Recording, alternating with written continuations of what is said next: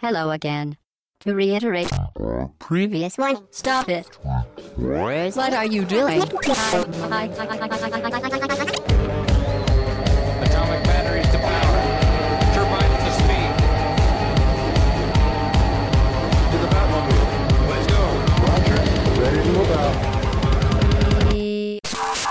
Au bas-gauche-droite.fr, le podcast session 68. Bonjour tout le monde, c'est Chine et aujourd'hui nous vous accueillons, très chers auditeurs, très chers auditeurs, pardon, pour un podcast thématique avec une semaine de retard, comme l'avait précisé Hobbs. Euh, et donc, salut Hobbs. Ouais, salut Chine, salut tout le monde. Grosse équipe aujourd'hui, donc on a Hobbs, on a Futch, Salut tout le monde. salut Pipo, Salut tout le monde. Ashur a fait son comeback Bonjour à tous. et nous sommes très heureux d'avoir un super invité, monsieur. Alors, tu, vas, tu vas mettre un peu genre des trompettes ou tout ça. Faut que tu fasses monter la montage, là. Monsieur Matt Murdoch. Ouais, bah enchanté. Salut. Matt. Bonjour à tous. De ton vrai nom Tu veux le Patrick dire Giordano. ouais. Patrick Ouais. Giordano. On est très content de t'en recevoir, on est très content que tu sois, tu- que tu aies accepté Bah pareil, de venir. pareil, pareil. Euh, et donc, au sommaire euh, de ce podcast thématique, pourquoi est-ce qu'on a Monsieur Matt Murdoch avec nous? Monsieur Matt Murdoch, très connu, euh, si vous suivez un peu l'actu du jeu vidéo depuis, euh, Ou si vous l'avez suivi. ou Ouais, si vous l'avez suivi, mais depuis quelques années, quelques décennies maintenant, on va commencer à dire, euh, et ben monsieur travaillait sur Player One, et donc nous allons mettre un coup de rétro sur la presse jeux vidéo ludique, euh, voilà, surtout passé, futur, ce sera pour les cinq dernières minutes euh, comme d'habitude, mais là c'est surtout passé, et on va se remémorer nos souvenirs, vos souvenirs, on va essayer. Parce que ça fait quand même 31 ans que la presse de jeux vidéo existe, donc Mm. euh, ça, on va avoir beaucoup beaucoup de choses à raconter euh, justement sur euh, sur tout ça. Tilt quelle année, alors, 1982 quoi. 82. Mm. 82 avec Tilt, Ah, un ça. truc, euh, de machine de flipper quoi. Toi t'imagines. Euh, et donc oui, comment est-ce qu'on va essayer d'orchestrer tout ça? Et ben on va déjà faire un historique hein, de manière assez classique. Un bref historique. Quand Un même. bref historique euh, Ouais. d'une vingtaine de minutes. hein.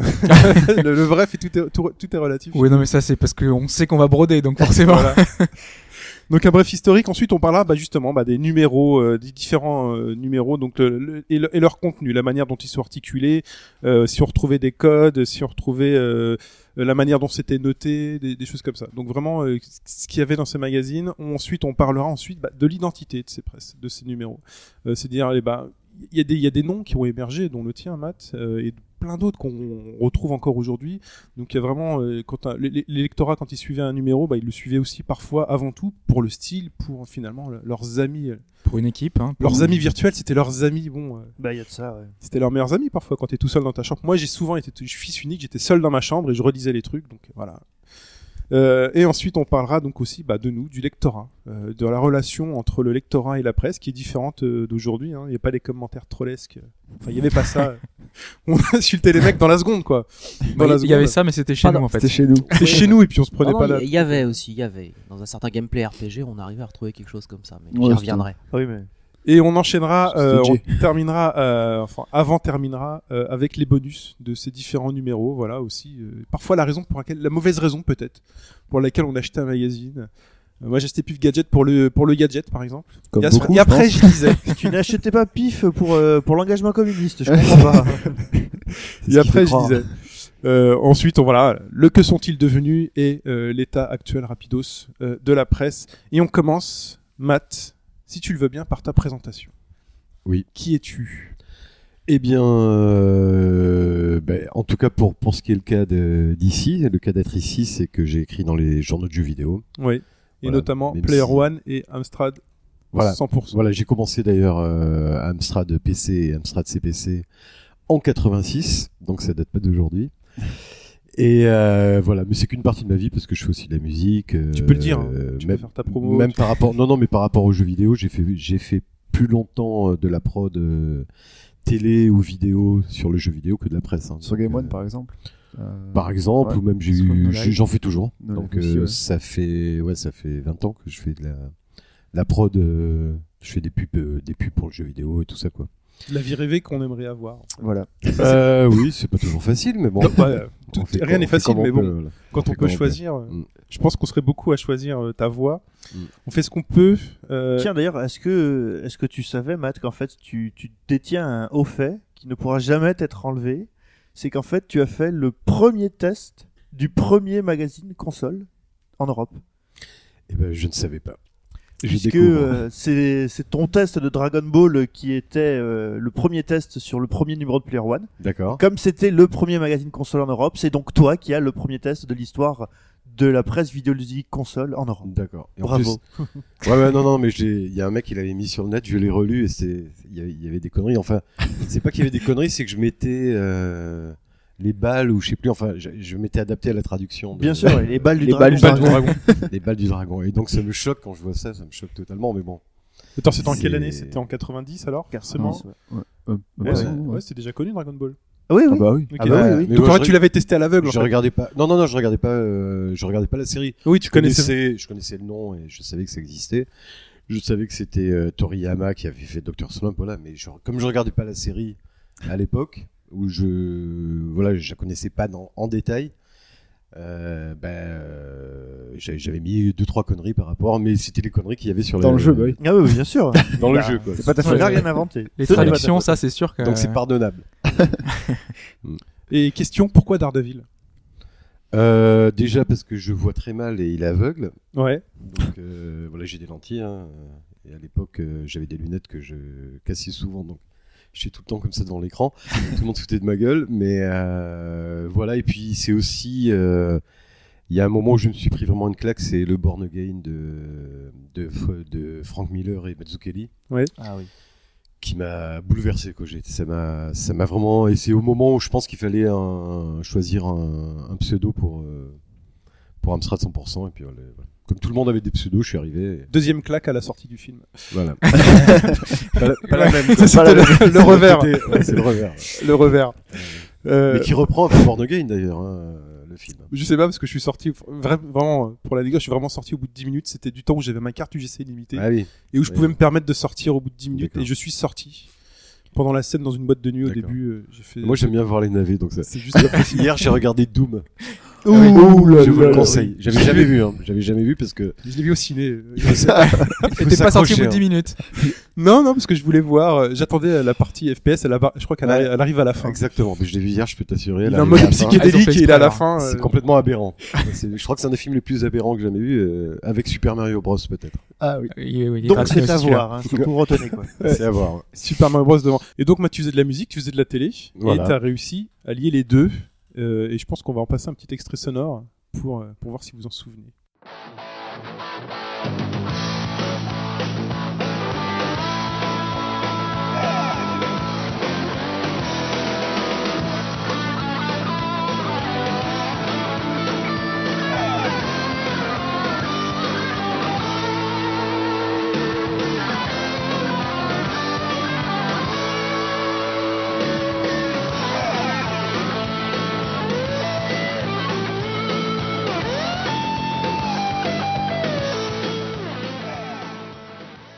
Et donc, Hobbs, qu'est-ce que c'est Bah. C'est un générique bien connu, euh, le générique qu'on a tous regardé quand on était petits, en tout cas, euh, en tout cas moi. Ouais. Euh, le Moi aussi. Téléviseur 2, Tout le monde lève la main. voilà, Télévisateur 2, c'est fantastique. avec Cyril Drevet, Crevette. avec ses cheveux longs.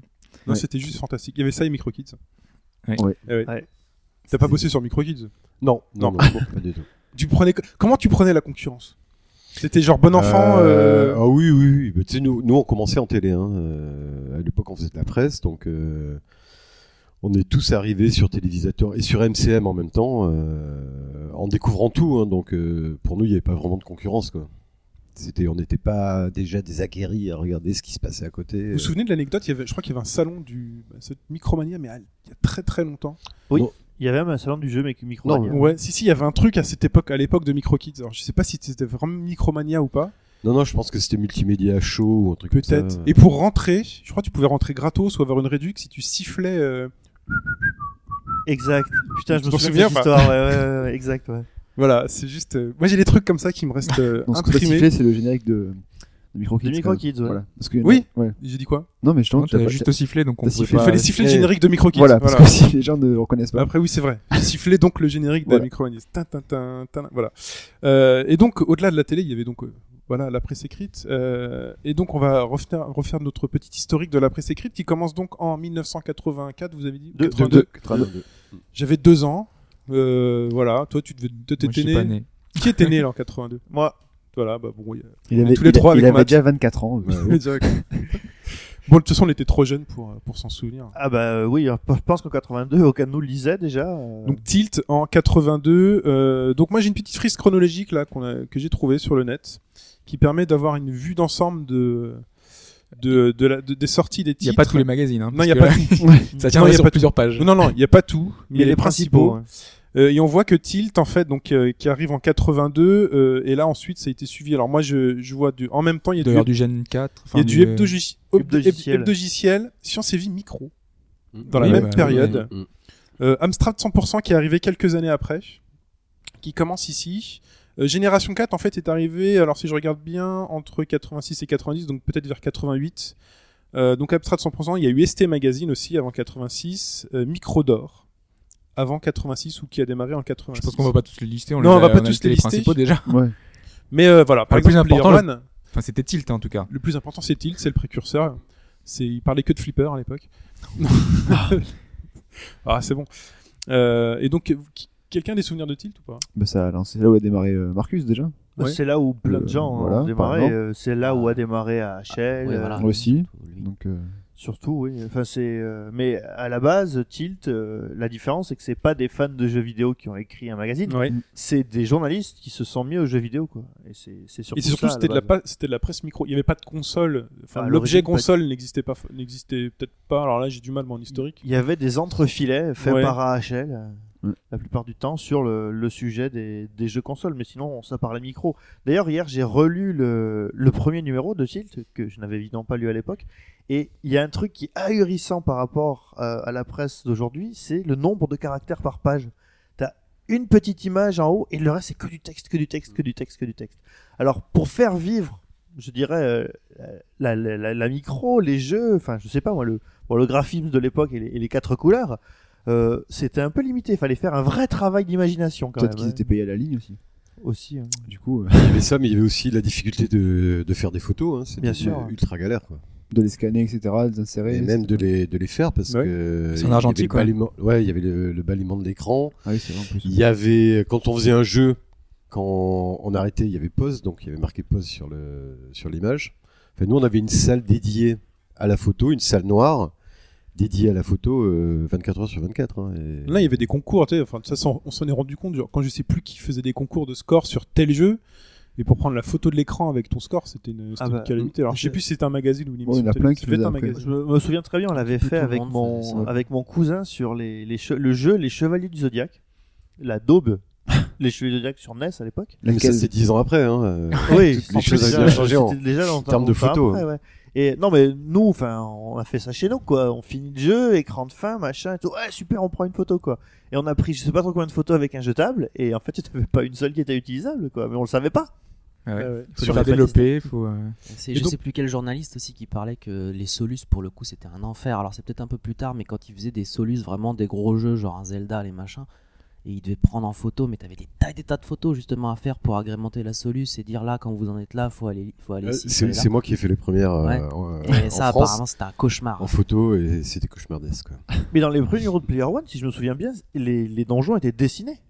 Oui, au départ, bah, de toute façon, on n'avait pas trop le choix. Euh, je crois que le- moi, la première solution que j'ai fait, c'est Barbarian 2 sur Amstrad CPC, où on avait tout dessiné euh, sur des grandes feuilles euh, avec des passages, et ensuite un dessinateur était venu, on lui avait expliqué, il avait tout redessiné. Ah ouais. Et pareil sur Game Boy, quand on faisait les, les plans, donc on montrait, il y avait le dessinateur à côté.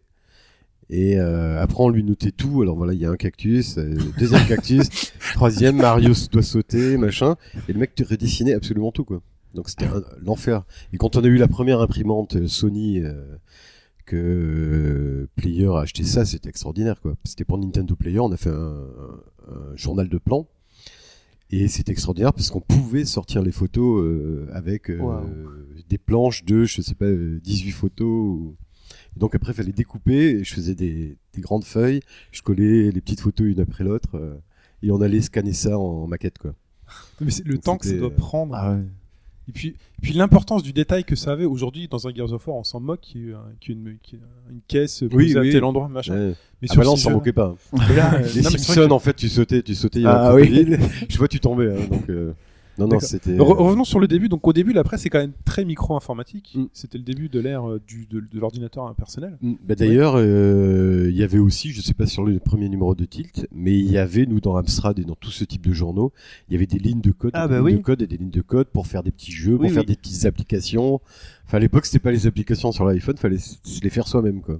Bah oui, si je dis pas de bêtises, euh, parce que je l'ai relu hier, donc euh, il y avait un espèce de jeu d'aventure, bah voilà, je pense que c'était du basique, quelque chose comme ça, donc euh, 10 machin, 20 bidules, donc euh, et puis tu écrivais, écrivais, ah je m'en souviens de ça. Je faisais ça sur euh, mon, mon grand-père avait un ordinateur Texas Instruments, et donc tu tapais le truc, tu tapes, tu tapes, tu tapes, t'arrives au bout, tu fais run, Et ça marche bon, et tu relis tout, tout, tout, tout, tu relis le truc, ça fait 4 heures que tu tapes. Le malheur. Surtout que il y a des lignes, il y avait euh, pour certains jeux, tu pouvais pas remonter en ligne de code, tu les rentrais les unes après les autres. Donc déjà pour débugger, c'était même pas la peine d'y penser. Fallait recommencer quoi. Ben voilà. Et c'était du code qui était écrit par vous? Enfin, Euh, par eux, ou- oui, il y avait, ben nous, il y avait des gens qui, qui écrivaient leurs propres euh, programmes. Ouais. Mais après, ils récupéraient aussi des programmes. Il y avait des éditeurs qui donnaient des, des programmes qui servaient plus, etc. Quoi, des trucs récupérés. Mais on avait quand même euh, des mecs comme Poum qui étaient pro- programmeurs, quoi. Donc, il inventait des petits programmes et euh, comme ça, il y avait des trucs inédits aussi, quoi. Mais il y avait vraiment la moitié du journal était euh, était consacré aux lignes de code, quoi. C'est un autre monde, quoi. un autre- Bah ouais. bon, De toute façon, aujourd'hui, euh, de toute façon, les trucs qui sont soit l'étape d'après, c'était ils étaient sur CD et puis ils téléchargeaient les softs. Soit oui, voilà. euh, Après, Maintenant, t'as un flash code. Flash. Euh, et donc, ensuite, un jour, a eu une, sci- une scission. Euh, voilà, la console est apparue euh, du Japon. En gros, c'est moi, c'est l'historique tel que je le vois. L'objet console est apparu du Japon. Voilà, la machine dédiée véritablement La, la au jeu. deuxième naissance, tu veux dire. Oui, parce que c'est La un peu deuxième après la mort du jeu vidéo euh, Ouais. tel qu'on l'entendait à l'époque. La renaissance. C'est- C'est Nintendo qui arrive avec la NES et qui remet un petit peu le jeu vidéo euh, dans la lumière. Quoi, parce que C'est vrai que il y j'ai pas le souvenir d'un Atari 2600 cons- euh, Non, le magazine. Mais vois. qu'il y avait tout, tout le bordel avant avec les fameux exemplaires de E.T. qui auraient été enterrés dans le désert. euh. C'est Finalement, fameuse oui. légende. Quoique c'est vrai, c'est pas une légende, hein, c'est vrai. Non, non, c'est vrai. le- Non, Ils ont, étaient ils en en train ont retrouvé. il y a récemment, longtemps, ils Il y a en même ont des mecs ouais, ouais. qui ont eu un budget pour aller faire un truc. Ah ouais. Ok, pourquoi pas. Euh, et donc euh, apparaissent euh, bah, justement donc euh, ces magazines qui euh, donc euh, parlent du Japon, de ces étranges machines. euh, Enfin, il parle du Japon. C'est venu justement parce que des gens croyaient en ces consoles, pensaient que ces consoles-là allaient pouvoir marcher, allaient pouvoir apporter quelque chose de particulier. Et eh ben, Matt faisait partie de ces gens-là qui ont fait, qui ont apporté finalement au- au- à la presse papier, eh ben, un nouveau regard, un regard sur des consoles, sur ce nouveau euh, moyen de consommer du jeu vidéo. Ça va être vraiment euh, avec le Japon en ligne de mire finalement. Voilà. avec, et donc le premier le, le premier magazine qui parle de consoles donc en France et donc Pipo tu l'as dit au début en Europe En Europe, C'est Player One. Player de Monsieur Matt et de ses acolytes euh, qui toi tu travaillais donc sur Amstrad 100%. Je sais pas si vous veniez tous d'Amstrad 100%. Non, non, puisque Crevette, euh, Cyril Drevet n'était pas. euh, si, peut-être à à la fin, il a un peu écrit, mais il arrivait pas mal de la télé, puisqu'il commençait à bosser tout petit. On disait 13 ans, 14 ans, lui, il a commencé tout petit, un peu à aider son père, etc. Et puis, euh, sinon, sinon, oui, il y avait Roby, euh, Pierre euh, et moi, nous venions d'Amstrad 100%. ouais. Alors qu'est-ce qui se passe dans votre tête? Vous voyez ces machines-là? Comment comment ça se passe cette découverte pour vous? Parce que bah, les lecteurs, enfin voilà, il y a, je pense très peu de personnes. comme vous suivez l'actualité au- de très près, vous voyez ces trucs-là venir de loin et vous dites attendez, fa- ça va ça va cartonner. C'est un truc dédié. Bah, il faut en parler de manière séparée du. Bah, déjà, il y a plusieurs choses. C'est que moi, je venais pas vraiment de l'informatique. Ouais. je venais de la salle d'arcade.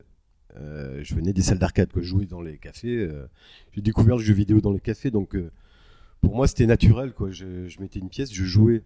Et le, le fait après d'arriver sur ordinateur, d'installer des trucs pendant des heures, euh, de, enfin d'avoir tout cet aspect euh, qui à l'époque était vraiment euh, horrible, quoi. C'est une autre philosophie, ouais. Ouais. C'est vraiment une autre philosophie, quoi. Et donc, euh, moi, évidemment, le côté plug and play de la, de la console, on met la cartouche en joue.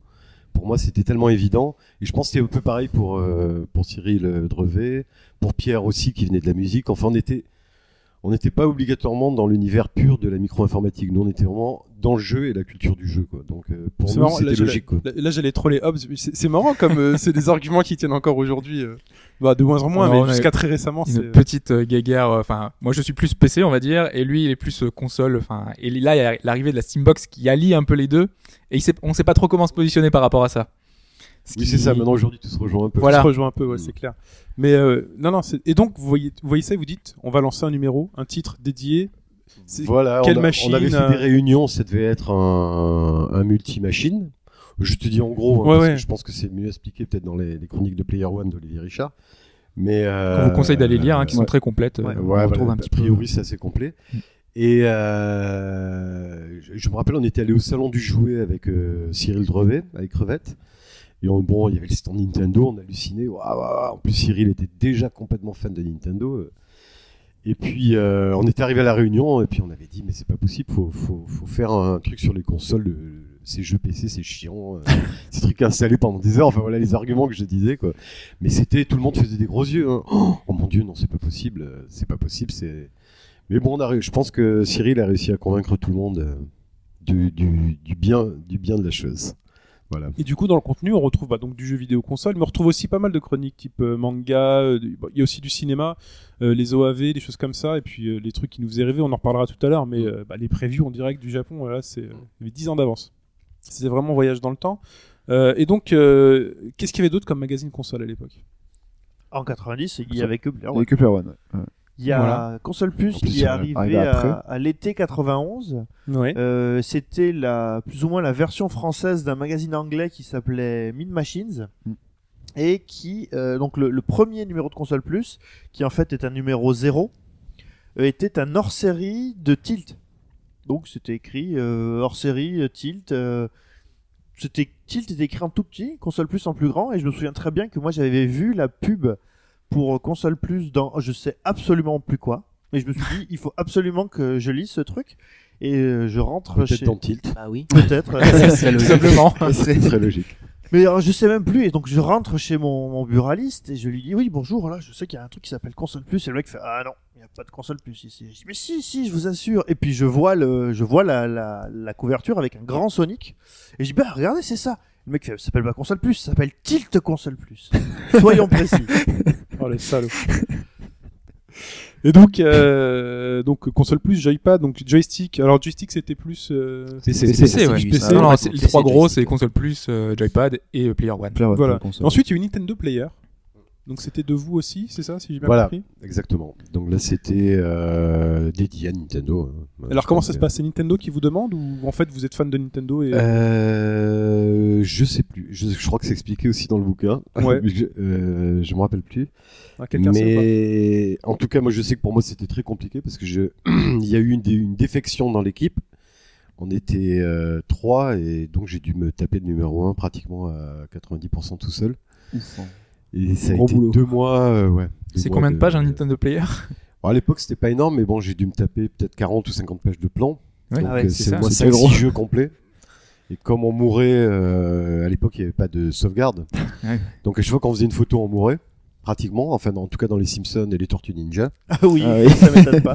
Voilà, donc à chaque fois on mourait euh, et donc euh, en gros j'ai dû refaire les jeux des, des, des dizaines de milliers de fois quoi, pour, pour pouvoir avoir toutes les photos. D'ailleurs, il y a un truc qui me fait marrer, c'est que dans tes, dans tes premiers tests sur Player One, il y a un truc qui revient tout le temps, c'est systématique. Alors, je sais pas si c'était une blague ou si c'était, si vraiment un cri du cœur. À chaque fois, tu disais, euh, dans ce jeu, euh, une fois que vous êtes mort, vous pouvez continuer. Et entre parenthèses, avait écrit, en n'éteignant pas la console. Tu l'écrivais systématiquement. C'était parce que tu pensais vraiment que les gens euh, allaient Oui, l'oublier parce que ou- j'ai- non, j'avais sûrement vu des gens qui éteignaient la console. mais euh, non, mais c'est vrai que le, le, le- le système de sauvegarde quand c'est arrivé, bon, c'est quand même génial quoi. Moi, j'ai, ça m'a tellement fait souffrir. Ah bah Alors, je ouais. comprends les mecs qui disent ouais les jeux avant c'était dur etc. Mais moi j'ai trop souffert quoi.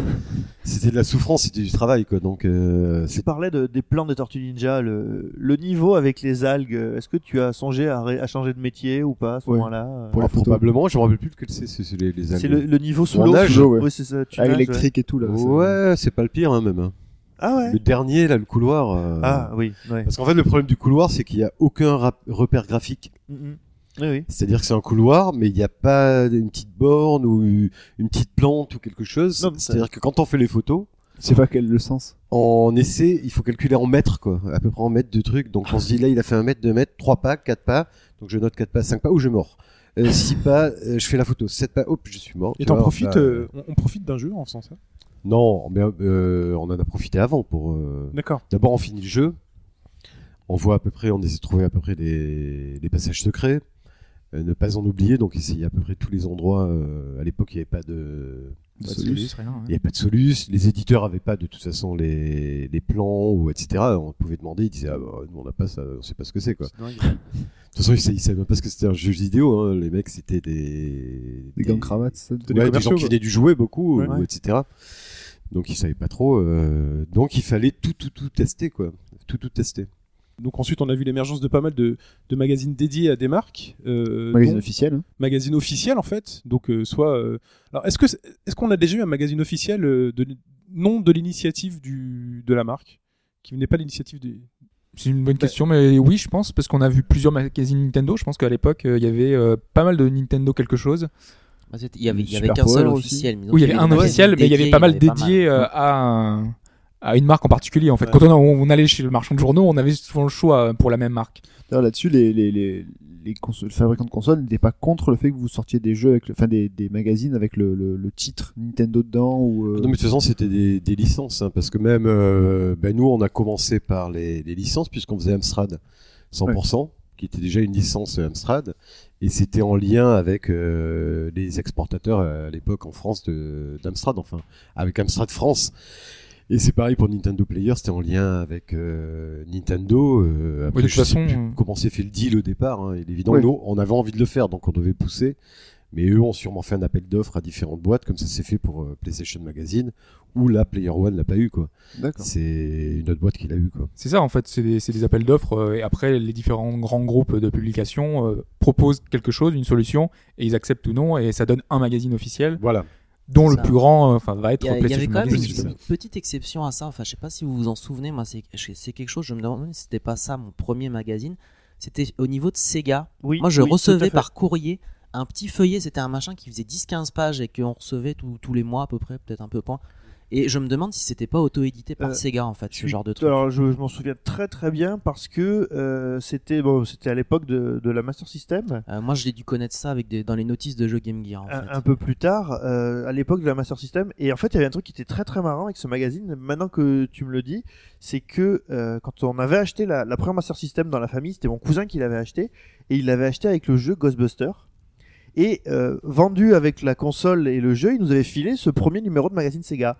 Et en fait, le test, bah, le, le, c'était une sorte de public reportage. Enfin, c'est difficile à dire. Et pourtant, le truc concluait en disant ce jeu est un navet. Et c'était dans le truc officiel Sega, quoi. Il y avait écrit ce jeu est un navet, quoi. Alors, euh, dans, sur la liste, il y avait genre, euh, il y- avait IS et des trucs comme ça en disant ça c'est un super jeu et tout. Et mon, je me souviens de mon cousin qui avait acheté, euh, qui avait acheté Ghostbusters, qui était tout content. Et moi, j'avais pris le magazine et je le lisais derrière dans la voiture pendant qu'on rentrait à la Tu maison. l'as pas dit quand même. Et je lis le truc, je fais merde. Euh, bah, et tant si bien que la première fois qu'on a testé le jeu, en gros, tu, enfin, je sais pas si vous connaissez ce jeu, tu te balades sur une espèce de carte, en fait, t'as des blocs et ton ta- ton vélo, enfin, ton ta voiture est représentée par euh, tu sais le symbole Ghostbuster et tu le balades sur la carte. Et donc en fait, il faut aller de temps en temps, il y a des immeubles qui clignotent, sauf que rien du tout ne t'est expliqué, rien. Même dans le magazine, c'était pas expliqué. Donc Ils avaient peut-être pas compris, c'est pour ça. c'est peut-être- notre, euh, no- notre première partie, on était là. Mais euh, en fait, j'étais donc mon cousin me dit mais il faut faire quoi? Donc là, je lui tends le, le magazine, je lui dis tiens, Et il va pleurer dans ta chambre. mais on a fini par comprendre, mais c'est vrai. Et dans ce magazine officiel, Et, et que pour le coup, tu ne pouvais pas trouver en marchand de journaux. exact. C'était uniquement par correspondance. Ouais. Il faudrait le retrouver, celui-là, le, le numéro où il y a Ghostbusters. euh. Ouais, je, suis génial. Intimement persuadé parents, qu'il doit traîner chez mes parents. Mais Nintendo avait la même chose, hein. il y avait un Ah ouais, magazine il Club. Nintendo avec euh, ses 8 pages, euh, des petites photos couleurs, les, les prochains trucs, etc. Quoi. Parce que d'ailleurs, pour le coup, dans, dans la presse, mais vraiment en marchand de journaux, vous vous souvenez de magazines dédiés à des consoles Sega? Moi, j'ai pas Ouais. Megaforce. Oui, Megaforce. il y a eu Ah ouais, Megaforce. Mais nous, on avait Sega Player aussi. Sega Player. Ah ouais. Par Ça contre, pas- Dreamcast, tout ça, elle en a pas eu, par exemple. Si, il y a eu un Si, truc Dream Zone. Ouais, j'ai complètement zappé, toi. J'ai. La Oui, il y en a Dreamcast, elle a pas trop eu de gens qui y ont joué non plus. Donc. Ouais, c'est vrai. Je Et te donc- maudis jusqu'à la fin des temps. Et donc, euh, il y a eu PlayStation Magazine. Ouais. Alors, je sais que Hop, toi, tu veux nous parler d'une transition parce que je la comprends mal, donc tu vas en profiter pour me l'expliquer, l'expliquer à tout le monde.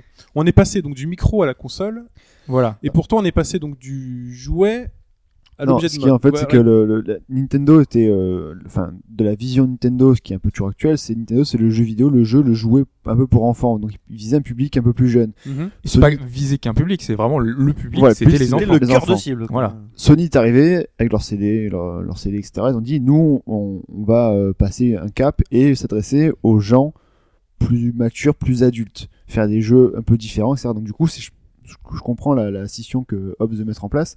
Le jouet Nintendo Sega, entre guillemets, et euh, le, le, matériel informatique plus poussé, plus haute technologie, qui était la PlayStation Mais à Il y, a- l'époque. il y avait un côté has-been de Nintendo voilà. revenait. C'est euh, ça, pas, tu c'est le pas propre à la presse, ça c'était en général de toute façon. C'était vraiment Oui, mais que c'est- Sony voulait donner aux jeux vidéo. Oui, et du coup, Oui, ça s'est ressenti au Mais niveau ça s'est ressenti au niveau de la presse, Oui. puisque le magazine PlayStation Alors, Magazine était oui. vachement classe. Oui. Euh, il contenait un CD, donc du coup, bah, il avait quelque chose, un apport en plus.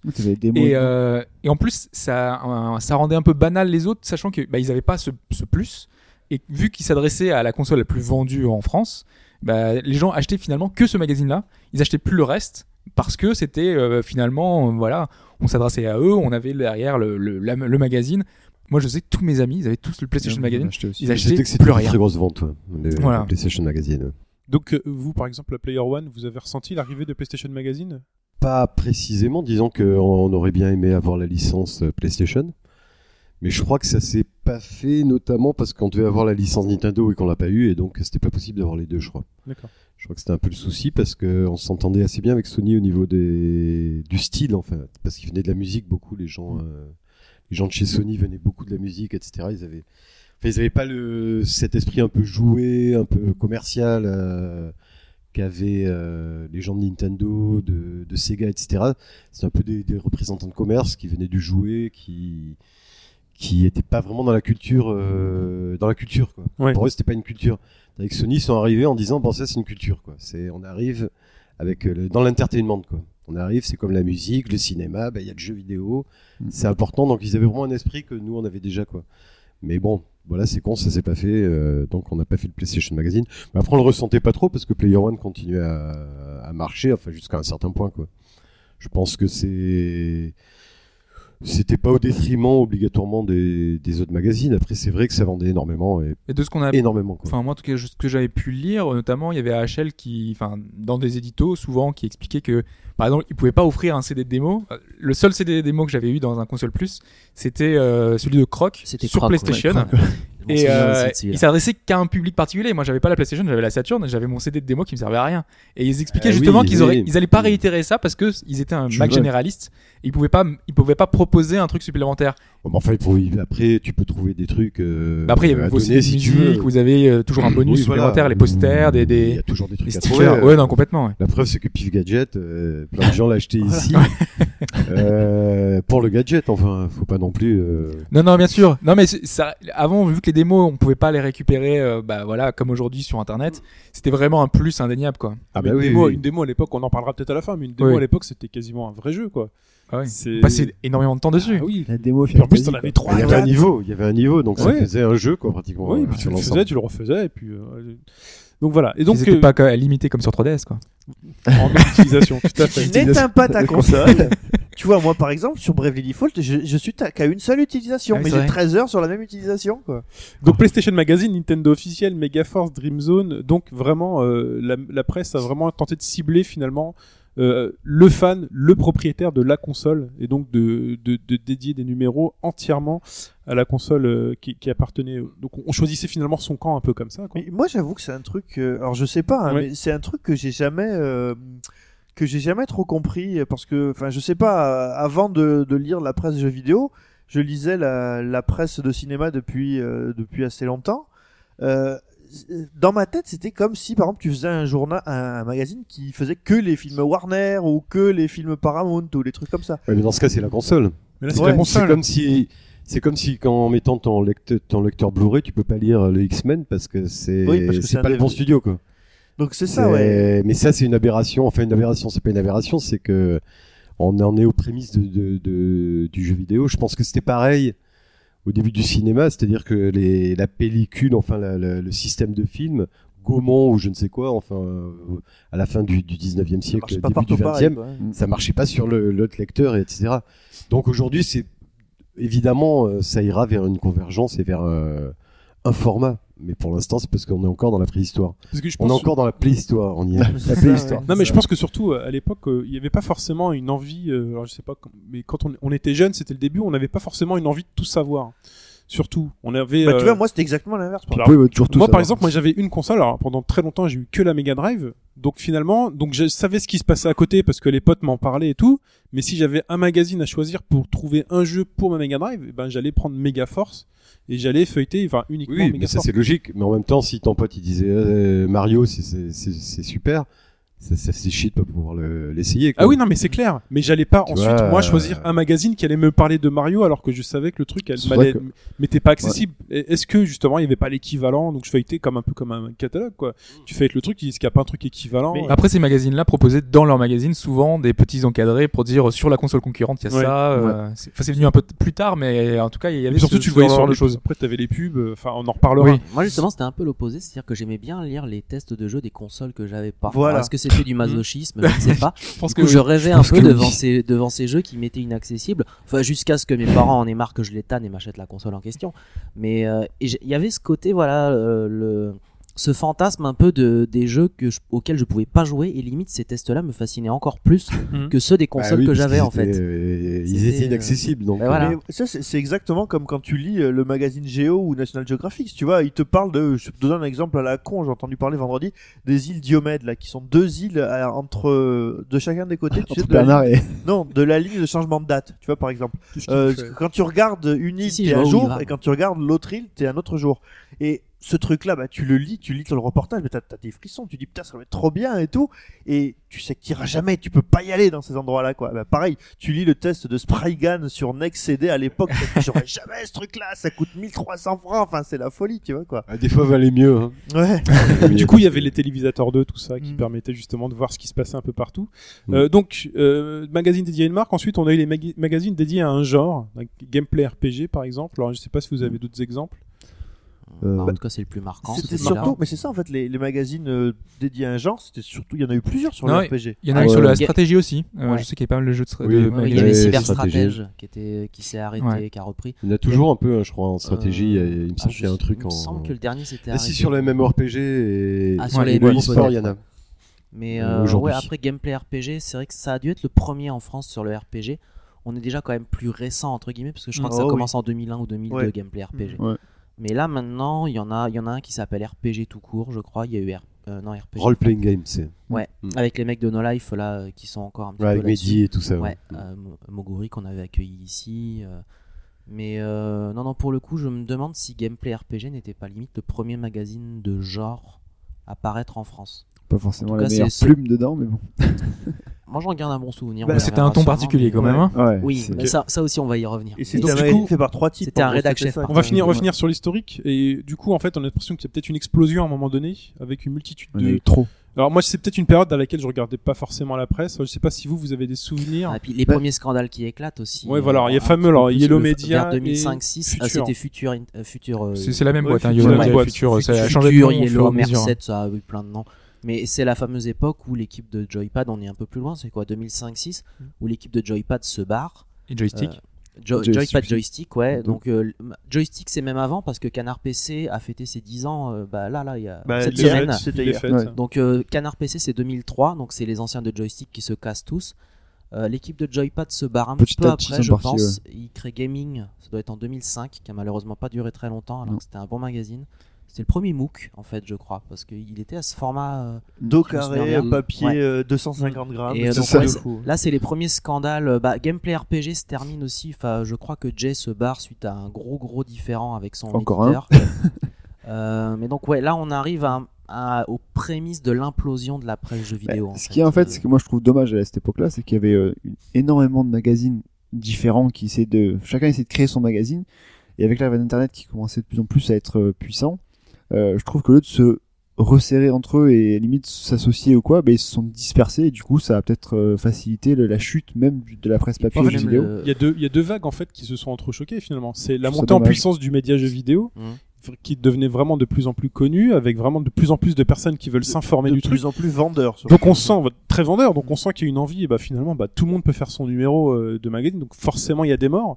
Et de l'autre côté, bah t'as le modèle gratuit euh, en ligne qui apparaît quasiment euh, quasiment dans la même période, ça s'entrechoque et du coup, euh, et, du coup c'est là le modèle économique finalement basé Ouais, sur Et Il y a simplement un changement de ton aussi. Enfin, moi, je sais que j'avais arrêté de lire console plus euh, au début des années 2000. J'en Ouais. avais repris un en 2006-7. Alors, ok, j'avais vieilli, mais même tu sentais un ton beaucoup plus gamin. Bon, console plus a toujours été Ouais. un magazine un peu à, à destination des adolescents, mais je Ouais. relisais hier un console plus de 98 et un console plus de 2006. Le ton n'est pas le même. Game One a un peu connu ça à la télé d'ailleurs. C'est pareil. Il y avait ce côté un peu. Mais euh, c'est les changements de rédaction, ça. Parce Ouais, qu'après, euh, sinon, le changement enfin, global, c'est plutôt vers une professionnalisation. Ouais, c'est ça qui On avait au début Et des gens qui étaient autodidactes, des gens Mm. qui Mais écrivaient. les, les- les qui- magazines du groupe Futur, pour le coup, on était vraiment par, sur, on était sur un nivellement par le bas quand même. Euh, Clairement. Et non, ils essaient de faire du journalisme en fait. Après, du par le bas, c'est parce que toi tu as des yeux de joueur, mais après, C'est pas plutôt cette espèce d'un justement, euh, c'est aseptiser le, le jeu vidéo et faire un truc vraiment un média euh, vraiment très très froid, enfin très adulte, très Ouais. pro. Et je suis plus comme Hobbes, le- ils sont plus tendus vers le professionnalisme de la- du métier plutôt qu'à l'époque des Player Ah, One pour le Plus, c'était des gens Plus, hein. euh, Console passionnés Plus, moi qui- je l'ai, je l'ai relu, le dernier que j'ai lu, donc ça, ça 2005-6. J'avais vraiment l'impression que ça se destinait à des, à des gamins de 12-13 ans, euh, en mode wesh mon pote, euh, Colin McRae quoi. Ouais, Ouais, ils, avaient, euh, ils avaient. Le truc, c'est que. C'est qu'il y avait dedans. À enfin, Euh, Yellow, il y avait tellement de journaux. Comme ils avaient énormément de journaux, ils étaient très emmerdés, je pense, parce qu'ils avaient racheté Console Plus. Euh, ils avaient racheté euh, Joypad, ils avaient euh, Jeux Vidéo Magazine, ils avaient. euh, Ils avaient tout. ils avaient racheté Joystick, ils avaient euh, leur, leur journal PC euh, que faisait Megadeth, je sais plus comment il s'appelle. Les journaux officiels, c'était eux aussi, Ils avaient les journaux officiels, donc je pense qu'ils ont essayé par rapport au marché publicitaire et par rapport au marché en général de, De cibler des publics différents. de cibler des publics différents. Ouais. Mais le problème, c'est que comme euh, malgré tout, il n'y avait pas vraiment de, de vision, euh, de vision éditoriale générale, c'était un peu compliqué. C'est-à-dire que les mecs, même quand ils avaient des bonnes idées euh, au sein des trucs, c'était un peu complexe à, à, à mettre en œuvre par rapport à l'ensemble de, la rédaction. Après, les gens sont très bien, hein, mais euh, à Yellow, au niveau marketing et tout ça, c'est Bah- c'est pas leur problème. Mais je trouve que ça a toujours manqué d'une vision générale. C'est-à-dire que les gens qui dirigeaient n'étaient pas vraiment des gens de, du, contenu pur. Et puis il y avait des coups qui se faisaient en douce. Je me souviens, ça devait, ça devait être Julien C qui avait raconté ça euh, il y a pas très longtemps. Euh, les raisons en fait qui l'avaient poussé à se barrer de Joypad. Il disait qu'en gros, il avait proposé une nouvelle maquette pour, euh, Joypad. Et il se casse pendant quelques jours à un salon, c'est peut-être bien le 3, enfin un truc. Et il revient, en fait, il y a eu, il y a une, il y a une maquette qui a été validée et qui n'a plus rien à voir avec ce que lui avait proposé alors qu'il s'était entendu avec l'équipe et tout ça. Et euh, je crois que c'est, je crois que c'est Julien C. En tout cas, cette histoire. euh, Ça, c'était chez, et, euh, c'était pas chez Yellow. euh, bah, Joypad, si C'est après avoir Ils été racheté, faire en fait. racheter, ouais. Il venait de Ouais, faire a racheter, Ah oui, oui. Ils ont et c'est ça, c'est- c'était ça qui avait motivé son départ. Euh, Non, en fait, il y en a quelques-uns qui se sont barrés d'entrée, genre euh, Rahan, je crois, est parti aussi, Trazom. Julien C a essayé de rester un peu plus longtemps. Parce qu'il était l'équipe avec Il était Plume, pas etc. ouais. et, euh, et en fait donc euh, d'après ce qu'il disait il s'est cassé suite à ça ou en gros c'était le coup de poignard dans le dos le mec il avait bossé pendant deux semaines sur une maquette et ils lui font bah fuck finalement on a Mais de toute faire façon, enfin, on peut retrouver tout ça dans le, enfin, Ouais. dans les podcasts de MO5 qui sont très Sur le complets. sujet, Euh, Il ouais. y en a un sur Play One, dont, euh, dont tu as fait parler, partie, et euh, il y en a un sur Joypad justement où ils expliquent un petit peu toute leur situation euh, pendant deux longues heures euh, là-dessus. ouais. Mais finalement, sur le net, on peut dire ça. C'est peut-être qu'on retrouvait peut-être un ton, je je vais mettre entre guillemets indépendant, mais peut-être plus libre dans le ton euh, que, que ce qu'il y avait sur les magazines sur la fin, sur ces magazines-là sur la fin, non? Non, non, mais c'est Oui, juste la euh, gratuité surtout qui C'est surtout, la gratuité, ouais. c'est pas une histoire de ton vraiment, c'est Si, la gratuité. même le ton. Après, moi, j'ai pas connu Gamecult au début, mais je crois qu'ils ont toujours eu cette réputation un petit peu de, de dire, de faire ce qu'ils voulaient, et de dire les Mm. choses dont ils avaient envie. Mais euh, oui, mais la liberté de ton, à la limite, pendant un temps, elle y était dans la presse, euh, dans la presse écrite. C'est que justement, par contre, suite à ces rachats, tout ça, là, j'ai l'impression que la, euh, justement, la liberté un petit peu de, de dire ce qu'on, ce qu'ils voulaient, euh, a commencé à disparaître. Le Ouais. pire cas n'était pas de la presse écrite, pour le coup, c'était Game One qui se fait racheter par Infogrames, et donc là, Mm. tous les jeux Infogrames devenaient des Non, non, puissance. Ga- Game One s'est pas fait racheter par Infogrames. Il n'y avait pas eu ça? Non, non, pas du tout. Mais euh, par, Rétablis contre, la vérité. par contre, euh, oui, non, mais on, su- on un en parlera après. Non, je disais par rapport à, justement à peu près euh, au moment où bon, c'est pas, c'est c'est pour marquer la, la, à la fin de fin 99, début 2000, euh, début 2001.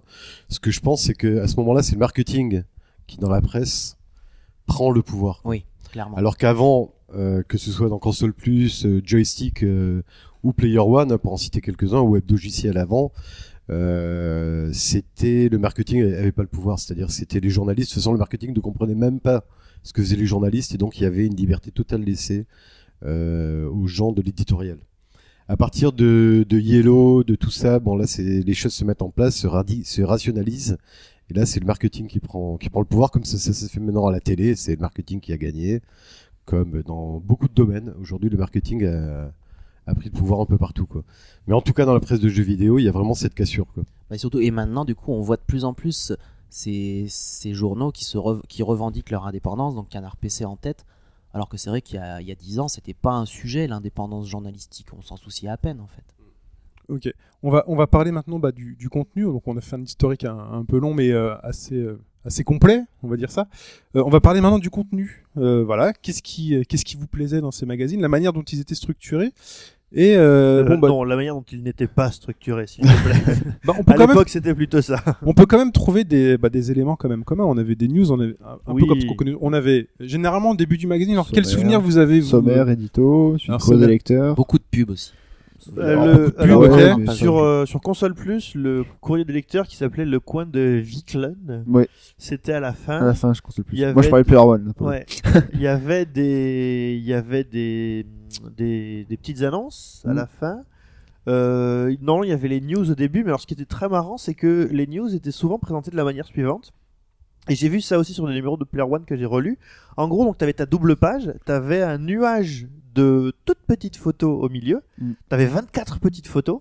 euh, donc avec euh, en dessous donc petit 1 petit 2 et tu lisais le nom du jeu et autour tu avais un texte Le texte qu'elle avait, quoi. et il arrivait que parfois t'aies des photos où le jeu était jamais cité dans le texte. Donc t'avais une photo sur laquelle t'avais flashé, tu disais alors ça c'est quoi? Là, tu cherchais pas. Ok, donc je saurais jamais. Ah, mais ça, c'était une erreur euh, de maquette. Hein. c'était pas le mec qui est devenu fou. Ça devait être dans les tout débuts, ça, non? Parce que Ah, moi, les consoles les plus dont je me souviens, ils étaient un petit peu plus organisés. Euh, euh, Non, non, c'était Attends, je, je vais Ah même ouais, bon, c'était bordélique, mais Je- quand même. euh, Je me souviens même d'un d'un console plus qui devait être peut-être le numéro 1 ou le numéro 2. C'est le premier console plus où ils ont passé, où ils ont parlé de Super Mario World. Donc dans les numéros d'avant, les, les news étaient au début. Mm. Et là, donc dans celui-là, t'as les tests, les tips, le coin de Viklen, j'en passe et des meilleurs. Et à la toute fin du magazine, ils avaient fait deux pages sur euh, la Super Famicom qui allait sortir. Tu disais mais pourquoi ça arrive là? Le, le truc, c'était l'info la plus importante du mois pratiquement. Et les mecs, Bah, ils... Peut-être c'était en rush en fin de. C'est en, c'est en rush, et Ouais, ils, avaient remplacé, ils avaient remplacé deux pages sur euh, je ne sais quoi euh, Ouais, par, les, ça, je les pense. deux pages. Quoi. C'était, il devait sortir à telle date et, euh, Et les c'est- contraintes et de c'était trucs. vraiment très bizarre parce que je me souviens avoir donc je lis ce machin, je dis putain vous avez pas vu les mecs? Surtout qu'en France euh, Super Mario 3 venait de sortir. Je dis les mecs il y a un Mario 4 qui sort et tout le monde dit mais, mais n'importe quoi. Je dis mais attends je dis pas n'importe quoi c'est dans le console plus. et j'ai un copain qui me fait je l'ai le console plus c'est pas dedans. Donc je lui montre tiens regarde. Ah ouais mais j'avais pas lu jusque là. Ah bah tu vois. Ouais, ça doit être ça, ouais. Mais euh, chacun avait son. Après, aussi à la fin tout ce qui était Ice Ice Core, qui appa- à la fin aussi, qui apparaissait. Mais là, on rentre vraiment dans les cas particuliers parce Ouais. que la structure globale, La structure, c'était vraiment- c'était news, euh, preview, Preview, ouais. et test. Test, finalement, ouais. c'est le gros, le gros des. Ce Il y avait reprenait dossier aussi. en fait. Et partie Solus Dossier, aussi. ouais. T'avais quand même dossier, Ouais, hein, c'était avait- news. Est-ce que c'est vous qui l'avez instauré ça justement, ou est-ce que c'était, euh, est-ce que c'était dans Tilt, est-ce que c'était déjà dans Tilt ou Euh, Parce que je pense pas qu'ils avaient ça. modo, pas-. On a vu peut-être simplifier un peu, mais euh, je crois que partout, ouais, il y avait les tests de toute façon. Les dossiers, les reportages, euh, les news, oui, je crois que c'est assez classique. Hein. Les previews. euh, Est-ce que vous aviez vous des, euh, des trucs que vous alliez lire en premier? Moi, j'allais voir l'import forcément. Ouais, Euh, c'est le premier truc que je, que je sautais dessus. L'import, Moi, je voulais les nouvelles du Japon en fait. Tu sais, en 90, euh, enfin, tu, enfin, en 90, moi, par exemple, euh, j'ai eu ma Super Famicom, Oui. je l'ai eu à l'époque, mais euh, les news du Japon. Euh, euh, moi, je voulais les, news arcade trop, en fait. quoi. Je voulais Ouais. les trucs Sega, voir un petit peu les trucs qui me faisaient rêver. Et euh. là, pour le coup, c'était vraiment se faire du mal parce qu'on était à une époque où euh, Non, la majorité des jeux ne sortaient pas du Japon en fait. Ah mais là mais les magazines Et- c'était une machine à rêve. Hein. Il Alors- fallait se contenter de Ouais. une, Alors- une vignette, une photo. Et de l'impression de. Ça, ça même parfois pas d'impression. On disait voilà ça ça existe. Le titre donc c'est un titre que tu connaissais. Alors si c'était une suite, tu regardais la vignette et tu restais comme ça scotché en train de t'imaginer. Fais attends mais c'est un peu plus beau. Tu t'imagines comment ça bouge et là c'est parti. La machine à rêve elle fonctionne pendant un an, deux ans. Surtout que ouais, parce que le temps, ceux qui arrivaient à l'époque, ça mettait deux ans quoi. Ah oui non mais plus t'avais pas de attends je vais voir le, la, la vidéo. Tu voyais Euh, rien. C'était cette vignette. T'avais une photo. T'avais une Ouais. photo Par contre, et voilà. tu dis que. Tu savais que des mecs s'éclataient au Japon. Euh, Mais ouais, moi par exemple, j'avais Sonic sur Mega Drive et je voyais le Sonic 3D qui était en arcade où on pouvait utiliser le, Le trackball. le trackball là. Et moi, ça me faisait rêver. Je voyais les images dans le magazine. Genre, je pouvais jamais y jouer. J'y ai joué une fois à Londres, mais genre cinq ans plus tard. Je, je me retrouvais justement ce que j'avais vu dans le magazine avec tout le, le petit texte qui était détaillé et tout. Ouais, c'était génial justement de retrouver ce côté-là, ce côté arcade dans ces magazines-là, ce que ce qu'ils proposaient pas avant, quoi. Et moi, c'est ce côté-là que j'adorais. Et t'avais pas été déçu? Euh, ouais, on était gamins, on s'amusait quand même, surtout qu'on pouvait jouer à plusieurs et tout, mais c'est vrai qu'il était pas terrible. ouais. Là où j'avais été super déçu, moi, c'était, euh, je crois que c'était un des premiers sur un des premiers consoles plus. Il y avait, euh, il parlait de Time Traveler, qui était une borne d'arcade Sega où c'était un jeu en hologramme. C'était euh, un jeu, en fait, c'était une projection holographique, quoi. Euh, alors l'écran était tout petit, la borne avait une forme bizarre, c'était une espèce de, une sorte de demi-sphère où tu avais des petits personnages. Et euh, mais euh, 20 ans après, je suis tombé sur cette borne à Londres. Tout à Londres. Et je me suis dit, euh, faut absolument que je joue à ce truc. Et en fait, c'était de la merde. c'était de la merde. Ça se jouait un peu comme Dragon Slayer, c'est-à-dire qu'en fait, t'avais aucune idée de ce qu'il fallait faire. D'accord. Voilà. De toute façon, Dragon Slayer euh, à jouer, c'est pas terrible. Hein. Ah oh non. Ah ouais, non. Non, non, quand tu le vois, ça te fait rêver. Moi, C'est quand beau, hein. la première Quand fois que tu vois, vois voilà, ça, tu voilà. te dis, mais attends, c'est un dessin animé, mais c'est fantastique. Finalement, Je vais c'est- jouer, je vais jouer. C'est un jeu YouTube finalement. Bah, voilà. Donc il vaut mieux regarder le dessin animé. Voilà. ouais. Et, euh, et donc voilà. Comment ça se passait pour les euh, pour les actualités qui venaient du Japon? Eh Vous bien, il aviez y a... quelqu'un là-bas? Ouais, il y avait soit des correspondants. euh, nous, au début, on n'en avait pas, hein, mais parce que ça coûtait trop cher. Ouais. Euh, mais euh, c'est vrai que les, les gens y allaient souvent. Les journalistes y allaient parce qu'il y avait le Tokyo Game Show déjà. Il y avait enfin des. Je sais pas si ça s'appelait le Tokyo Game Show d'ailleurs. Il y avait des salons, il y avait des présentations, donc voilà, les gens y allaient. Et puis euh, il y avait les boutiques d'import aussi. On travaillait avec des boutiques, des boutiques d'import à l'époque. Mhm. Voilà. euh, et après, je crois que c'est Console Plus qui a eu le premier Ouais, correspondant. avec Kago, Christophe Kagotani. Christophe avec et après maintenant. Banana San, ouais, il semble après, non Mais non, Banana San, il était dans le numéro 0 déjà de. Oui, c'est ça, c'est. Banana San. Moi, moi, je me c'est souviens que de Kago pour Kago, le après Kago. Parce que je relisais, il avait fait un dossier de genre 15-20 pages sur un Tokyo Game Show euh, avant la sortie de la Nintendo 64, enfin un truc, euh, un truc de bourrin. Ouais, mais là, Ah oui, donc c'était c'était longtemps après ça. Parce que Oui, Ouais, c'est ouais, moi, j'ai pris euh, console plus vers le numéro on avait 60 fait pareil, hein, 70, le hein, dossier, c'était tard. dossier N64 Tokyo Game Il y avait Show. Camus chez vous, non, à Perwan aussi. Il me semble. Camus, il était où Vers la fin, il était avec. euh, il Oui, était à la fin, ouais. il est passé, mais vraiment à la fin. Ouais, Avec Fetty et tout. à la fin. Sinon, il était où euh, bah, Fetty, il a regardé tout à la fin. Ouais, ouais. Mm. En fait, c'est la vitesse de l'information, euh, la, la vitesse de l'information à laquelle elle circule qui nous a fait en fait finalement aujourd'hui avoir des sorties simultanées mondiales ou des sorties de jeux euh, quasi euh, quasi pareil partout. Maintenant, moi, pour les Japonais, le temps de la traduction maintenant il y a toujours quelques mois, même parfois années. C'est dommage, mais ça se réduit. Chez Nintendo, euh, année, euh, année au pluriel, quoi. ouais. Mais parce que qu'en fait, quand on regarde des vieux numéros de Player One, et j'ai feuilleté quelques numéros de Player One avant de avant le podcast, et là on se rend compte véritablement du gap temporel entre les articles euh, qui viennent directement du Japon et ce que nous on connaît. C'est-à-dire que Sans, sans oublier qu'il y avait le passage aux États-Unis. Parce que tu Ah avais oui, la plus. version euh, japonaise, genre Final Fantasy. Après, tu avais la version américaine, qui était des fois même pas la même, ils changeaient des trucs de niveau. Et après, tu avais la version française, quoi. par, exemple, alors j'ai noté deux trois trucs. Par exemple, numéro d'octobre 92, ça parle de Street Fighter 2. Ok, Euh, super dossier sur Street Fighter 2 et dedans, t'as un encart sur le Mega CD. Genre le truc, mais enfin, on sait même pas. Enfin, tu sais à peine que ça existe. Et le- l'article dit, bah le Mega CD au Japon, ça s'arrête. Voilà, c'était le gros boîtier noir en dessous de la Mega. Drive. Dites, ça s'arrête. Nous, on l'a pas vu. Ils sont en train de travailler sur une nouvelle version du Mega CD. Mais en fait, le gap temporel entre Street Fighter 2 et le jour en fait le Mega CD va sortir.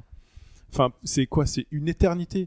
Et du coup, aujourd'hui, c'est le, chose le genre de choses qui est plus possible. Et en fait, cette rapidité maintenant qu'on a dans l'information, maintenant que les Japonais savent qu'en fait on sait tout, qu'on est au courant et qu'ils peuvent rien nous cacher finalement, ça les force, ça les force à, à sortir le truc. à sortir le truc pour pas nous frustrer. Et puis je pense qu'à l'époque, Mais- ils croyaient que la plupart de ce qui sortait chez eux n'avait aucune chance de marcher euh, en oui, Europe. puis ça nous intéressait pas Il y a forcément. aussi eu juste ça, la- avec la Bien sûr. PlayStation. Mais quand on regarde vrai. ces numéros-là, le, le, j'ai l'impression vraiment, on voyait véritablement le futur dans ces pages preview, dans ce que tu disais, Hobbs. Enfin, c'est, c'était juste la folie. Moi, vraiment, c'est le sentiment qui m'en reste. C'est vrai qu'on peut se demander aussi comment est-ce que vous faisiez pour euh, récupérer ces infos. ouais, euh, C'était un peu compliqué. Enfin, vous aviez vos correspondants là-bas, même si apparemment au début vous les aviez pas. Les photos. Euh, pour tout, les images, apparemment AHL expliquait que vous les récupériez chez Junku euh, dans les magazines genre euh, Famitsu. Tout à fait. Tout à fait.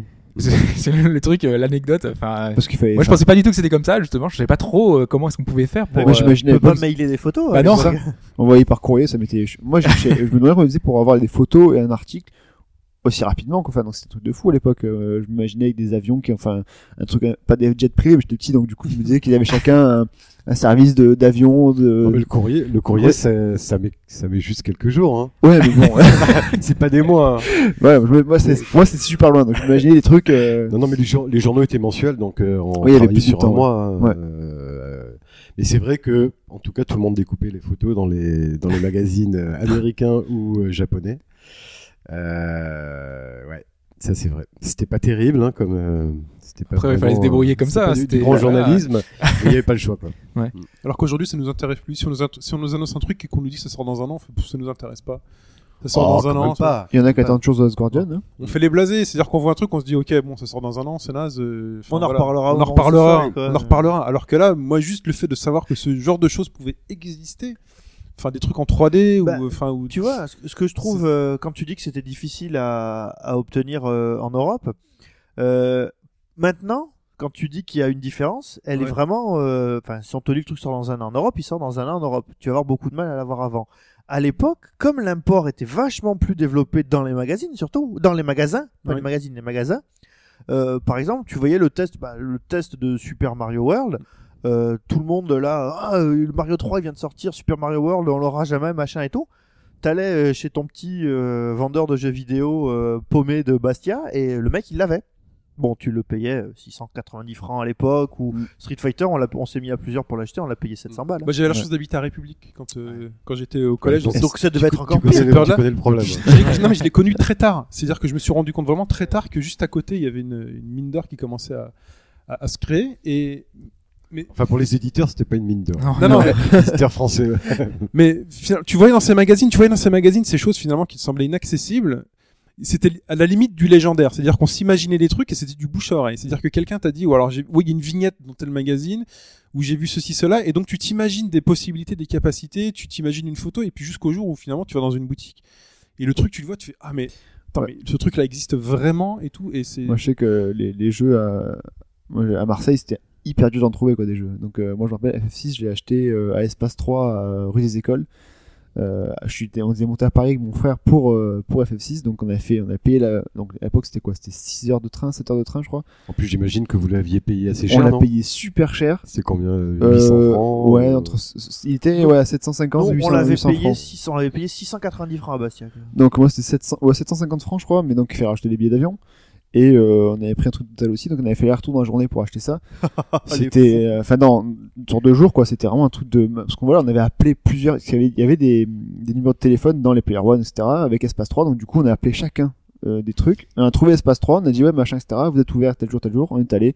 On a fait l'aller-retour, mais c'est voilà, c'est parce qu'on avait vu dans un magazine euh, FF6, donc en plus c'était FF3 il, qu'on a faisait, acheté. il faisait ça par correspondance normalement. Ouais, mais moi, non. Ah, pour le coup, t'aurais connu Pipo à l'époque, t'allais à Bastia, c'était moins. Ouais, ouais, c'était c'était moins loin en plus. Non, mais c'est en plus, c'était FF3 à côté-là, l'époque. on était hyper bien, on était hyper bien achalandé euh, en termes d'import à Bastia. C'est un truc de fou, faut le Ouais. dire. Et donc au-delà donc aussi des previews des jeux, il y a aussi un autre aspect euh, que j'ai noté, c'est alors quelque chose qui est quasi impossible aujourd'hui. Dans ces magazines, il y avait par exemple des schémas de Super Nintendo avec un lecteur CD en dessous. Enfin des espèces de concepts, on savait pas trop si c'était vrai ou pas. PlayStation. Oui, la, C'était- la première la PlayStation. Ouais. C'était le projet PlayStation, mais au départ c'était euh, Nintendo qui voulait s'aligner avec Mm. euh, le lecteur Oui, CD. et tout à tout. fait. Ouais. Et Aujourd'hui, à c'est fait. le genre de choses. Alors, je sais pas si c'était des concepts qui venaient véritablement de l'éditeur ou si c'était des trucs fantasmés que vous chopiez aussi dans des. Ouais, des c'était magazines C'était chopé dans les magazines, mais les magazines l'avaient bien de quelque part, j'imagine. Aujourd'hui, c'est quasi que ça impossible. circulait. C'est vrai qu'aujourd'hui, euh, je sais pas après. Hein, Aujourd'hui, la PS4, tu l'as pas vue euh, Oui, c'est avant ça. qu'il te, avant qu'il te la montre. On, ça, avait, on aujourd'hui, vu quand euh, même pas mal de, de, de- Oui, il y, a des- il y avait des, des tendances, des, des trucs comme ça. On avait Le problème, des- c'est que maintenant, Ouais, le c'est beaucoup plus qu'en- hein. En deux jours, si le truc est bidon, ça se sait, quoi.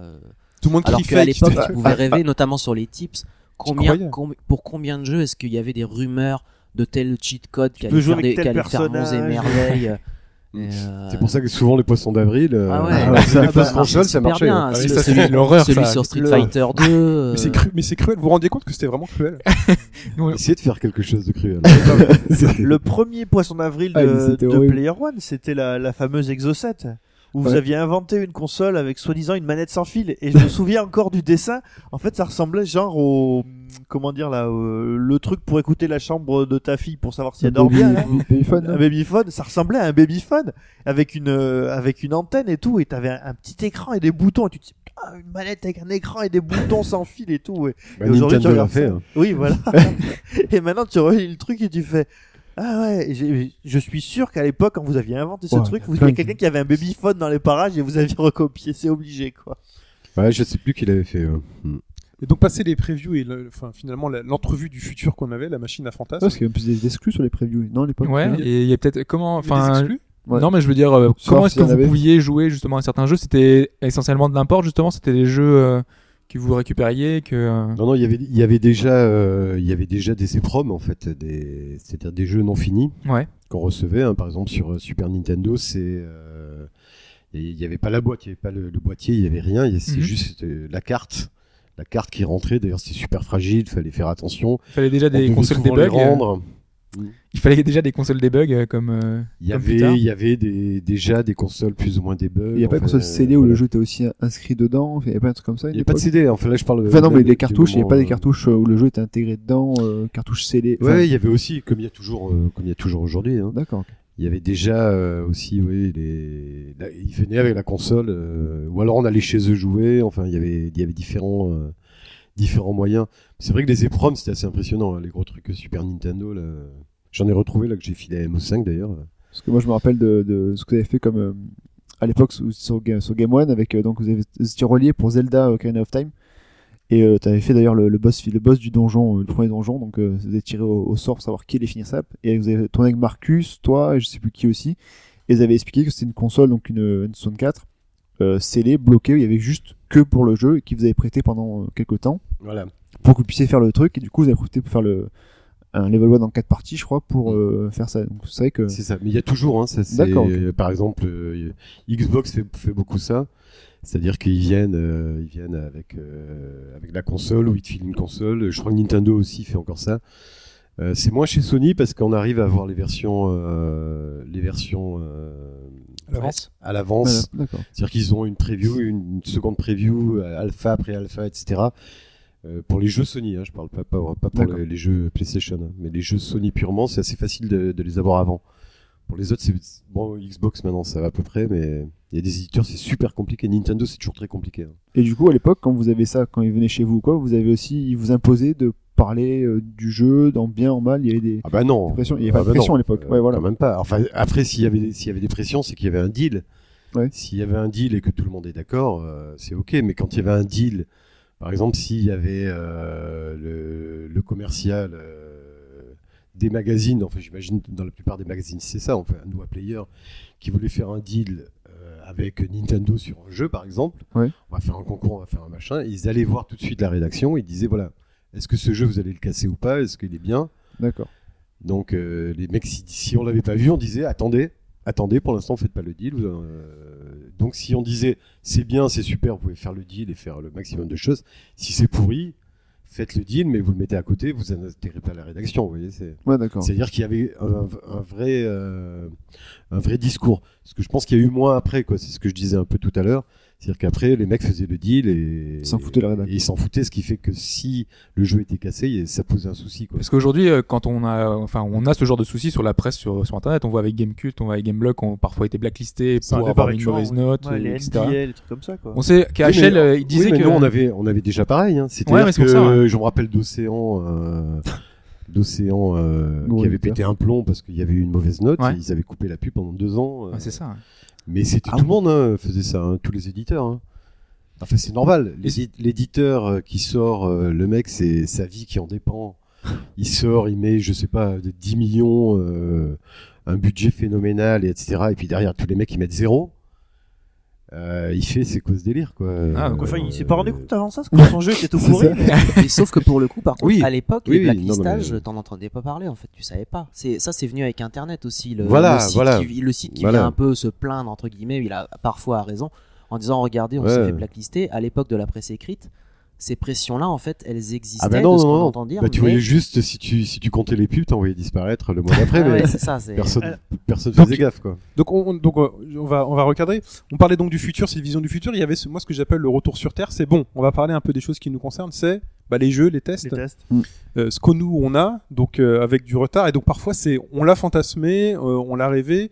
Et là le test arrive. Donc euh, voilà Sonic 2, euh, je sais pas combien d'années après qu'il soit annoncé au Japon. Hop, nous on l'a. Ah et Sonic donc 2, il c'est- la version très américaine, vite. donc euh, ouais. c'est un exemple que j'ai pris, j'ai pris mauvais. Il court vite. Sonic. Donc, Voilà. Je suis pas il, il court vite, je suis coup, pas à ma première connerie sur le podcast. Euh, et donc du coup les tests, les tests euh, avec les différents systèmes de notation. Donc Ouais. euh, il y avait du sur 100 en, en pourcentage, sur 20, sur 10. Euh, Il y Ah, avait. c'est- C'est important justement de revenir là-dessus parce Ouais. que c'est c'est un truc qui a été débat. sujet à polémique. ce Ouais. truc, C'est euh, un débat on infini. sait jamais. euh, Chez voilà. Player One, généralement 70% c'était pas forcément un très bon jeu non plus. Les échelles de C'était notation. entre 80 et 100, on va dire. Donc on va parler po- Il y a eu, enfin, de ce qu'on voyait après manette en main, euh, c'est- micro. Il y a eu Ouais, des des évolutions, pardon. ouais. Il y a eu des évolutions dans le.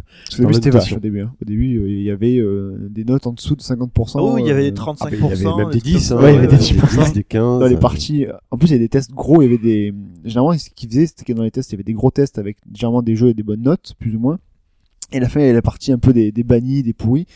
Euh, ça faisait un petit paragraphe avec. euh, ouais, voilà. Avec des notes généralement dépassant rarement les 45, quoi. Donc c'était euh, histoire de. Au moins, on en parlait. Il y avait Mais des fois, t'avais des gros jeux, hein, même dans les vides vues. hein. Ouais. Bah, euh, ouais. Ah bah oui. Oui, oui, ça, ça fait des trucs qui devaient être. euh, Enfin, moi, je me Ouais. souviens euh, à l'époque de pas pas dans vue de vue, pas dans vue de vue sur Player One, mais sur. euh, Je me souviens de Console Plus Ouais. qui avait fait un test de deux pages, de deux pages sur Paperboy, parce que Paperboy, comme ça venait de, comme ça venait de du, du micro et que sur micro c'est un jeu Mm, qui avait vachement mm. marqué, ils se sont dit Paperboy 2 sort sur Super Nintendo, enfin sur Super Famicom à l'époque. Ils ont dit on va faire un super truc et en fait les mecs ils se sont aperçus que le jeu était nul à chier et donc c'était un test de deux pages et ils lui collaient 5% au final quoi. Ouais, Tu il valait vois pas plus ça, mieux en même temps. Voilà, mais c'est sûr. Mais aujourd'hui, tu verrais plus ça. Enfin, si, là, il y a, y a Beyond qui s'est fait défoncer par tous les côtés et, et testé par quatre mecs, par exemple, sur JV Le Mag, quoi. Donc, alors les, les tests. Euh, donc tu dis qu'il y a une évolution. Donc vous, de votre ressenti de lecteur, c'est que c'était c'était entre 80 et 100, c'est ça?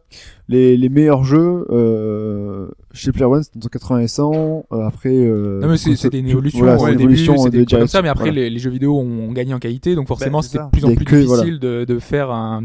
Si tous les jeux, enfin il y avait de plus en plus de jeux moyens, donc du coup il fallait pas leur donner une note trop mauvaise non plus. Mais ce qui était Il fallait bien, s'adapter. comme chez Console Plus, c'est qu'en fait, euh, pareil, ils faisaient, tout, ils faisaient une moyenne, en plus ou moins des pourcentages qu'ils avaient, en- entre guillemets, et euh, ils détaillaient un peu les. euh, pareil, là aussi, donc les graphismes, le fun, etc.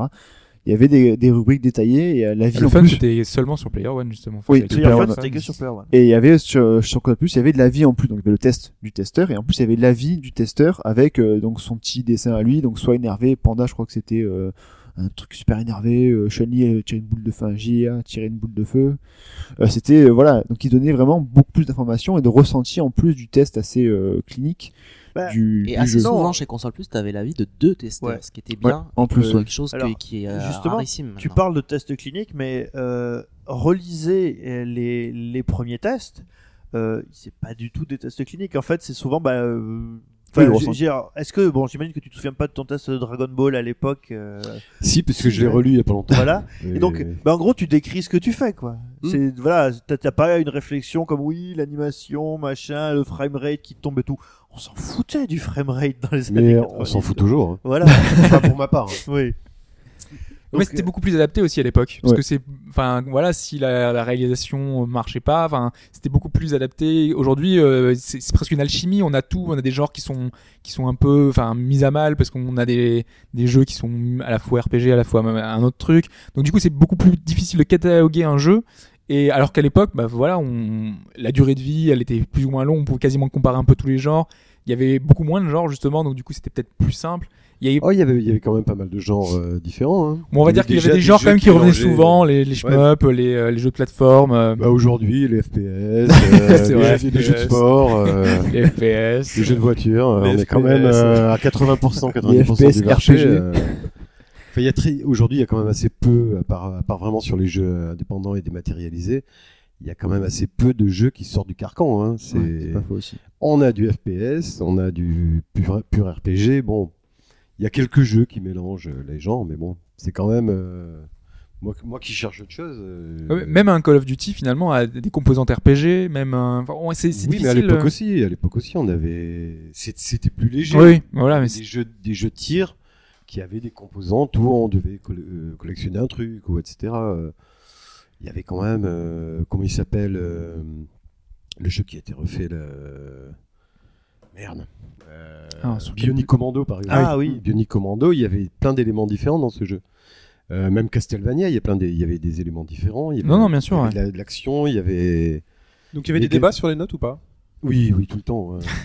Vous étiez plusieurs, vous aviez le temps de jouer plusieurs au même jeu? Bah non, ça c'est toujours très compliqué. Ouais. hein. Euh, un peu ce que tu disais, c'est que c'est compliqué d'avoir plusieurs avis différents, mais on, essayait quand même, au moins sur les grands jeux, Ouais, moi je me souviens là, j'ai j'ai relu il y a pas longtemps un, un, un Player One où euh, c'était Illusion of euh, Gaia, enfin. Illusion of Time, où tu donnais justement ton avis en plus du testeur et tu euh, contrebalançais un peu son avis en étant un peu moins enthousiaste. Parce que je crois qu'il avait eu 92% et euh, apparemment, enfin, toi t'étais un peu moins convaincu par rapport aux grands jeux qu'il y avait eu avant euh, sur, sur la plateforme quoi. Oui, Donc oui. voilà, c'est- c'est- ça arrive toujours pour Par contrebalancer. c'est Zelda, pas- sûrement, non Voilà, ouais, c'est ça. Je me rappelle plus de ça, mais ça doit être, ça doit être ça. Mais Ouais. c'est vrai que bon, les gens de plus libre. à Zelda. Euh, Ouais. Même par rapport photo, si tu mets 92%, il faut mettre 110%, tu mets 120%. 120% à Zelda, quoi. C'est ça. Le problème, c'est que le, malgré tout. C'était un des euh, premiers RPG qu'on avait en France. euh, Voilà, Ouais. c'est- c'est ça. Et par Tu peux pas rapport le casser. à. Le problème, c'est c'est compliqué les notes parce que un, un mec qui aime. Voilà, moi j'aime pas les, les, les FPS. Mhm. Bah, on peut mettre n'importe quelle note. J'en ai rien à foutre, quoi. C'est. Moi, je mettrais toujours zéro. Moi, je fais Call of Duty. Je sais que je m'arrête, je joue une seconde. Je dis, mais pourquoi je vais aller me battre? J'en ai rien à foutre de cette histoire. Ça m'intéresse pas. Donc, je mets 0%. Donc, et un mec qui va aimer les FPS, euh, un pote à moi, il joue. Il vient chez moi, il joue à Call of Duty, il fait putain, c'est génial. Lui, mais il met 80%. C'est pour ça que la presse a 30%. assez longtemps demandé si les notes ça valait le coup ou pas et on l'a jamais moi, enlevé Moi, je trouve que ça, ça, ça a aucun sens parce que c'est comme un test de bagnole, c'est un test technique. Et aujourd'hui, le jeu, c'est trop subjectif, quoi. Mais même à l'époque, Ouais, c'est trop subjectif que ça veut rien dire.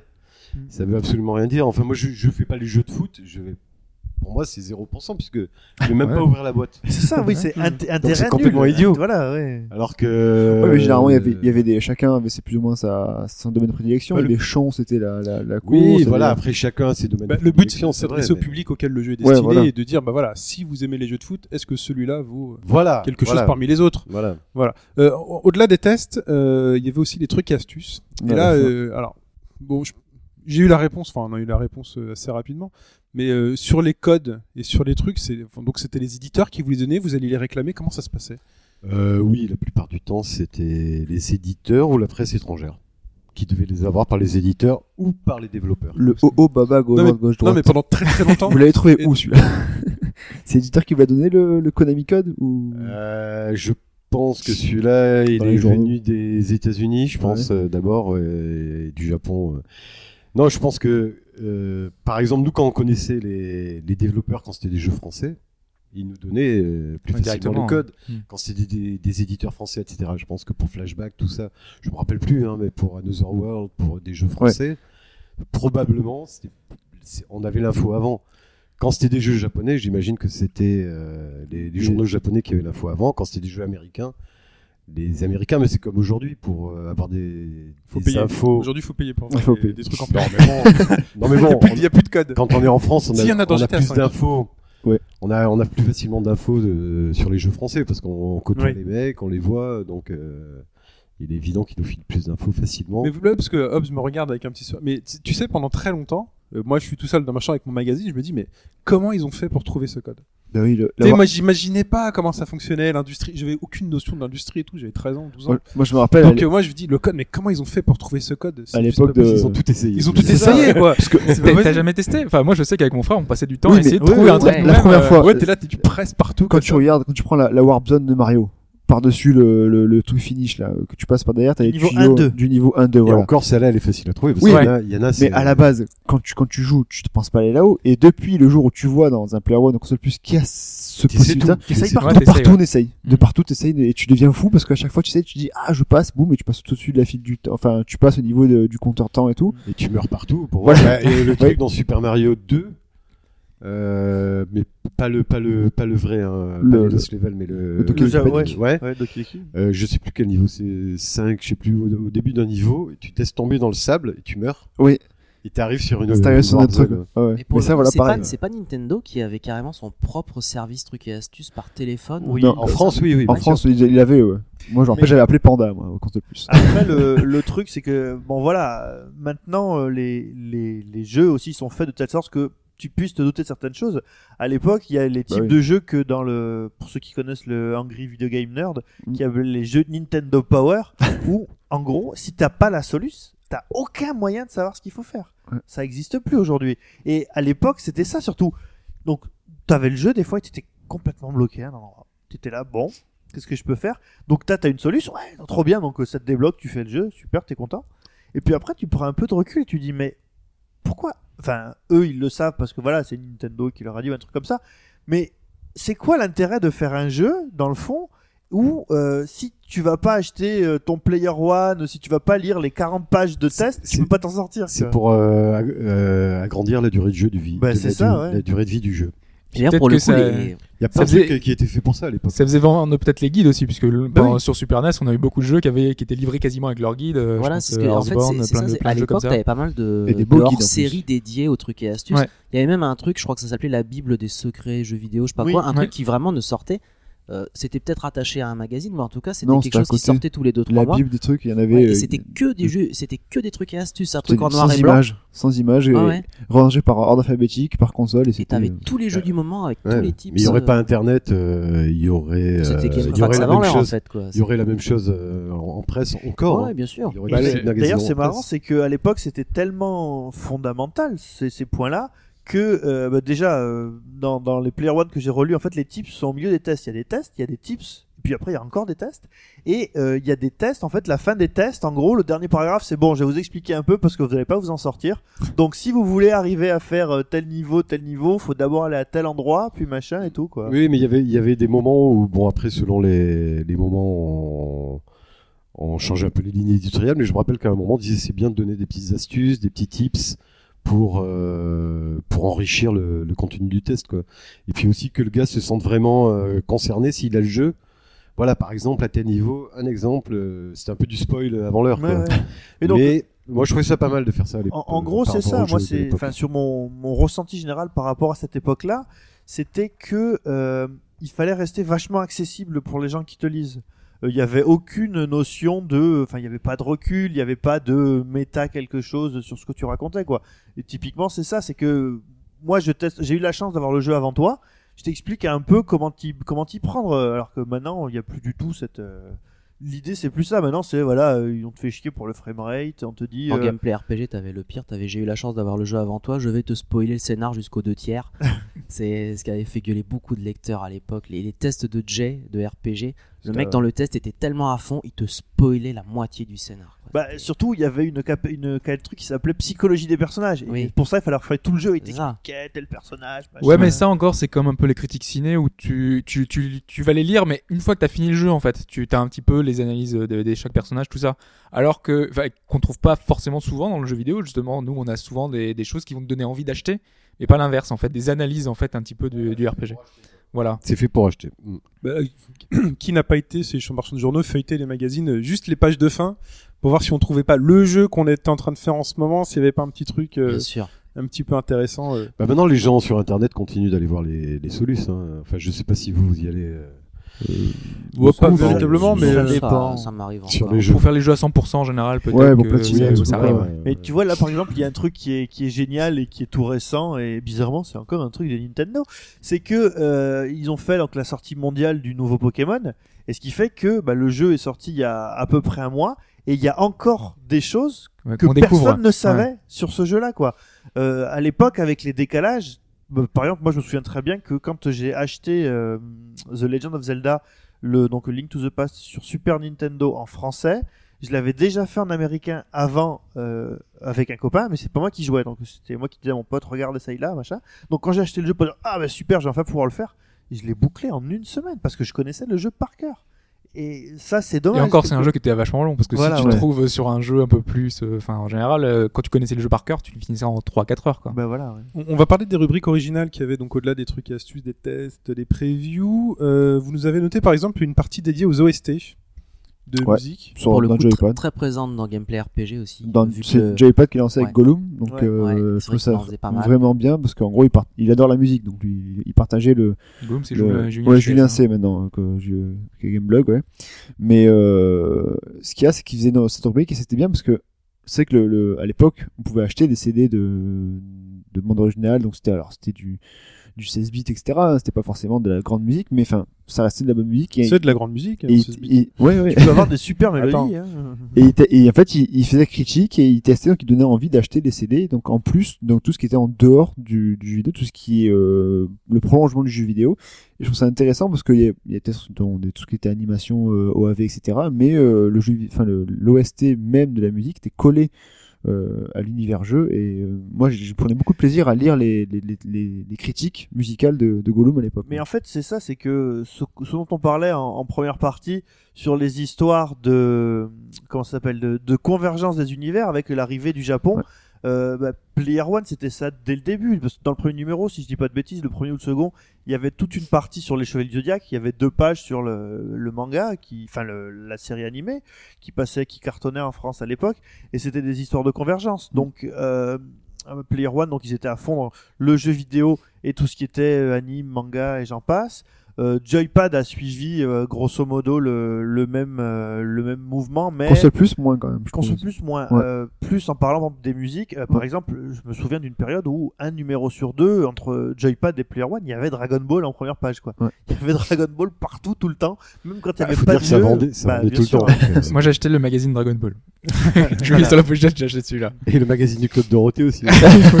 oui, il y avait. Attends, bah, je le lisais aussi. Tous les hein. magazines je finalement. le recevais chez moi, j'étais content. C'est vrai C'est que ça. Console Plus de ce côté-là a pris beaucoup plus de temps pour avoir des, Ouais. des mangas. Et par contre, quand ils s'y sont mis, euh, il s'est passé un truc énorme. Donc moi, j'achète un. Ça fait longtemps que j'avais, parce que j'ai été abonné pendant deux ans à la sortie du magazine. Puis j'ai laissé tomber, puis j'en rachetais de temps en temps. La guerre des consoles, j'en passe, c'est des meilleurs. Et puis j'en vois un qui disait, euh, bah euh, manga. Euh, je dis ah bah tiens console plus, c'est mon manga. Et j'achète euh, ce console plus là. Et en fait, je et c'était genre au bout de la dixième page. Et en fait, il s'avère que ce jour-là, ils avaient décidé de parler uniquement de manga hentai dans console plus. Dans console plus, d'accord. En console plus, ok. Donc t'avais des euh, t'avais des planches où tu voyais euh, Chun-Li et Camille qui se pelotaient, ou des trucs comme ça quoi. Et tu disais mais attends, euh, je je suis en train de dire console plus là. et enfin d'ailleurs je crois que AHL avait raconté qu'il avait eu des soucis par rapport à ça euh, parce que il avait pas forcément relu le truc. Et euh, ou alors euh, il avait- on lui a dit je vais parler de manga et le mec a dit super et puis il s'était retrouvé euh, je crois que c'est dans son dans sa biographie là T'imagines le scandale avec Twitter maintenant ah oui, voilà. Ouais. il s'était retrouvé à la brigade de répression de, des mineurs ou un truc comme ça, quoi, parce que euh, il y avait des, du hentai dans les dix premières pages de console plus, quoi. Pourtant, ils ont dû le refaire hein, parce que je sais que dans Megaforce, il y a souvent, il y a eu des dossiers un petit peu pour dire la Saturn, c'est la console un petit peu du hentai. Ouais. Et il y avait souvent des dossiers un petit peu qui revenaient sur ça. Ouais. Bah, ça les gênait pas de le dire dans les magazines, alors pourtant c'était adressé à un public assez jeune en général. Mais c'est vrai qu'on trouvait des choses côté autres que le jeu vidéo. Donc il y avait donc Ouais. euh, les mangas, il y avait les OAV. Alors le jour où t'apprends qu'il y a Street Fighter 2 en dessin animé, donc généralement c'est lié, tu vois. Le Là, ce truc-là, alors c'était les, ouais, donc c'était le. Et l'OAV. pas qu'en dessin animé, hein, parce qu'il y avait même Ouais, en le- film. le je film, c'est que ça. Player Oui. One, euh, on avait, euh, enfin, le poster dedans. Enfin, on avait des trucs un petit Ouais. peu Street liés. Fighter euh, 2 la série, Street Fighter 2 le film. Le film. Mais le film, le film, ça te reste accessible parce que tu sais qu'il va sortir au cinéma et que tu vas aller le voir. Moi, je me souviens très bien du jour où je suis allé le voir Street Fighter 2 au cinéma, mercredi après-midi. Mais quand tu vois un OAV Street Fighter 2, tu te dis, attends, ce truc-là, enfin, à quel moment il va être distribué chez nous? Enfin, tu, tu penses même pas à ça. Et du coup, t'as pendant six mois, un an, un fantasme avec tous tes potes dans la cour en disant, attends, le, le dessin animé, il existe, euh, c'est- c'est c'est juste de la folie. Il y avait aussi du cinéma. J'ai refeuilleté des trucs de Player One. Il y avait aussi des, du cinéma. Oui, toujours euh, cinéma, comics, euh, de la bande dessinée Ouais. européenne aussi. Voilà. Donc vraiment et des très- mangas et de la musique. Donc c'était Euh, donc jeu vidéo Un peu culture. culture, ouais. Voilà, Ouais. c'était culture, culture geek. On Il y va l'appeler avait- ça et Et puis aujourd'hui. c'était quand même une culture qu'on avait du mal à Qui est pas voir trop à l'époque. On ouais. cherchait. Moi, je me rappelle justement, je parlais de Club Dorothée, mais je disais Club Dorothée euh, notamment pour la page de- des news. euh, des dessins animés, Ouais. tout ça. Je crois que Ouais. c'est Pascal Laffine d'ailleurs qui l'a fait, il me semble. Mais c'était, euh, il y avait euh, 50 lignes. Mais bon, c'était important toutes les semaines de lire ça parce qu'on avait des news sur le Japon, quoi. Sinon, nulle part on avait quoi que ce soit. Donc il fallait les journaux de, de jeux vidéo pour euh, pour avoir des news sur les mangas et, et les comics, quoi. Donc au-delà de cette culture euh, manga film, euh, donc on avait aussi donc les OST dont on parlait euh, Futch, euh, et revues de presse. Donc c'était dans quel magazine qu'il y avait des revues de presse? Euh, Il y avait pas mal de, de magazines qui ont fait ça. C'est Joypad qui a commencé en Ouais. parlant un petit peu des autres, euh, des autres magazines, un petit peu ce qu'on pouvait trouver ailleurs. Moi, je sais que dans Playmag, il y a un bouquin que je lisais, il y avait un, Ouais. un, un- un tableau avec euh, les différents tests euh, dans chaque magazine en fait, et ils avaient une moyenne à la fin. Et en gros, ça donnait une indication un peu plus globale. Euh, Metacritic Magazine en fait. C'est ça, c'était le métacritique aujourd'hui. euh. Euh, Il y avait donc retour sur les numéros passés. Euh, Ouais, moi, faisais Joystick, moi, qui faisait ça à la fin. euh. Mais voilà, enfin, c'est les. Changeaient les notes ou pas? les magazines, Non, qui non, avaient, non. les magazines qui avaient beaucoup de recul qui pouvaient faire Ouais. ça, tu vois. Ouais. T'imagines bien que les premiers numéros de Console Plus, c'était pas possible. Et genre, ils revenaient 10 ans en arrière et ils expliquaient, dans ce magazine-là, on avait une couve avec tel truc, euh, ce jeu-là, on l'avait défoncé alors que c'était génial, et l'inverse, tu vois, ils arrivaient à faire une petite critique euh, de ce qu'ils avaient proposé à l'époque, c'était sympa. Et donc il y a aussi des liens avec le net.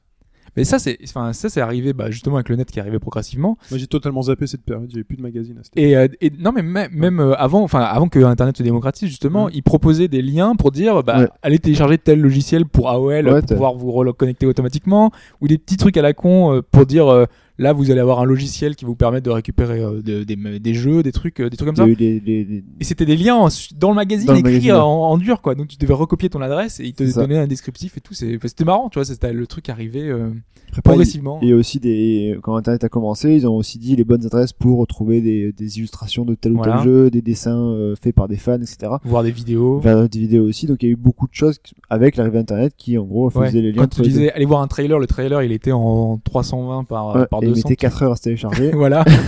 tu passais tout ton forfait internet juste pour voir une vidéo d'un, je jeu. Et finalement, euh, ah ouais, c'était ça. Bon, mais ok. Il y, a, il y a encore beaucoup de choses à dire sur le contenu, euh, notamment donc déjà, bah, déjà le contenu, le nombre de pages a priori. euh, vous avez noté qu'il avait diminué.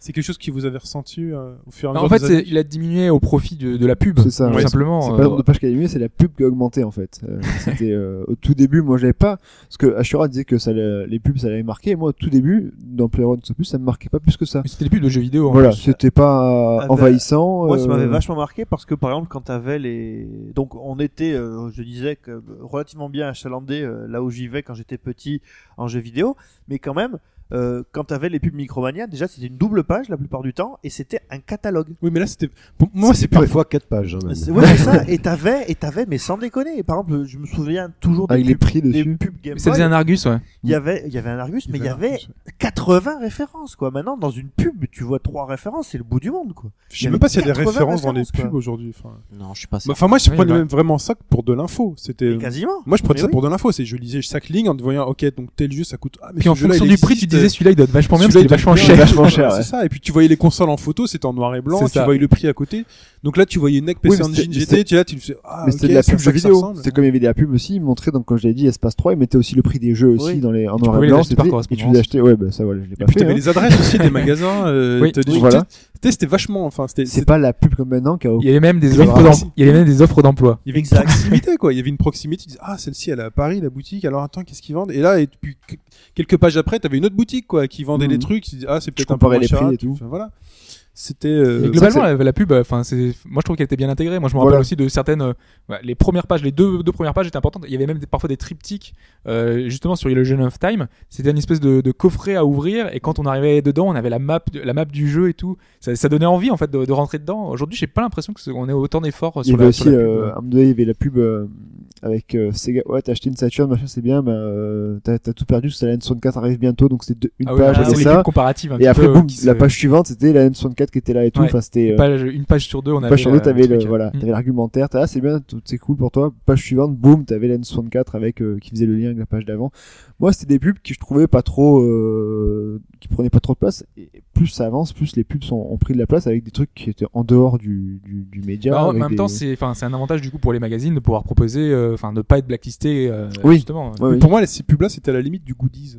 Parce que t'avais un dessin original de, de Samus où t'avais euh, un, un bon mot de Nintendo qui vendait, voilà, une illustration d'un mec qui jouait avec sa Game Boy. et Enfin, en général, c'était tellement ciblé. En général, t'avais une fille avec des gros seins, tu vois, ou euh, toujours ça, ça arrivait quand même. Pas ce euh, souvenir-là. Ouais, mais Quand même. Il y en avait, il y en 90. Il y en avait, hein. Mais voilà, pour moi, les pubs étaient vraiment, euh, vraiment du contenu. Aujourd'hui, ils mettent les pubs euh, de jeux vidéo à la télé et sur Internet. Hein. Oui, donc, dans les euh, magazines, c'est pour ça aussi. hein. aussi. Mais ouais. euh, enfin, surtout la, la particularité de ces pubs et quand en Chine disait que c'était de l'info, c'était que maintenant en fait t'as la pub directement pour le jeu. Là Mm. en fait c'était les là c'était les, les magasins qui vendaient du jeu vidéo qui faisaient Ouais, de la c'était un pub. catalogue de jeux. De jeux. C'était- un catalogue. Par exemple, euh, à l'époque, je me souviens, à l'époque, tu sais, Chine, notre amour pour les jeux Ken le survivant. Euh, je, les, je les connaissais pas les jeux à l'époque. Et euh, je- c'est à l'époque que j'avais dans la, la boutique à côté de chez moi, il y avait un jeu Ken le survivant qui était vendu peut-être 300 francs, un truc comme ça quoi. Et euh, c'était un jeu japonais donc je savais pas lequel c'était. Et c'est grâce à une pub Micromania que j'ai pu voir qu'en fait il y avait deux jeux Ken sur Game Boy à l'époque et que c'était le mauvais des deux qui était vendu dans, dans la boutique à côté de chez moi quoi. Donc c'était vraiment de l'info, comme tu disais. Non, non, mais c'était, enfin voilà, tu, tu voyais parfois des consoles même euh, apparaître sur une pub. Tu pouvais avoir raté trois, quatre numéros euh, d'un magazine parce que voilà, tu pouvais pas tous les avoir. Et puis tout d'un coup, donc t'avais ton magazine et puis poum, t'ouvrais et tu voyais dans la pub, tu fais, mais attends, c'est quoi ce truc qui dépasse de la de la Mega Drive?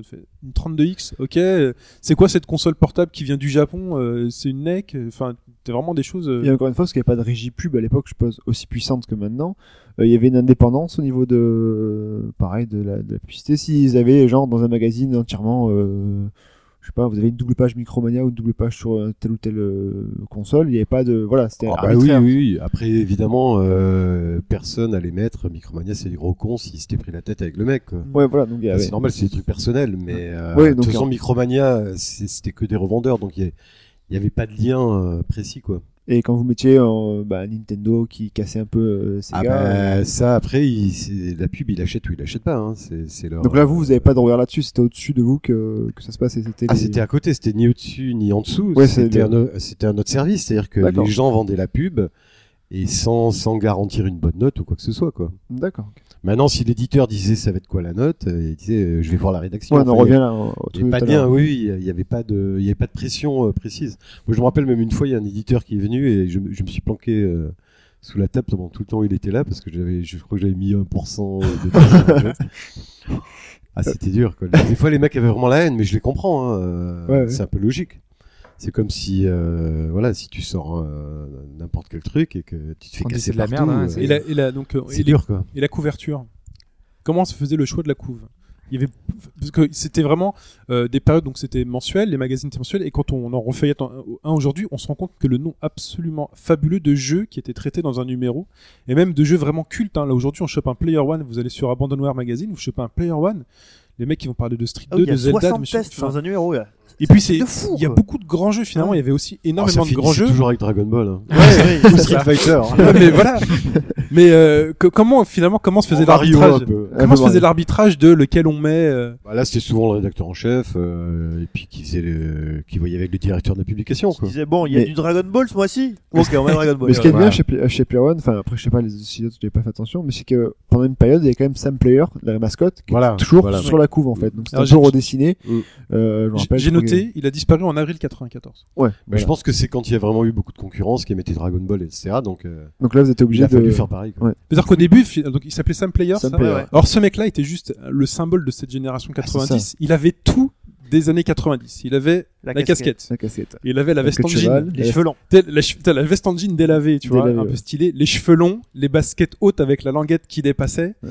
Et euh, voilà, on lui filait Il un flingue. euh, ouais. il était, enfin, moi je trouve que c'est assez Et iconique de la, tout- dans de toutes la les dans toutes les situations des jeux, en gros, c'est lui qui était à la place d'un tel ou tel héros, donc c'était vraiment. euh, Bah, C'était le représentant du, du joueur en fait. Voilà, ça, Voilà, ouais. c'était, c'était. euh, Ça c'était top, moi. Qui le dessinait à l'époque? Je crois qu'il a été créé par euh, Olivier Vatine, en fait, D'accord. qui a fait Aqua Blue euh, et notamment beaucoup d'autres choses.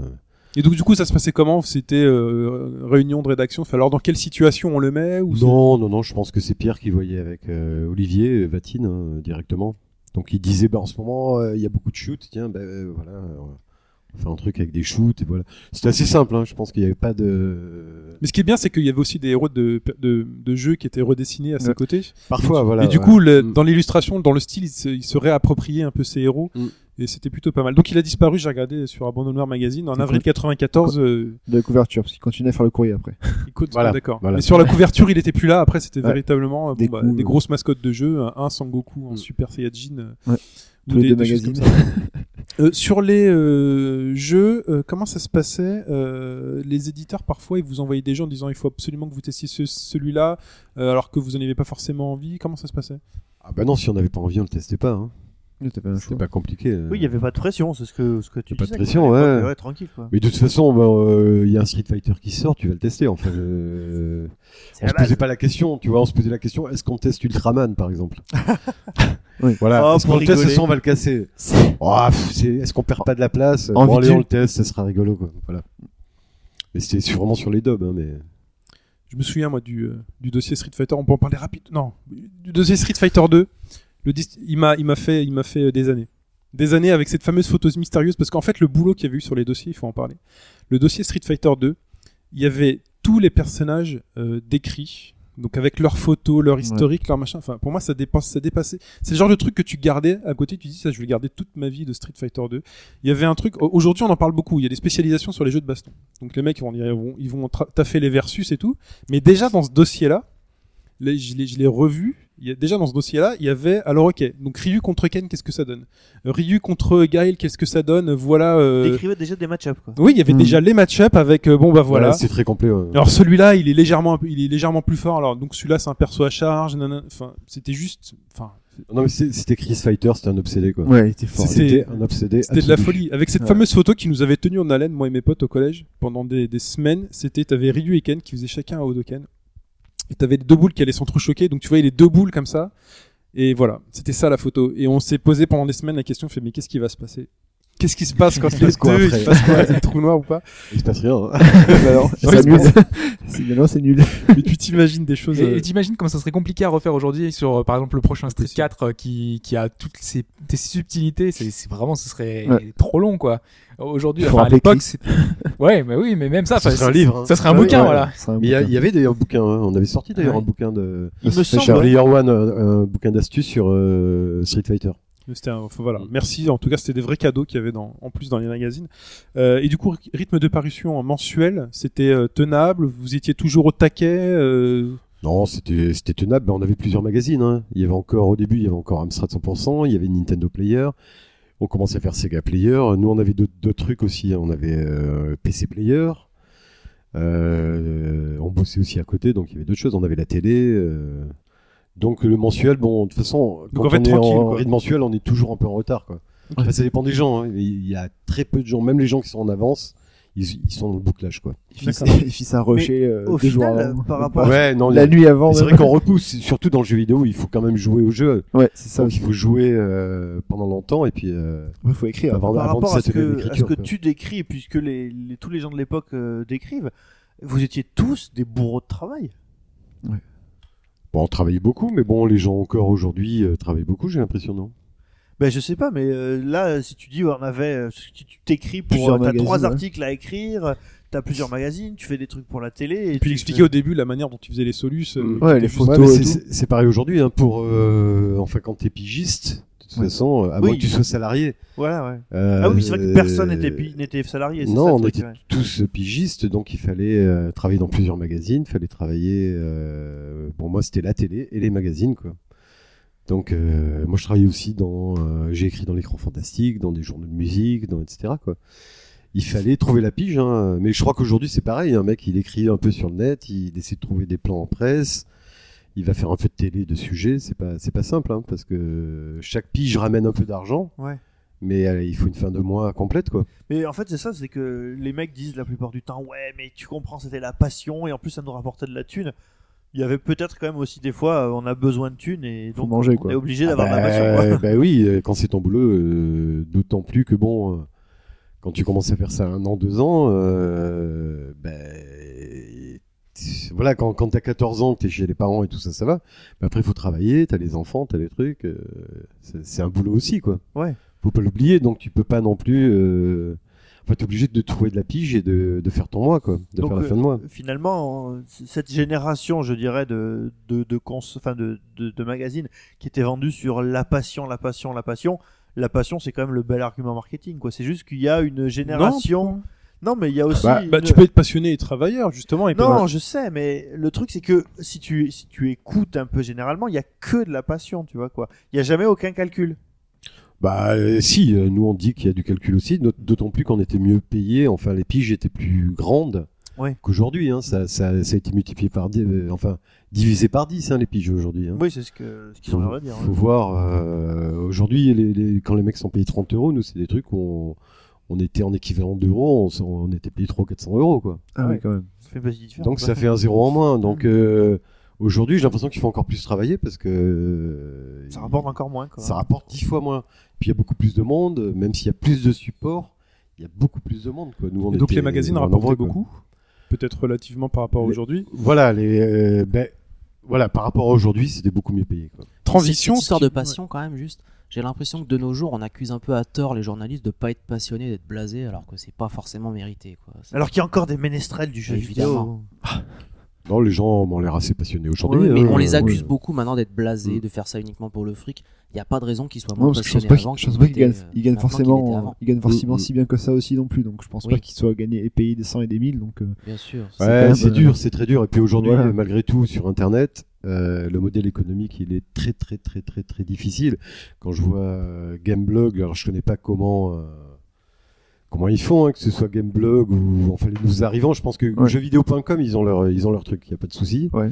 Gamecube, je pense qu'ils ont trouvé l'équilibre, etc. Mais euh, bah, ils ont été rachetés Et surtout par parce qu'ils ont été rachetés. Ouais. Adossés oui, oui. ouais, puis c'est pas, euh, c'est pas simple obligatoirement tous les mois. Euh, jeuxvideo.fr, bon, s'ils ont été rachetés, mais Voilà, c'est pas ouais. le fait d'être racheté, hein, parce qu'après ce qui rentre et ce qui sort, euh, Ouais, ça, ouais. complètement.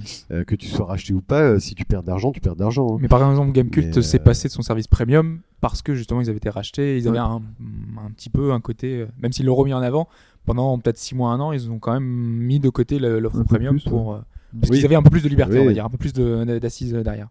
Parce que ça devait rapporter suffisamment pour euh, Mm. ne pas avoir à, à- à financer peut-être les voyages, Oui, oui. euh, d'autres choses. Sur, sur les rythmes de, de parution, on, on avait aussi du bimensuel, de l'hebdomadaire. Player One, c'était que euh, Mensuel, mensuel. ouais. mensuel. Parfois, c'était euh, donc l'été, il y avait des numéros pour euh, deux mois. Oui, oui, parce que Fallait bon, bien partir euh, en vacances. Mm.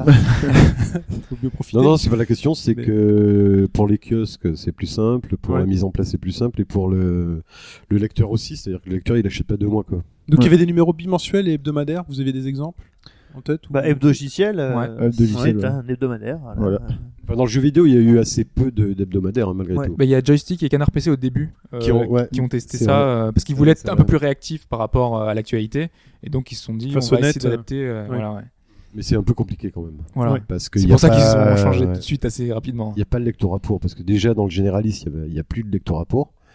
Quand on voit l'état de la presse euh, hebdomadaire et quotidienne, alors je- je- rien que du jeu vidéo, c'est compliqué. Quoi. Ouais, ça doit être difficile. Donc on a pris beaucoup de temps. Euh, rapidement, comment ça se passait pour les offres d'abonnement? Euh, Donc il y avait les offres d'abonnement, il y en avait parfois avec des cadeaux.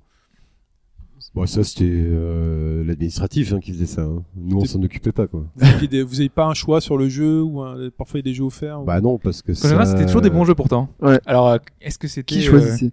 Non, mais que- ça, c'était vraiment le. Ça, c'était la pub hein, qui faisait ça. Le truc qui se vendait bien à l'époque. ou- En fonction Ouais. des peut-être des notes, tu regardes aussi les notes vite fait ou quoi, et que tu disais bah celui-là il est eu dans le magazine 95%, on va peut-être le prendre. euh. Parce que parfois aussi, on avait euh, dans les magazines, on, Non. on pouvait avoir. Non, non, un- parce que ça, c'était, c'était l'éditeur. euh, En fait, c'était simple. Voilà, c'était. euh, Il y avait Barbara. Euh... euh, Ness qui, qui faisait ça aussi, qui faisait la pub avant de, de faire de la télé. euh, donc vrai. elles appelaient, euh, allô, Monsieur Océan, ben, je sais pas, t'as quoi comme jeu? J'ai besoin de 200 jeux pour euh, pour le concours de je sais pas quoi. Qu'est-ce que t'as en stock? Euh, Je te passe une pub et tu me files 200 jeux. Ah ouais d'accord. Enfin, Ouais. Voilà, c'était du deal, quoi. Ça, c'est du, du business pur. Donc nous, nous, ça nous regardait pas, quoi. On rentrait pas du tout au niveau de la rédaction dans, dans ça, quoi. Parce que si on avait commencé à regarder ça, euh, enfin, faut, faut séparer, je pense. Faut Ouais. qu'il y ait Ouais, c'est vraiment vrai. Et je sais que dans le, dans le courrier des lecteurs, il y avait souvent des gens qui réclamaient, euh, enfin, par exemple, euh, oui, euh, on aurait bien aimé que dans la prochaine offre d'abonnement, on ait par exemple une manette euh, N64, une manette euh, Saturn. euh, Voilà, mais peut-être que nous, après, on disait. euh, Ça peut-être que on ça serait disait à la répercuté, pub, euh, voilà, bah, C'est bien. les Ça, gens c'est bien, réclament euh, ça. ou, C'est euh, bien quand l'information circule Voilà, ouais. euh, entre les services. Faut voir si Dans, faisable. dans tous les boulots, quoi. Mais. Personne n'a jamais mis en avant l'Amstrad GX4000, je comprends pas. Ouais, c'était dur. C'était dur d'ailleurs avec Player One, puisque c'était une console. En fait, tu parles de la console, hein. Ouais. ouais. Ouais. Tu vois, j'ai même oublié euh, le nom de la console. Mais- et J'ai- D'ailleurs, si je dis pas de bêtises, je crois qu'il y a un Player One qui avait fait donc deux, trois pages sur euh, le GX4000. Quoi. Bah oui, puisque c'était une console qui sortait. Mais on était très embêtés parce que quand on a commencé à y jouer, euh, on a un peu flippé quoi. Voilà. C'était- je me rappelle Robocop là, oh là là. Donc on vient de parler du contenu. euh, je vous propose avant de parler de la forme des magazines avec euh, bah, justement l'identité, euh, la bande de potes qui euh, écrivait cela, un petit interlude musical.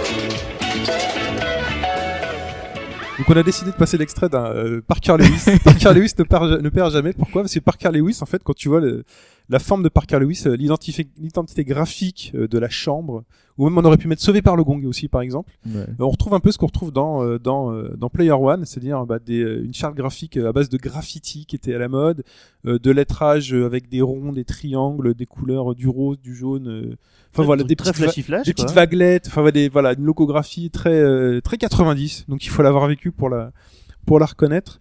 Et du coup, on avait aussi des mascottes. Oui, donc on l'a vu avec- avec Sam Player euh, pour euh, pour Player One. On a, il y a aussi, euh, il y a eu qui comme mascotte connue. Euh, Il y avait le Schmurtz. Il y avait un. Je vous parle du Force. parce que j'étais très méga. Ouais, voilà. Euh, Les pingouins de joystick. Ouais. aussi, voilà. Donc bon, il y a eu euh, chacun a sa mascotte, une identité, jusqu'à ce que ben ça devienne un peu plus pro et que les mascottes disparaissent petit à petit. Mais enfin, les logos c'était important aussi. Enfin, surtout Oui. euh, Ouais. quand on avait sur le, le- sur le magazine. Enfin, moi, je sais celui de Joypad, c'est pas de Joypad, celui de Player One, c'est le plus stylé que j'ai jamais Ouais, vu dans beau, un magazine. Quoi. Mais il est- Franchement, il, est signé Olivier Mégaton d'ailleurs, hein, qui Ah ouais. Ah d'accord. qui, Ah, je euh, savais pas, ouais. Qui, qui, qui a, qui a Qui est fait réalisateur de ciné. Hein mais qui a fait le, le plus gros film français aux États-Unis, euh, Tekken 3, qui est le plus grand succès euh, français qui ait jamais eu aux États-Unis, ouais. Tekken 3, c'est le plus gros succès français aux États-Unis. Waouh. qui est de l'histoire, de l'histoire du cinéma. Taken euh, le- avec. euh, Pas TE KKEN, Oui. hein. euh, T-A-K-E-N. Ah, Taken. Tekken. c'est pas- Oui. Euh, Ah non, il y a un transporteur 3. Non, non, le transporteur 3. Transporteur 3. Ah, Transporteur il- Tekken, il n'y en a que ok. deux pour l'instant. Parce qu'il n'y en a que deux, je fais attends, c'est pour ça. Non, le transporteur 3, désolé. Le transporteur un, 3, un d'accord. lapsus, c'est idiot. Bah, en fait, c'est Olivier Mégaton qui était à l'époque, euh, qui faisait du graffiti et tout ça. Oui. Qui, que- qui avait d'ailleurs, qui est allé, je me rappelle, sur le mur de Berlin pour, euh, qui avait été invité sur le mur de Berlin avant qu'il avant qu'il soit détruit, etc. Enfin, c'est, c'est un grand nom du graffiti, hein, dans le hip-hop, Parce il que très connu, dans chez le vous, skate le- euh, et tout ça. Le logo n'a pas trop bougé pendant toutes les années en fait. Il a jamais Euh, bougé, il hein. pas non, bougé. hein. non, non. À l'inverse d'un console plus, ils ont changé un peu. Joypad aussi. bah, nous, en Euh, même temps, c'était le logo d'un artiste, donc on pouvait pas vraiment Voilà. le faire Voilà, bouger, y a pas d'évolution. Et en plus, on le retrouvait sur toutes les déclinaisons, enfin, Ouais. euh, sur euh, PC Player, sur tous les autres trucs, on avait ce player écrit en graffiti. C'était Sega Player. Tu, enfin, tu reconnaissais tout de suite. Enfin, t'avais le, c'était l'époque. C'était Ouais. Il y avait les vraiment, stickers aussi. c'était représentatif de l'époque. Ouais, mais ça a bien passé Ça. le temps. Enfin, moi, je Ah trouve oui. qu'aujourd'hui encore, il est super classe. Hein. Ah il bah, irait très bien ouais. sur oui, un nouveau ça- magazine. Ça, euh. ça tient, ça tient encore la route. Tu regardes les, le premier logo de console plus, t'as envie de rigoler quand même. voilà, c'est pour Mais ça. même- même- si tu même les compares à la derniers, hein. concurrence, Ça a C'était jamais été c'était très peut-être très pire les les derniers. logos console plus.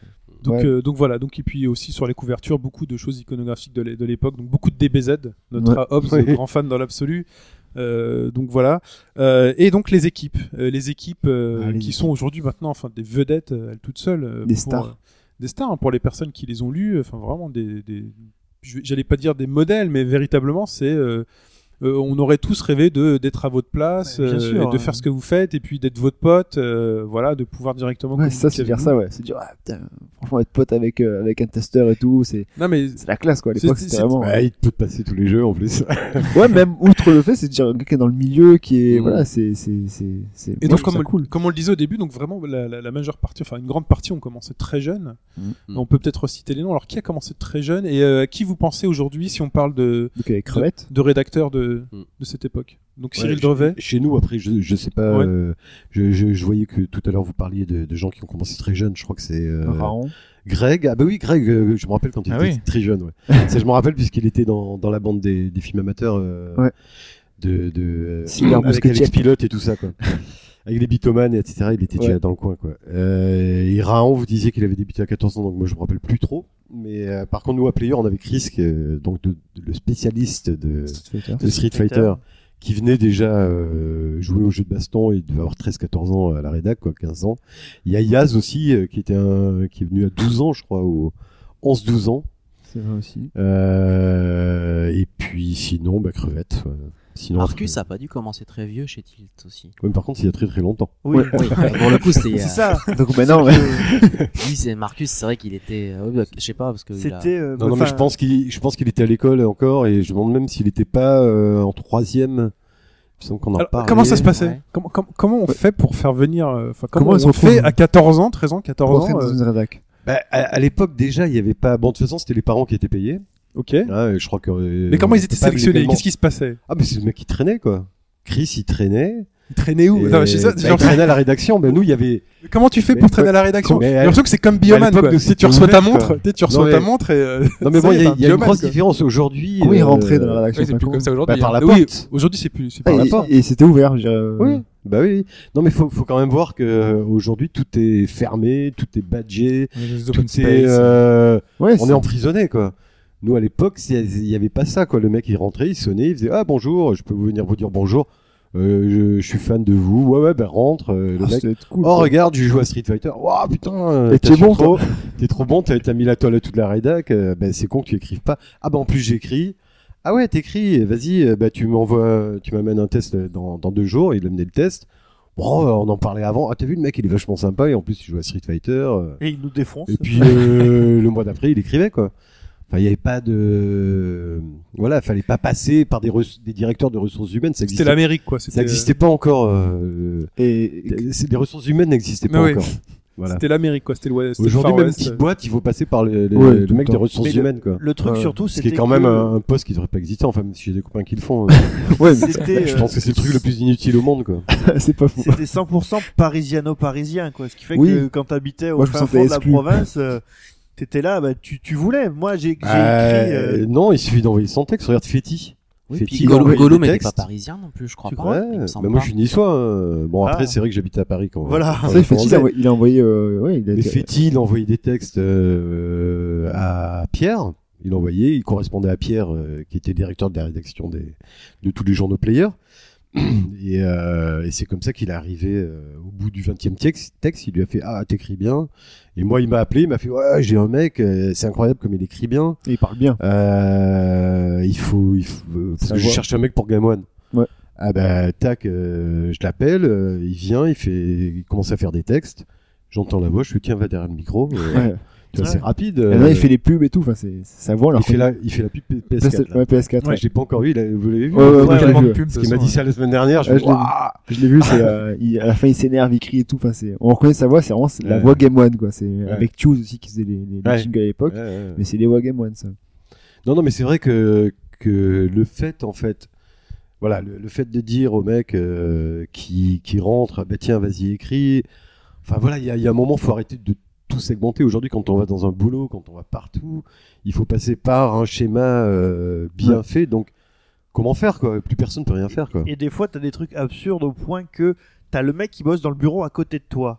Mais sous prétexte que c'est pas la même direction, tu peux pas juste aller au bureau à côté et dire au fait machin, est-ce que tu peux me donner ça et ça? Il faut que tu remontes au-dessus pour redescendre alors que le mec c'est la Ouais. porte à côté. Mais ça, c'est des grosses boîtes. Mais c'était Ouais. déjà, quand on était à, à France 2, c'était déjà ça. Quand on faisait Télévisateur 2, euh, c'était hallucinant, quoi. Des fois, Télévisateur il- 2, vous étiez pas trop les ovnis euh, du truc?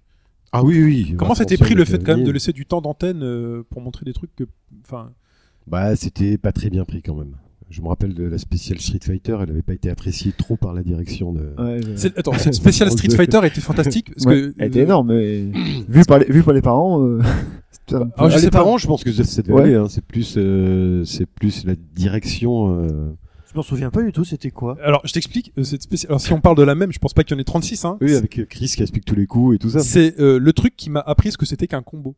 C'est grâce Ah, à cette c'est- émission-là que j'ai appris que tu pouvais faire gros point Shoryuken euh, si tu le faisais suffisamment vite. T'arrives à linker un gros point avec un Shoryuken et, et donc à placer trois coups au lieu de deux.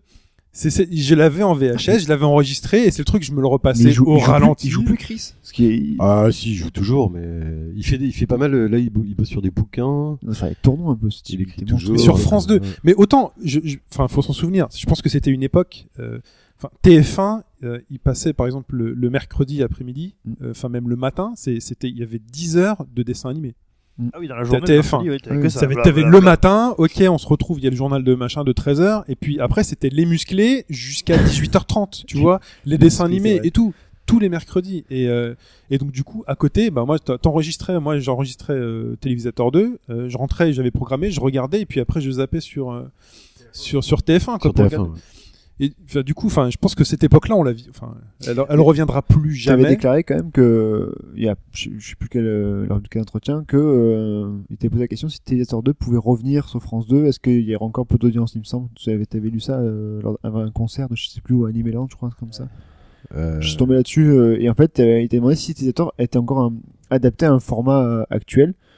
Et, euh, t'avais dit, il faudrait trouver les investisseurs pour, parce Bah, que c'est pas euh, forcément le, Ouais, le problème c'est qu'aujourd'hui tout, tout est formaté et d'ailleurs euh, ceux qui essaient de sortir des formats ils galèrent comme des chiens. voilà. À part No Life, euh, c'est le, je pense que c'est le dernier espace de liberté Ouais. dans le sens où euh, ils refusent tout format. Donc euh, Parce que même Game depuis One, le début, même Game One, ça a beaucoup changé. Game One, c'est- c'est ultra formaté quoi. C'est euh, c'est une c'est une machine de, de cases, quoi. C'est une machine formatée. C'est-à-dire Et que No Life, quand même, de son côté, en a chié justement pour arriver à, à intégrer la publicité.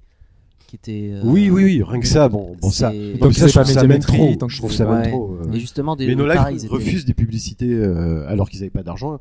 Ah ouais Si- ah ben ils refusaient les- tous les trucs euh, euh, qui qu'on voit sur les, les chaînes ouais. pourries là. euh, 36, non pas 36-15, mais les trucs. Euh, Oui. 22, 22. Ouais, 22, 22, machin, ils ont toujours refusé de prendre Bah, ce attends, genre de trucs. heureusement. Parce que là, Non, ce Game Boy, il y a leur que intégrité ça. alors qu'ils cravaient la bouche ouverte. Ce Game Boy, il n'y a que de ça maintenant. À l'époque, euh, c'était pas ça. non, mais. Game One, c'est, enfin, tu vois, c'est limite un MCM, quoi. C'est une Non, mais à l'époque, à hein. au tout début, au tout début, c'était deux points Game One, avec. euh, totalement formaté. Hein. C'est-à-dire Maintenant, que, euh, Bon, c'est pas le débat.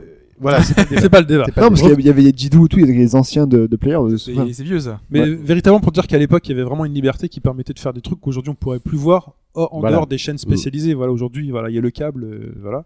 Et qui fait que des pigistes de 14 ans pouvaient entrer dans les rédacs, quoi. Voilà. Tout à fait. Et des gens qui venaient pas forcément de, enfin, même de milieux divers. Enfin, on- c'était pas forcément des, des spécialistes, des, des, des journalistes. Voilà, Toi, c'était tu pas des de- gens qui sortaient d'école de journalisme, Voilà, euh, ouais, etc. ça. Alors qu'aujourd'hui, j'écrivais- moi j'écrivais déjà.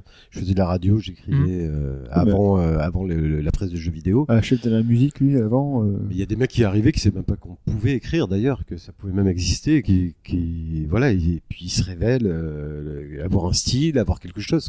Et si on leur fait pas essayer, euh, s'ils ont pas la chance d'essayer, aujourd'hui c'est vraiment trop formaté. hein. Enfin moi c'est, je trouve ça trop trop trop, tout est trop formaté, mais ça va être de pire en pire. hein. Ouais. Donc euh, c'est ça le malheur. donc les personnalités a- arrivaient à, à ressortir Ouais, les euh, styles d'écriture dans chacun des magazines, ouais. dans, dans les tests et du coup chacun avait ses préférences euh, enfin voilà pour donc tel magazine parce que finalement on se liait d'affection avec euh, avec une équipe je sais pas si vous c'était le cas Ouais, c'était Player One, je me rappelle, je crois que c'était un, je sais plus si c'était Player One ou Console Plus. Euh, mes parents étaient tombés dessus sur un test Street Fighter 2 encore une fois. Donc ma mère a dit que c'était combat de rue donc euh, jamais on achètera ça, ça se faisait pas et qu'il y, a- avait un, un- il y avait écrit Blanca réalise euh, une attaque électrocu- électrocute son adversaire tel euh, Claude François dans sa baignoire. Ah, Et ça, c'était extrêmement mal passé. Et du coup, en fait, on a attendu hyper longtemps pour pouvoir se l'acheter. Et on l'a acheté, euh, mon frère et moi en douce. Et on a un import américain.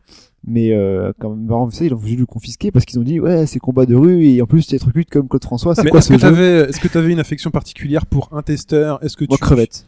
Enfin crevette c'était pour moi c'était crevette c'était l'icône du de, de, de la presse papier euh, c'était euh, c'était voilà c'était pour moi crevette j'aimais bien Didou aussi Elwood aussi c'était sympa Chon enfin tout l'équipe moi j'ai bah, tout le monde quoi mais Player One, ouais, mais, Ah, mais au-dessus de tout, c'était Crevette parce que bah, c'était euh, pour moi le. Il passe à la télé, donc Utilisateur 2, il avait sur euh, Player One sur MCM tous les matins, donc il, il bougeait beaucoup ses bras tout le temps. Il la ça. du truc, quoi. Mais c'était la star, avec sa casquette et tout. Il y avait Dobman les jeudis. Enfin, c'était. Moi, c'était vraiment. Euh... Cyril Devray, c'était vraiment le, le- la personne qui était pour moi le. le- ouais, c'était ton meilleur ami virtuel Mon meilleur ami virtuel, ouais, c'est ça. C'était vraiment un type euh, culte pour moi. Et il est toujours culte pour moi, j'aime beaucoup. euh, est-ce que vous re- vous aviez un retour là-dessus? Oui, on avait énormément de retours bah, par le courrier déjà. Ouais. Et puis euh, il y avait le minitel aussi à l'époque. C'est vrai. et c'était vraiment est-ce que c'était des messages qui étaient vraiment liés genre à l'équipe euh, on vous aime beaucoup euh, Oui, oui, bah, tout le courrier, il suffit de relire le courrier, c'était, mais c'était assez intelligent hein, les lettres. Hein. C'était les mecs euh, donnaient leur avis aussi. Il y avait, en fait, c'était pas, euh, c'était pas exactement un courrier d'abruti quoi. C'est difficile de choisir quand même, parce que pour publier les... et répondre, parce que tu Ouais. recevoir quand même beaucoup de courriers. Bah, c'était Sam Player qui le faisait. Enfin, c'était Ouais. euh, Pierre l'a dit, hein, c'était lui au début. euh, Ouais. C'était Pierre et à la fin c'était Didou. Oui, c'était Didou qui Ouais. Donc quand c'était Didou, c'était un peu plus Un peu plus cool. acide, Oui, un Ouais, peu plus plus cassant, acide et a fois vraiment un- cassant. Il a vraiment un style à lui. donc il y avait euh, donc il y avait les trombinoscopes euh, il y avait Ouais. souvent des trombinoscopes je sais pas si c'est des choses qui à l'époque se passaient dans d'autres médias euh, papier je sais pas si dans le monde tu mettais les photos de toute l'équipe du Non, monde bah non. Non, mais c'est pas c'est pas vraiment de l'entertainment, enfin, comme Ouais. on dit. Mais je pense que dans le cinéma, il y avait. Enfin, moi, je suis par exemple dans le cinéma, je suis très lecteur de Mad Movies, hein, qui est un peu. Ouais. euh, Ouais. L'équipe était tout le temps là, on les voyait, ils, ils, se- ils se vannaient dans les dans les ils se vannaient dans les papiers et tout ça. Donc c'était un, un un peu ça comme, dans la presse de jeux Un vidéo. mec quoi. comme Gans, par exemple, il était. euh, enfin, Starfix, voilà, il y avait Starfix, un. il était vachement quand même mis en avant, quoi. Voilà. pourquoi- P- pourquoi les pseudos? Est-ce que c'est est-ce que c'est né là les pseudos dans la presse de ce jeu? Parce que c'est Euh, euh, est-ce qu'il est-ce qu'il y en a eu ailleurs des pseudos Ouais, que, parce que- D'ailleurs, Olivier Derrière disait, demandait euh, lorsqu'on l'avait reçu, pourquoi des pseudos, pourquoi prenez tous des pseudos, pourquoi dans le, dans les, alors que dans les critiques cinéma et critiques musicaux, euh, musicales, il y a, il y a personne n'a d'un pseudo réellement. en Si, si, il y a des endroits où il y a des pseudos, mais. Mais c'est moins répandu que alors que C'est moins répandu, ouais. c'est peut-être des pseudos qui se voient moins tu vois c'est euh, Ouais. voilà Alors que là, dans les jeux vidéo, tous, et, et, et En même temps, Game le Cult, jeu maintenant, vidéo, c'est prendre le, le rôle avatar. personne, Avatar, tu vois. c'est ça, Bah, peut-être que Bah, pour, bah, a- pour nous, Ouais, ouais. typiquement pour nous, c'est tu t'inscrivais, euh, enfin sur les débuts d'Internet, il était important de pas donner son vrai nom. On savait pas où ça allait, Ouais. quelle portée ça allait avoir. Oui, mais là, les il y avait, pas internet. Je pense que Mais voilà. il y a peut-être même avant, un arcade, Mais tu mettais dans le temps. Mais voilà, tu mettais un petit truc. Les. Donc nous, on s'inscrit sur des forums, bah voilà, tu mets, un, tu mets un pseudo, tu n'as pas forcément envie de savoir que. Donc voilà, donc c'est resté. Mais à l'époque, dans la presse, c'est tu racontais un article, tu parles d'un jeu vidéo, mais euh, alors peut-être que les noms étaient écrits au début sur la première Alors, page sur l'ours. Hein. Je, je réfléchis à haute voix, mais euh, c'est vrai que moi, quand je suis arrivé, tout le monde avait un pseudo, donc on m'a dit, il te faut un pseudo. Ouais, voilà. On dit- Il n'y avait pas les noms. Je signais de mon nom dans les autres journaux, quoi, Ouais. de musique ou de, de cinéma ou de quoi que ce soit. Mais euh, je me demande si c'est pas parce, parce qu'au début, le jeu vidéo était tellement mal vu et tellement déconsidéré, enfin que c'était pas considéré comme quelque chose de sérieux, que le mec a dû, les premiers ont dû dire, ben je mets pas mon nom parce que euh, des gens on va, se- on va se foutre de ma gueule. Je vais faire Parce que moi, quand j'arrivais chez les gens et que je disais, bon, ben, j'écris euh, dans des journaux de jeux vidéo et tout ça, les, les gens me regardaient avec des yeux comme ça. et euh, je parle à tous les gens qui jouaient pas, mais à l'époque, très peu de gens jouaient, quoi. Mm. Les gens euh, nous regardaient, ils disaient, avant, des trucs de, un peu débiles, là, pour les enfants, un peu d'attardés mentaux. Enfin, il y avait un peu cette image, donc peut-être que les mecs ont dit, bah, on prend des pseudos, quoi. C'est une supposition qui, qui est peut-être euh, Dans. Tilt, il n'y avait pas de pseudo. Dans Tilt, ils avaient leur vrai nom. Marcus signait Marc Lacombe. Marc Lacombe, ouais. Oui, c'est vrai. Mm. Bah, C'est vrai. À HL, il signe son nom en fait. Hein. Ouais. Alors, je sais pas. Je sais pas. Après, il y avait les pseudos, donc je Il y avait dans certains magazines aussi le fait que, sachant que les pigistes travaillaient sur plein de magazines différents, peut-être pas pour pas montrer qu'ils travaillaient dans plein de trucs différents, Aussi, ils prenaient des pseudos aussi. pour ça. Mais ça, c'est la, la raison des pseudos de, dans la presse souvent, quoi. Donc Peut-être que ça a joué. Donc il y a plein de suppositions. Hop, tu avais noté ou euh, quelqu'un de l'équipe a noté donc les délires. euh, plein, ça. souvent des équipes euh, de mag. Vous avez plein. des exemples J'avais pas des joysticks, mais ils étaient oui. très très forts. à haut Joystick niveau. avec Ouais, Gilbert quoi. Software et trucs comme ça. Ah, Mais et même La balongue. même, même Player faisait aussi des, des une sorte de romans photos. Je me souviens avec MCAS, il y avait une époque où en gros il mangeait un Twix. Enfin, c'était un truc de.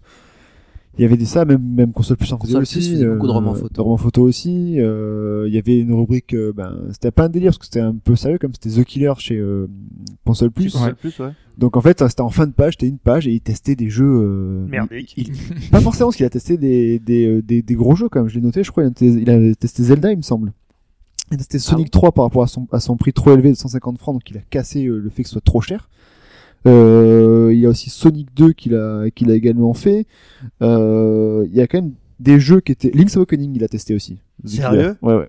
À C'est cause, des coups de gueule, des coups de gueule. quoi. Voilà Ouais, à cause de la traduction française qui est totalement foireuse. Donc en gros, ben, Ah bah oui, il était là, vu qu'il était sous couvert d'anonymat, donc il était avec sa, sa espèce de tronçonneuse ou et sa, sa petite capuche, etc. Il y allait, mais alors franco, et puis il se lâchait totalement. Et c'était, euh, c'était pas, c'était cru quoi. Et Ça existe euh, encore aujourd'hui ça? Mais J'ai pas, le- pas l'impression. Il y, en a- il y en a qui ont essayé, donc dans Megaforce, ils ont essayé d'en créer un aussi, dans Super Power, ils ont essayé aussi, qu'il avait même déclaré, euh, The Player, euh, The Killer, il avait déclaré, euh, oui, j'ai euh, j'ai engendré euh, deux rejetons, mais euh, ils sont pas ils sont pas à mon niveau, etc. Et du jour au lendemain, il était censuré parce que justement, c'était trop cru et que ça passait plus en, en presse papier parce que c'était trop dans un magazine de jeux vidéo, c'était trop euh, trop critique et trop négatif parce qu'il mettait des deux, enfin des 2%, il y allait vraiment franco et il expliquait pourquoi le jeu était nul. Et c'était vraiment, euh, moi je, j'ai, je murmurais dessus pour lire ça parce que c'était toujours des illustrations de lui en train de décapiter. euh, je crois qu'il avait décapité Sonic, je crois d'ailleurs à un moment donné. Ah ouais. Donc Oui. euh, c'était, euh, ouais, c'était une rubrique mythique. Parce que il y avait la petite euh, caricature avec des petits dessins en général. Qui, En gros, c'était de la chronique, c'était de la chronique écrite, euh, Ouais, chronique libre, test. quoi. On- on- Enfin, un test. Je pense qu'il y avait le Non, test plus sérieux C'était dans pas le. un test, c'était une, une, enfin, c'est ce qu'aurait dû être la chronique de jeux vidéo, quoi. voilà. Une chronique, ça doit être comme ça, ça doit être, Une ça doit chronique. passer par ton ressenti. C'est la voilà. personnalité, voilà. C'est une personnalité que tu sais fois écrit d'une certaine manière et. euh. Après, c'est c'est le rôle, mais, Mais- c'est quelque chose aujourd'hui qu'on retrouvera. euh, Enfin, je sais pas si ça existe. Ah, donc un RPC. Donc, un RPC, je pense qu'il doit y avoir des trucs ils y vont sympathiques. Ils y vont, hein. Moi, je euh, lis- Chaîne pas ça RPC, tout le temps. hésite pas. hein, C'est un des derniers comme ça. Clairement. Bastion, euh, Gamecult aussi. euh, mais, euh, enfin, Gamecult, on est Gamecult plus. Oui, quand même. Euh, je je, vois pas trop. Je vois euh, pas trop, tu mais- fais allusion à Gamecult. Hein. Ils sont, ils sont pas aussi trash que. euh, Ah oui, trash peut-être pas. Non, mais mais rentrer dans l'art quand même. euh, Ouais, mais c'est, c'est, Ah, je veux dire plutôt, c'est, enfin, c'est plus dans le style Naufrag qui te fait euh, Bioshock 2, c'est le même, euh, Ah le oui, même ah, jeu le en moins en bien, le même jeu en moins bien, le même jeu en moins bien. quoi. comme ça, non. Ouais, c'est ça quoi. Mais il y a quand même un franc-parler chez Gamecult qui reste un peu supérieur à la moyenne, je trouve. On n'est pas au niveau des deux autres que vous venez de citer. Ouais, mais là, on était plus dans le délire, tu vois, tu vois, dans le côté, euh, Oui, ils non, sont ça- très ça- acerbes et très. euh, Ah, les tests de les tests de Chocapic sur Gamecube. Euh, peu- sur sur Joypad, je me souviens Ceux-là, du, ils sont trop longs, je texte- les lis pas. du test par euh, comment il s'appelle Ouais. C'était par Angel de Paris Paris Marseille Racing. Ah oui. Ah oui. Un jeu qui avait eu zéro. C'est quoi le jeu Paris Marseille Racing. Paris Racing, c'était Ah comment ça s'appelait là, un éditeur qui sortait que des chiures, voilà, Davilex. Ouais, Ça avait fait un level 1 Il légendaire avec, le mec des Winkles aussi là. C'est c'est Gérard Bass. Ouais, avec euh, Gérard Bass. Et, Et euh, euh, c'était plus Marcus qui présentait. non, c'était l'autre là, c'était euh...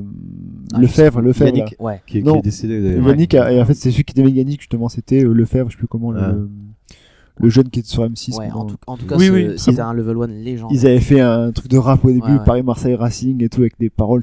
Ouais, il était légendaire celui-là, franchement. Bah, c'est le genre, bah, en gros, voilà, c'est le genre de choses qu'on retrouve plus trop aujourd'hui. euh, Ouais, bah ça, bah, voilà, il y a un formatage aujourd'hui qui est voilà. il On le retrouve sur les sur YouTube quoi, sur les sur les blogs machin. Voilà, les- euh, sur le net. Quoi. Voilà, sur le net, très très, très déport- déporté là-dessus et Oh, sur nos lives, des fois ils font des. Ouais. non, là, des ils trucs s'autorisent encore un peu. Comme le, le truc de la soirée, c'est quand même énorme. Quoi.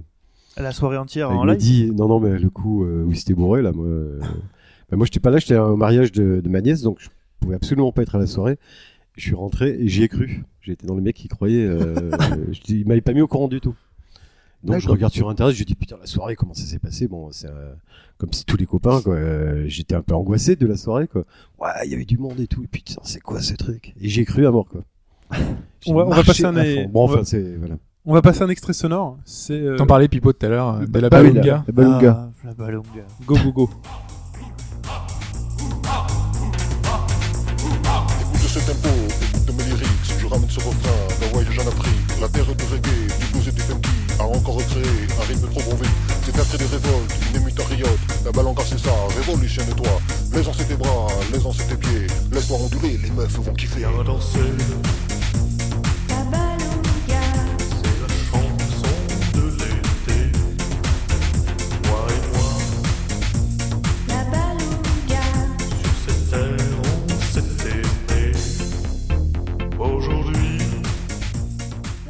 Euh, passons maintenant justement, on a rapidement parlé tout à l'heure euh, des, retours que vous aviez euh, éventuellement via, le courrier, mais là on va s'y pencher un peu plus longuement.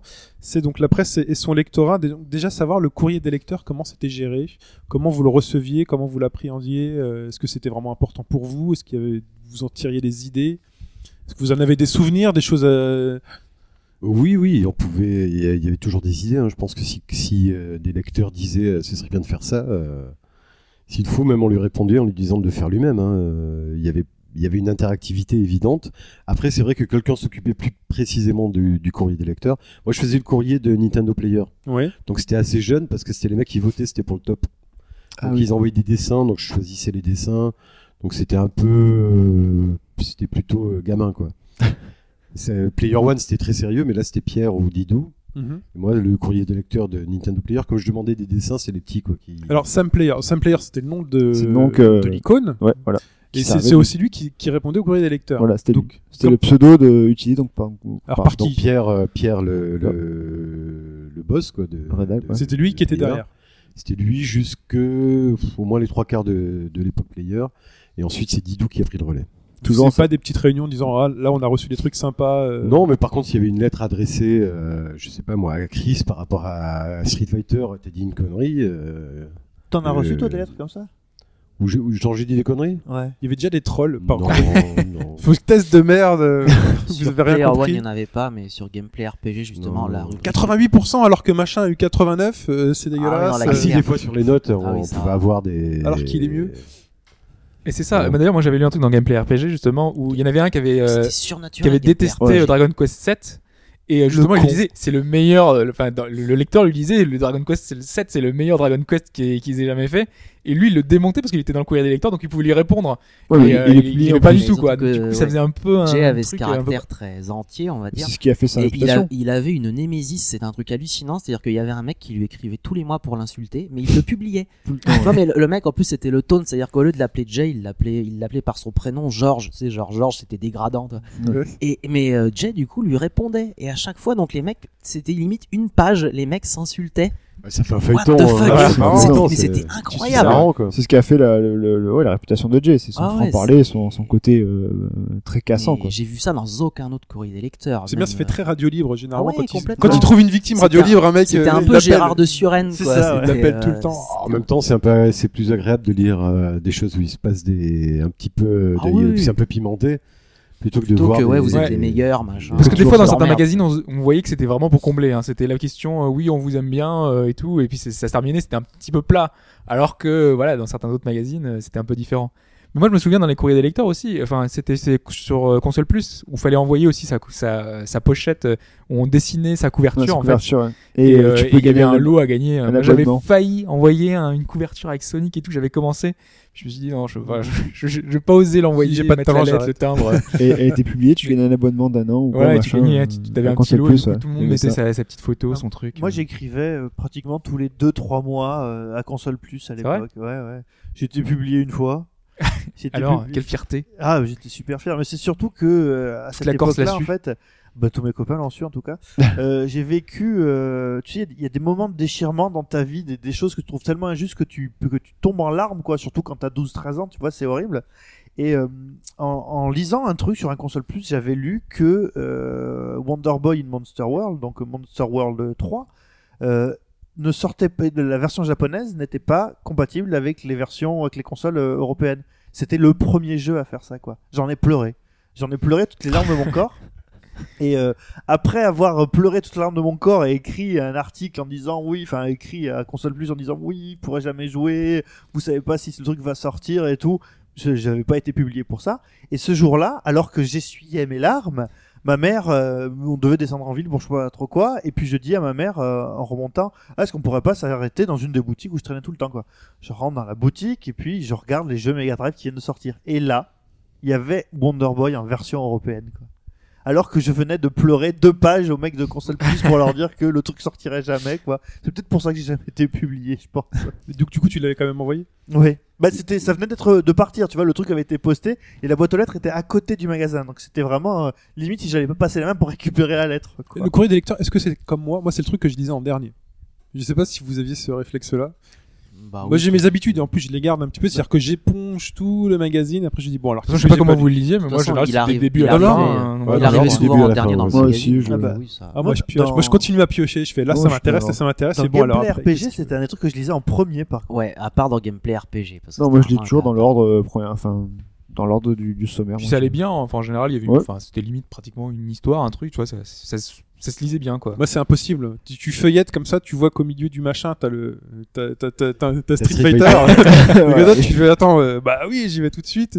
Et puis après, t'as les prévus, tu fais, ah, ça, ça a l'air sympa, ça, je le lis. Ça, le screenshot m'intéresse pas, je lis pas le texte. Je Tu fais, ah, ça, pas ça a l'air cool. Moi, je faisais des fois des- de lire en premier les trucs qui m'intéressaient pas, juste pour augmenter le plaisir des trucs qui m'intéressaient. Quoi. Je- Oui, je dois, je dois avoir un côté maso, Ouais, sait pas, qui sort tu là tu aujourd'hui. C'est ça, ouais. tu mets de côté le. Tu gardes le meilleur pour la fin. Ouais, Ouais, ouais, moi je- j'aimais Ouais. me faire mal en lisant la presse. C'est comme ça que. Et du coup, donc, il y avait aussi des concours basés sur le skill, euh, avec les jeux du meilleur temps et tout. Alors, comment ça se passait? Vous choisissiez un jeu, euh, est-ce qu'il y avait des trucs où il fallait battre les rédacteurs? J'ai laissé, alors, Oui, il y en avait ça. d'avoir des c'est généralement là, le- qui reviennent. C'était un truc de player, ça non, de d'avoir le meilleur temps sur Mario Kart ou un truc. Il y avait des pages entières dédiées à Mm. ça, quoi. Ouais, ouais, il me semble. des concours, euh, C'était Wonder qui faisait ça. ouais. Il me semble. Ouais. Ah, je me sou... ben, Il y a des tentatives de triche ou pas? Est-ce qu'il, est-ce qu'il chopait de, la Bah non, parce que je crois que c'était la photo. euh, Ouais, il fallait photo. prendre la photo sur son écran. Tu hein. pouvais pas photoshopper à l'époque. Non. Il y a peut-être un moyen, non euh, Ah non, je pense mm, pas. Non, non, c'est impossible. euh, alors, fallait vraiment le, le génie qui passe un an dessus. Ouais, juste pour faire ça, quoi. Allez, Mais hop là. je sais que nous, on on jouait pas mal à Mario Kart autour de ça. Quoi. Je me souviens très bien de d'après-midi passer à jouer à Mario Kart avec le, le Player One euh, posé Avec sur le la temps de table, référence. à se dire euh, est-ce que est-ce qu'on y arrive? Et tu vois à essayer tous les tous les personnages pour euh, réussir le, me- le, le meilleur truc. Parce que je me souviens très bien que sur les c'était la question qu'on se posait à l'époque. Euh, Il y avait le, le temps, mais il n'y avait pas écrit quel personnage Ouais. le mec Il utilisait. fallait trouver quel perso. Donc, euh, et il s'avérait que la plupart du temps, c'était Donkey Kong qui marchait bien pour faire Ouais. le super. Ouais, ouais, c'est Ouais. vrai. C'est vrai, mais d'ailleurs, je- je- ça me fait penser aussi qu'il y avait les scores des, des journalistes. Ouais. Parce que pareil, comme, euh, comme faisaient les lecteurs, euh, quand, quand ils avaient fini leur papier, tout le monde faisait des Mario Kart. Waouh, j'ai un score, et pareil, on avait- ils avaient le, le bouquin ouvert.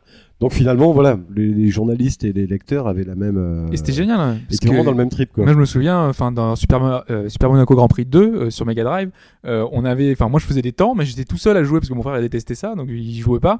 Et du coup, moi, je prenais les temps de référence Et qui étaient dans les bouquins ouais. et j'essayais de, de battre ces temps-là et je m'amusais à faire des time attack et donc à tourner en rond, en rond jusqu'à battre le record. Ouais, là, Et c'était, que ça, quoi. là, ils avaient des scores, euh, enfin des temps. Mais oui, euh, c'était imbattable, mais je tentais, tu vois. C'est- C'était Bah, ce côté-là, c'était C'est un peu le drame des leaderboards en ligne aujourd'hui.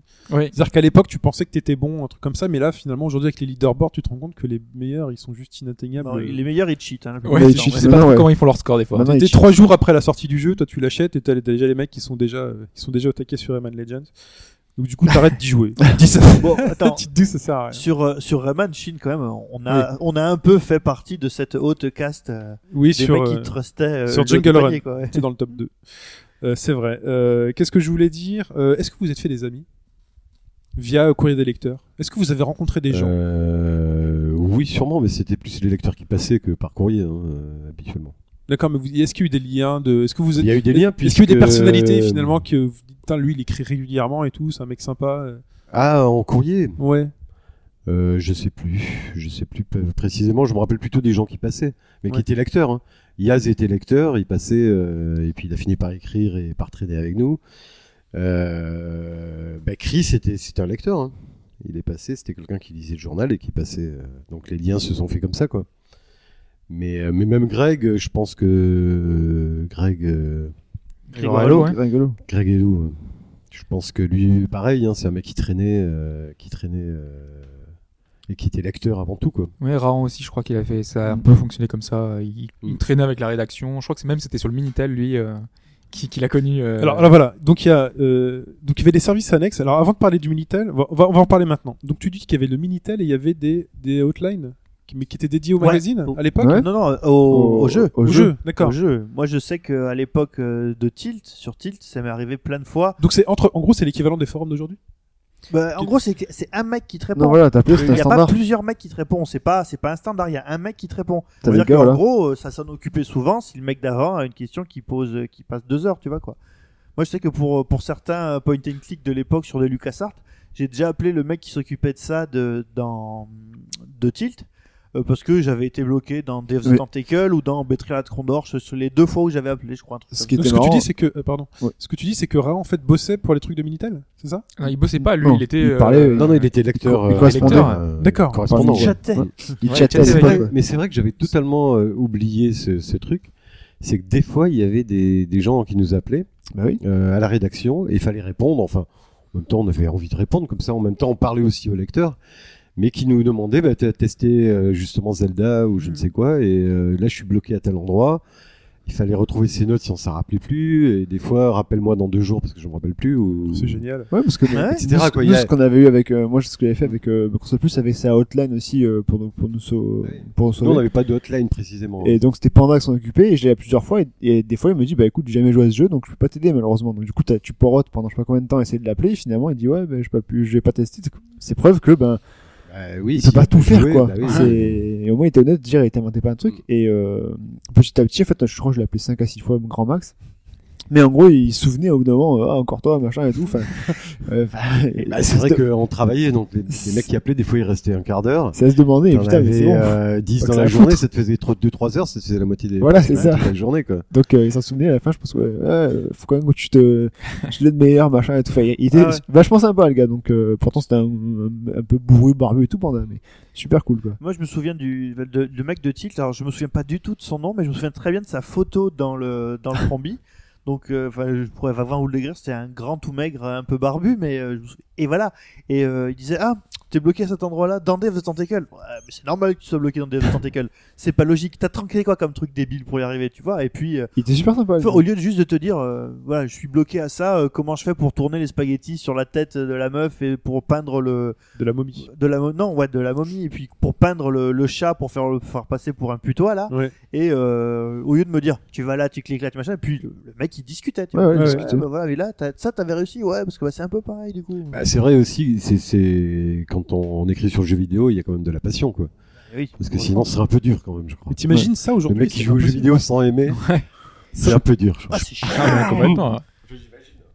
Ici, je suis pas sûr que tu puisses. en- Enfin, c'est- eh, ouais, ça. je- Mais c'est impossible avec le nombre de Voilà. personnes qui jouent à un Cap- jeu à un moment donné. euh.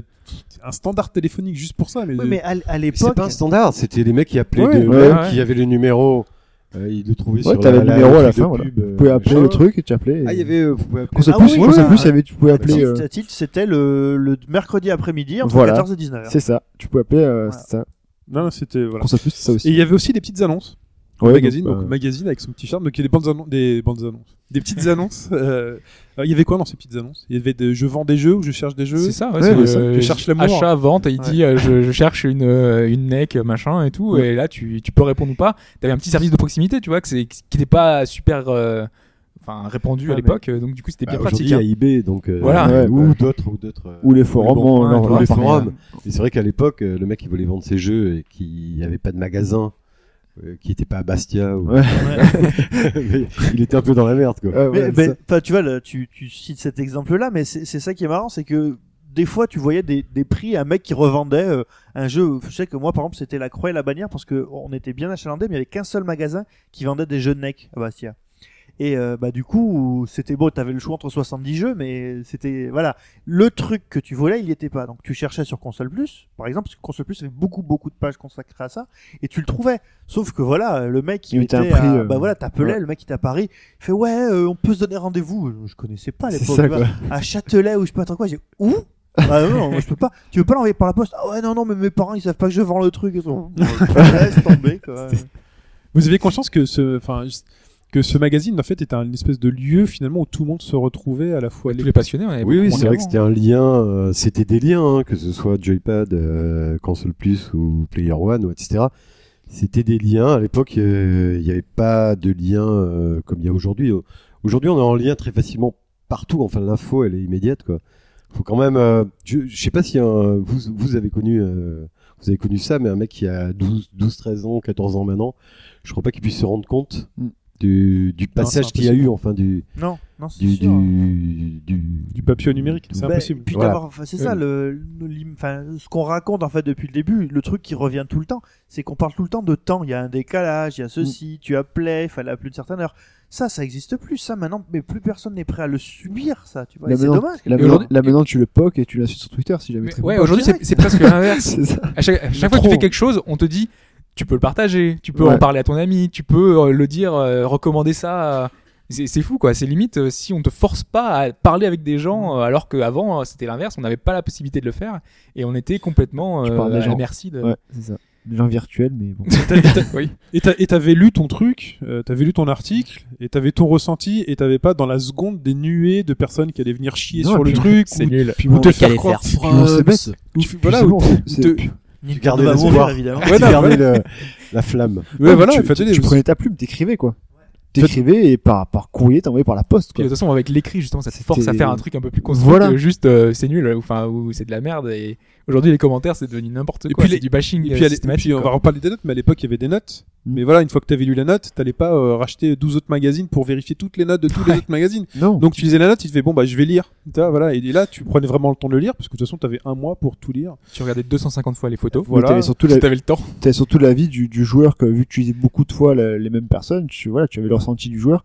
Chose que les gens maintenant vont sur Metacritic, ils lisent juste les notes et ils, ils jugent même pas l'avis de, ils lisent même pas l'avis de, de- de- du testeur. Bah, Parce qu'à l'époque, on pouvait s'identifier au testeur qui avait pris les mêmes goûts que nous, etc. Et c'est ça qui, qui, Mais- qui manque un peu de nos jours. quoi. Là, c'est, je crois que c'est une question. euh, Est-ce que, est-ce que vous aviez Ouais. à l'époque une, bon, on va essayer d'aller vite parce que je sais qu'on est à la bourre.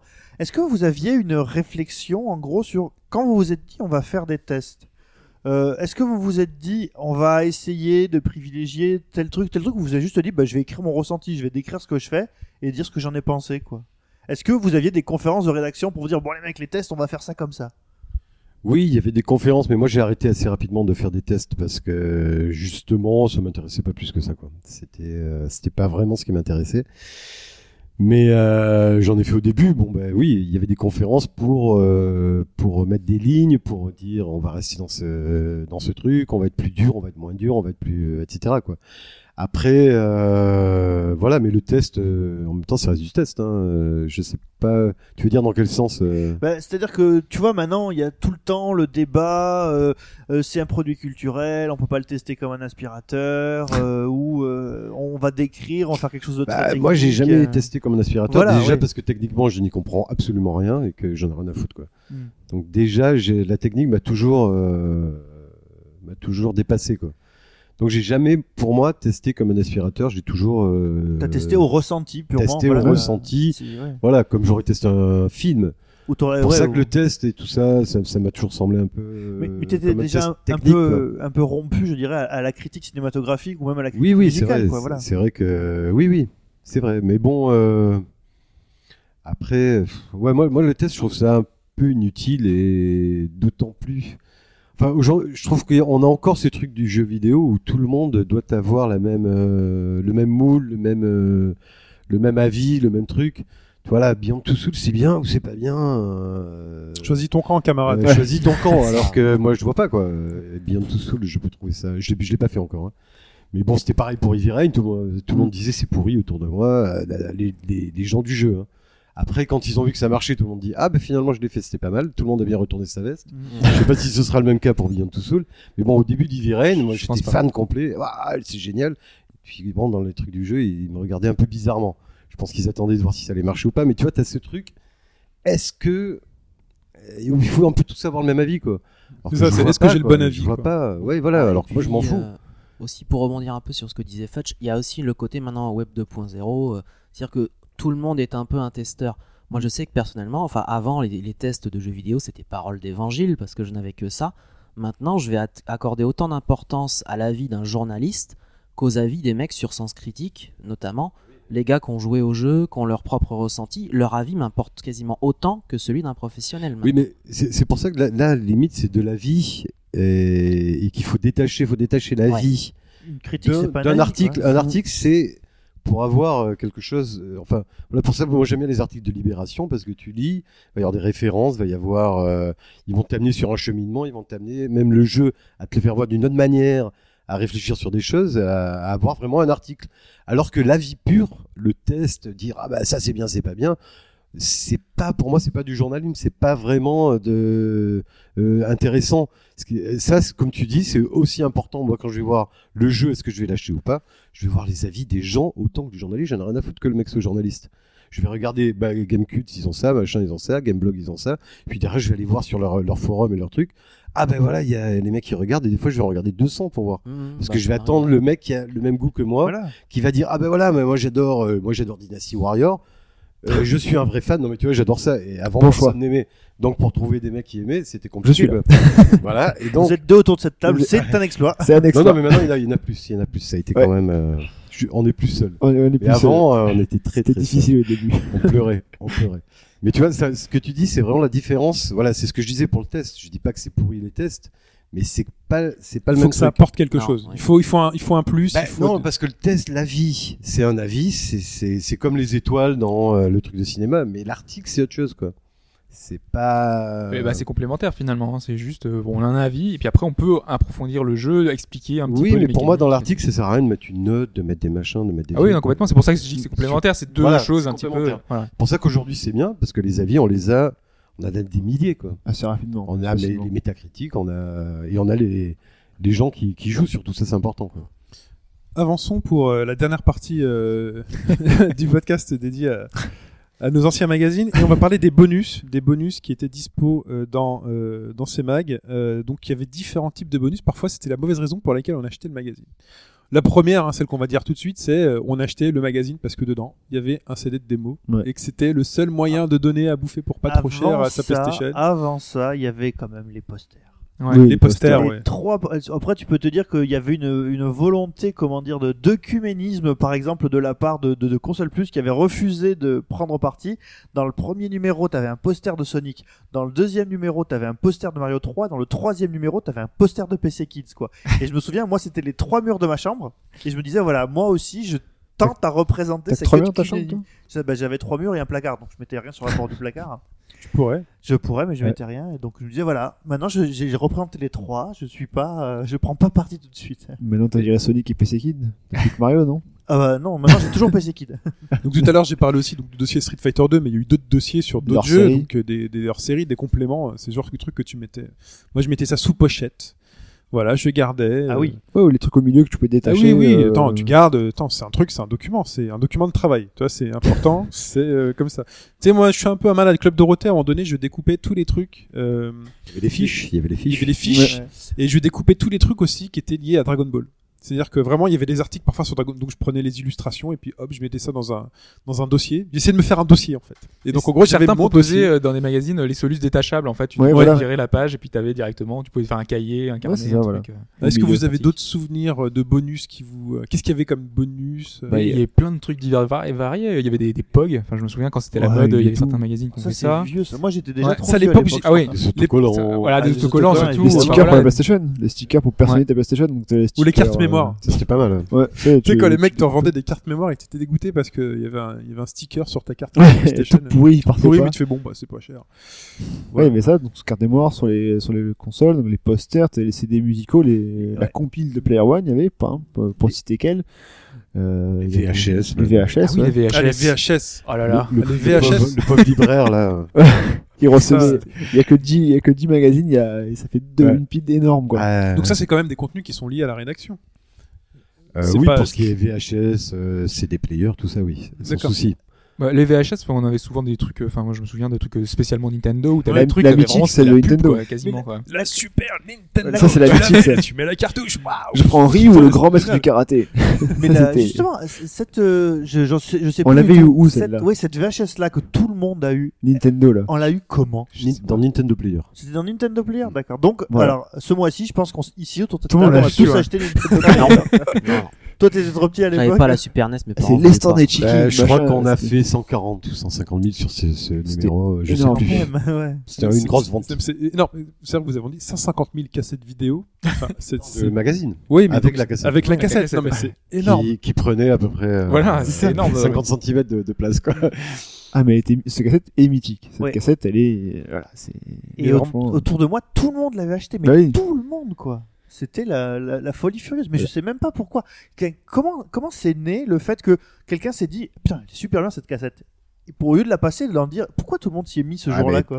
Bah oui, mais il y avait quand même, euh, il y avait quand même, euh, comment on dit. euh, C'était un truc qui te touchait. C'était la console vidéo. qui sortait, non? C'était quoi C'est c'était c'est présenté à la Super Super Nintendo. Nintendo. Ouais. Bon, bah, c'était quand même un événement, quoi. Avec Ouais. le zoom sur le château et tout, là. Oh, c'est trop beau. Fermez les yeux, écoutez. Oh, mince, on était jeunes. Non, non, super tennis. Boum, allez. c'était oui. ta cassette vidéo, quoi. T'avais, t'avais le droit à une cassette vidéo, en plus pas cher. Faut dire ce qu'il y a, hein. C'est aussi le prix. En C'est- plus, tu pouvais l'effacer. Non, c'est pas ce qu'on a fait, mais c'était possible. Elle était pas protégée, je Ah pense. Il suffit de mettre du scotch. Il y a les languettes. ouais. Ah oui, Ouais. tu mets, ouais, tu mets le- Tu mets du scotch. Tu mets du vrai, scotch pour qu'elle redevienne enregistrable. C'est vrai. On était déjà geek avant l'heure. mais il y avait, il y avait la, la jaquette Nintendo, donc noir avec Nintendo en rouge dessus, c'était assez, ah, c'était, Mais c'est comme ça, on était jeunes et c'était un truc qui était à nous, qui nous était dédié, qui coûtait pas une fortune. On était content, on avait notre VHS, on le mettait, on regardait le truc en boucle. Ouais, On voyait les trucs bouger euh, et puis on pouvait en parler avec les potes le lendemain à l'école. Et Et après, ça fait rêver les, des milliers, enfin, Voilà. des milliers de personnes grâce à le ça. CD de démo PlayStation, je suis désolé, mais euh, moi mes parents ils m'achetaient pas un jeu euh, tous- tous les mois, ils m'achetaient plus, pas un jeu tous les mois, c'était tout à mon anniversaire, à Noël et puis peut-être un entre les deux à l'été. euh, Moi, j'imagine, moi j'avais la Saturn, avais payé super cher à Noël, mais vraiment j'étais Ouais. ruiné Ouais. pour ça. Moi Et du coup, j'ai acheté que des CD de démos pour pouvoir jouer Quoi. Ah, mais c'est ça. C'est ça, le truc, t'as plus de sous à côté, donc tu joues à des démos. Et t'es super content T'en parce profites, que dedans hein, t'as t'es des trucs. super content, ouais. Et euh, même sur PC c'était le cas. Enfin voilà. J'avais- des jeux sur PC. J'avais j'avais j'avais mon j'avais mon PC et j'achetais euh, je sais plus quoi micro je sais pas quoi T'avais PC jeux joystick et, dedans j'avais euh, euh, des démos de jeux donc euh, j'avais des démos de Full Throttle des Et des démos fois, il de machin même des jeux complets. Il des jeux complets alors quand, sur le titre du truc il fait euh, deux jeux complets tu vois donc tu les installais tu faisais ouais bon c'est pas terrible mais euh, Et pas des mauvais jeux, hein, parce qu'il y a Diablo par exemple qui était avec, euh, avec un PC jeu, il y avait des, des, des, des jeux Ah, vachement mais je me souviens de hein, trucs, je crois que j'avais des démos de intéressants. MDK.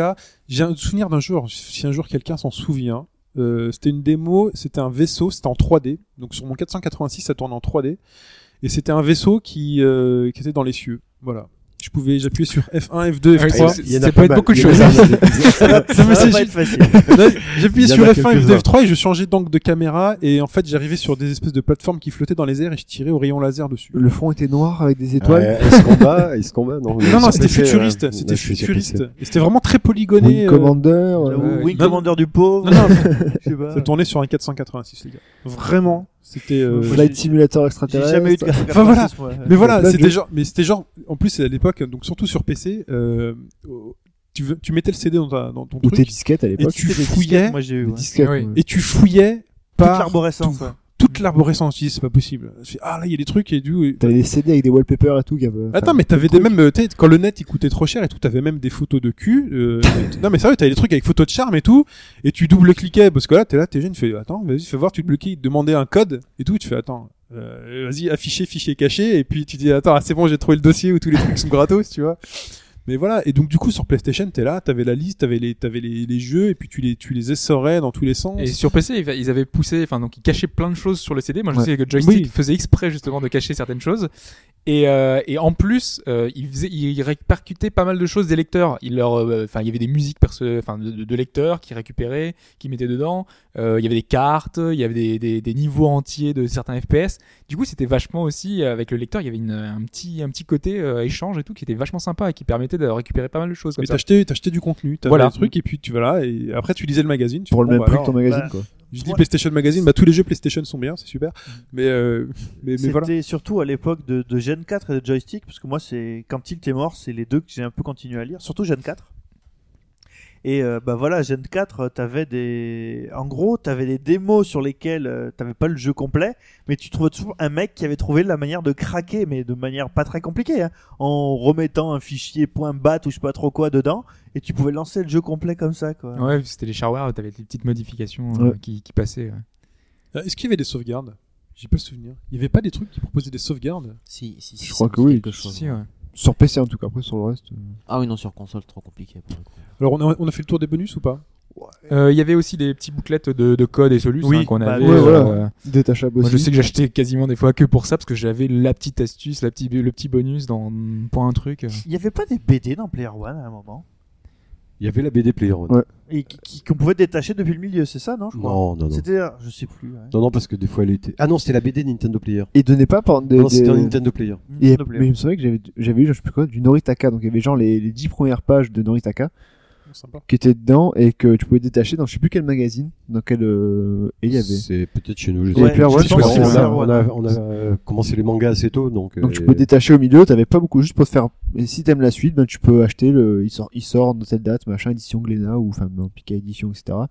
Mais C'était euh, Glénat à l'époque. Ouais, Glénat, ouais. Donc euh, voilà, c'est. Mais en tout cas, les, les suppléments, enfin, ils, ils ont servi à pas mal de choses. Des fois, enfin, joystick, enfin, les, les suppléments sont devenus, ben, joypad. Enfin, il y a des, il y a des choses comme ça qui ont donné naissance à des, à des projets. Comme là, on voit aujourd'hui, Canard PC, Canard console. Oui. Et il y a de fortes chances On que, ça va se détacher, euh. va y avoir un Canard console bientôt, quoi. Donc, euh, c'est le moyen de tester euh, certaines choses. Je suis pas sûr qu'il y ait un connard console. Non, moi non plus. Je les vois bien rester accolés l'un à l'autre. Ah, je sais pas, ils commencent à avoir leur ident- identité un petit peu. Ouais, euh, mais ils sont, chacun. déjà, ils sont déjà séparés au niveau des applications euh, Android, iPad. Je pense qu'ils vont s'en tenir là. Bon, bon, ça, on- Bien. Voilà, Et donc du coup, avant de voir euh, ceux d'actuels qui, ce qu'ils vont devenir, on- ceux qui étaient là au passé, alors ceux que sont-ils devenus?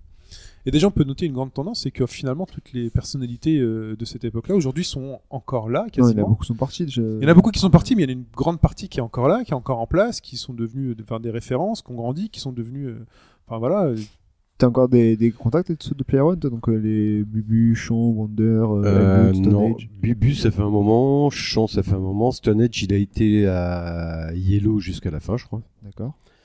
Euh, Wonder il est dans le sport là, il bosse dans le ping-pong, Crevette bah, il a Turbo, Ouais, Turbo et, et- Ah oui. Euh, Pierre il est, bah, il faisait Pika et maintenant il fait, euh, il est chez Delcourt, il s'occupe du manga Ouais. chez Delcourt. Didou.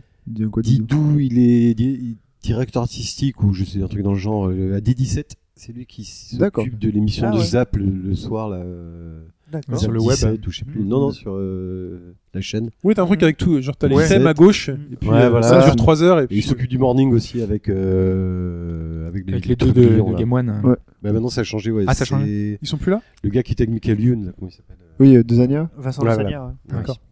Donc il s'occupe de ça. euh, Il est resté dans- quand même dans les médias encore. ouais. Elwood, il, il est dans la presse toujours, mais plutôt euh, automobile et, Ouais, est tout ça. auto- Ah, mais oui, il était chez Autoplus, Elwood, Je- c'est ça, non? Ou un truc Euh, ouais, ça. un truc dans le genre. Ouais. C'est lui, c'était Tarin, c'est son son à lui, c'est lui François Tarin, François. Tarin, ouais, c'est lui. Euh, Chris, il est, il écrit toujours sur le jeu et il fait des bouquins et des trucs. Je sais qu'il faisait un gros truc sur Tomb Raider, il me semble récemment. Camus, il continue à écrire. Camus, bah, il, a, il bosse pour J1 notamment, euh, entre autres. Féti fait les voix off. Féti fait des voix off, il fait aussi, il est animateur aussi sur euh, Paramount TV, Ah oui, la nouvelle chaîne de MTV. Là. Ceux qui étaient fans de, de cinéma, lui. Euh, ouais, il a une émission de Cinoche. ouais, sur, Mhm. euh, et ensuite, qui c'est Olivier Richard, il écrit toujours.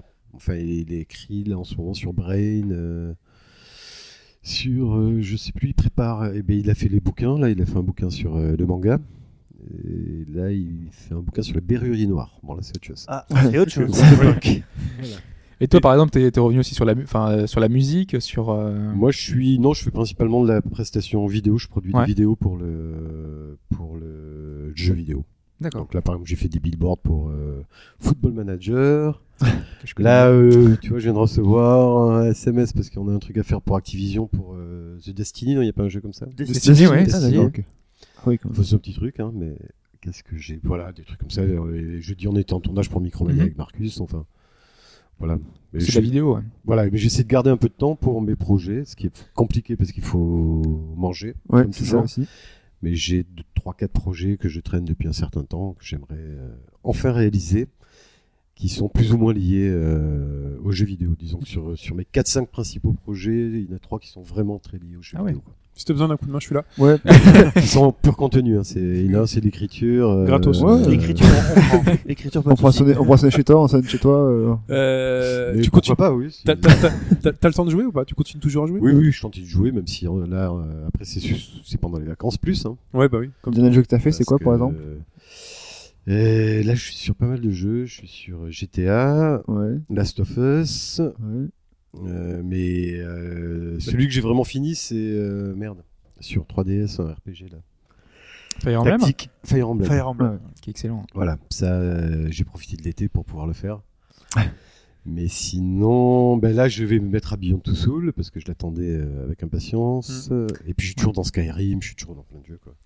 Et donc, euh, on peut en citer d'autres hein, qui ont aussi grandi. Donc, Greg, euh, bah, qui a beaucoup bossé en pigiste. euh, Voilà, après, chez les autres. Et maintenant, Voilà. qui est chez Kurokawa pour les mangas. Voilà, Julien entre C, autres choses. entre hein, autres. Oui, choses, mais lui, Greg, c'est, il fait euh, tout, Il fait tout. Il Il fait beaucoup pour Square. Enix, Ça a il est toujours pour Game Cult, Voilà, il fait beaucoup de choses. Ça a toujours été pour moi le, la Il référence. interprète, euh, C'est lui qui reçoit les, pour les. Légions d'honneur. euh, voilà. Raon s'est barré à, Canada. Julien. C est resté, donc maintenant il reste acteur en chef de Gameblog. Il y a, il d'autres personnes qui continuent aussi, qui bossent chez Gameblog et qui étaient aussi du milieu à Il y a l'époque. Julo, il y a- euh, voilà. Julo, euh, mais pouvez c'était les citer, je fin. connais pas tous. Traz, c'était au tout, au tout début. TSR, il est arrivé devenu quoi. TSR Par contre, c'est. Angel que j'ai pas eu de news depuis Non, un il. Angel, ouais. il a disparu de la Ouais, circulation. j'ai pas vu depuis un certain Il est parti de Gameblog. euh, Et il avait même quitté la France, il était, en- il était retourné en Espagne, je crois. Ou un truc Ah, c'est possible, c'est Mm. possible parce que.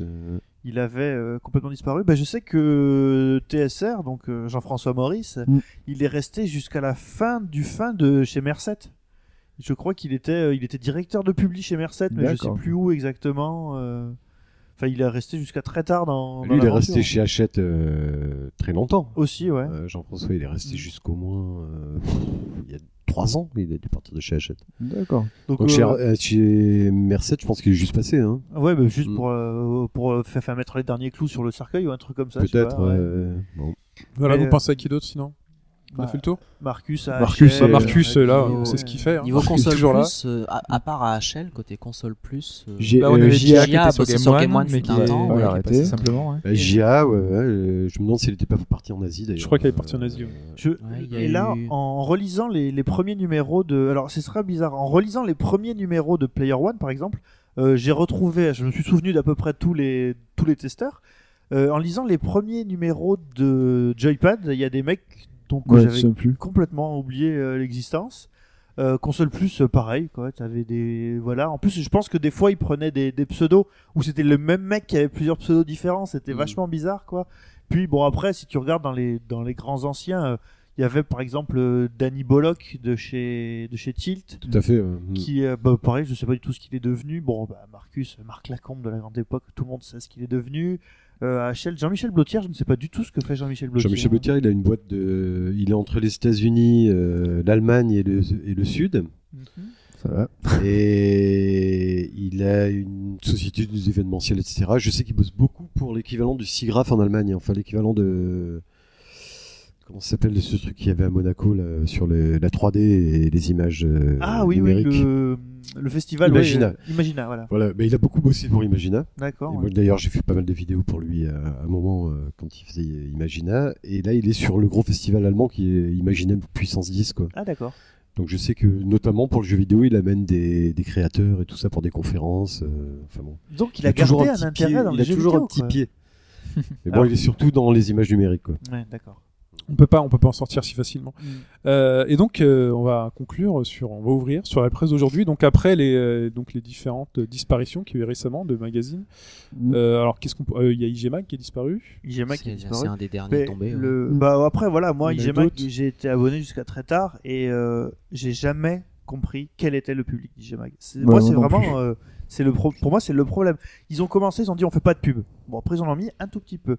Mais le problème d'IGMAG, c'est que tu savais jamais si ça s'adressait au grand public ou au mec très pointu. Pour le grand public, c'est inaccessible. Pour le mec pointu, enfin, je vous C'est ai parlé, je sais pas trop combien de fois du, de leur dossier qu'ils ont fait sur Ultima, j'ai failli leur envoyer une lettre d'insulte, euh, Il suffisait de faire un tweet. 140 caractères. c'est plus rapide aujourd'hui.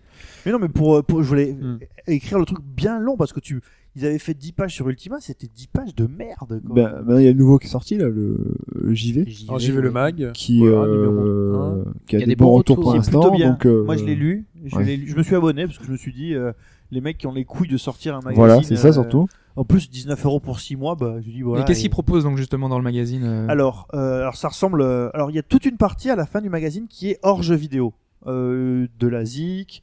Euh, par exemple, il y a une super critique du dernier album de Sébastien Tellier. Je savais même pas que Sébastien Tellier sortait un album euh, un an après euh, God Is Ouais, Blue. là. ouais, et d'ailleurs que je l'ai écouté la semaine dernière, moi aussi je savais pas, et euh, qui est très proche de ce qu'il a fait avant. euh, Ah oui, donc, très très euh, bizarre. Je sais pas ce qu'ils en disent. Je, je vais l'acheter le jeu vidéo là pour. Bah, euh, en fait, ils en disent qu'il revient en fait à ses premiers. Euh, alors, on fait du hors C'est ça. hors, hors contexte à fond. non, mais- mais, c'est pas si hors que ça, parce oui. qu'il y a, il y a un morceau à la Final Fantasy oui, complet, ouais, ouais. exact, exact. qui est ouais.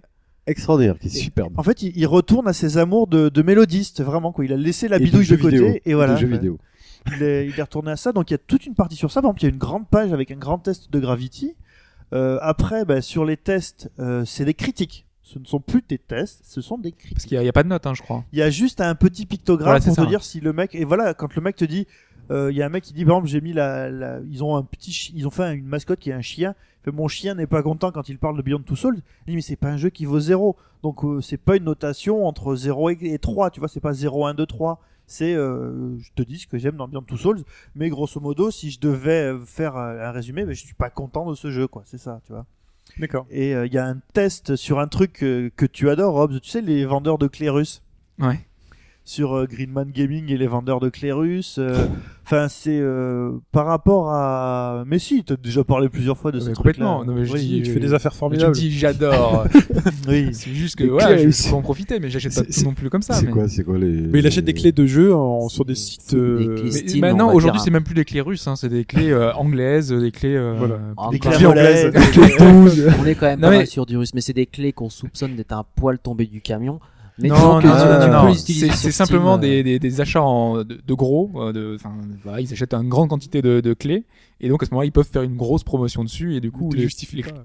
Non, non, mais voilà, c'est pour expliquer un petit peu ce que c'est, parce que Est-ce que ouais. c'est des clés ukrainiennes? Parce que là, non, non, mais c'est des clés, c'est Donc des voilà, clés anglaises. Tchernobyl, Aujourd'hui, c'est des mais- clés officielles. Il y a des gros, il y a des gros sites comme Greenman Gaming justement qui sont, enfin, quasiment officiels. Voilà. Aujourd'hui, ils sont en partenariat. Il y a même eu des récompenses de jeux vidéo qui qui ont été faites. C'est vraiment un truc un peu plus. euh, Et donc, ce, qu'ils ont apporté par rapport à la, à la presse JV, donc papier qui n'existe plus, mais en général, c'est que voilà, bah, ils ont pris un peu la voix. Alors, Canard PC, c'était la voix déconne à fond, mais quand même euh, sérieux dans le, dans le propos. calé quand même, ouais. Euh, mais le eux c'est vraiment voilà il y a du il y a du recul il y a du il y a de, de la réflexion sur le média il y a de la réflexion sur la manière dont on te porte euh, les infos tu vois Parce que c'est ça, euh, justement, moi, c'est là où je voulais en venir un peu dans cette ouverture, c'est que Mhm. aujourd'hui, le net, on dit surtout que c'est de l'instantané- c'est un- instantanéité, euh, qu'aujourd'hui on a beaucoup, on a abreuvé d'informations et que voilà, aujourd'hui le, le magazine ne peut plus faire ça.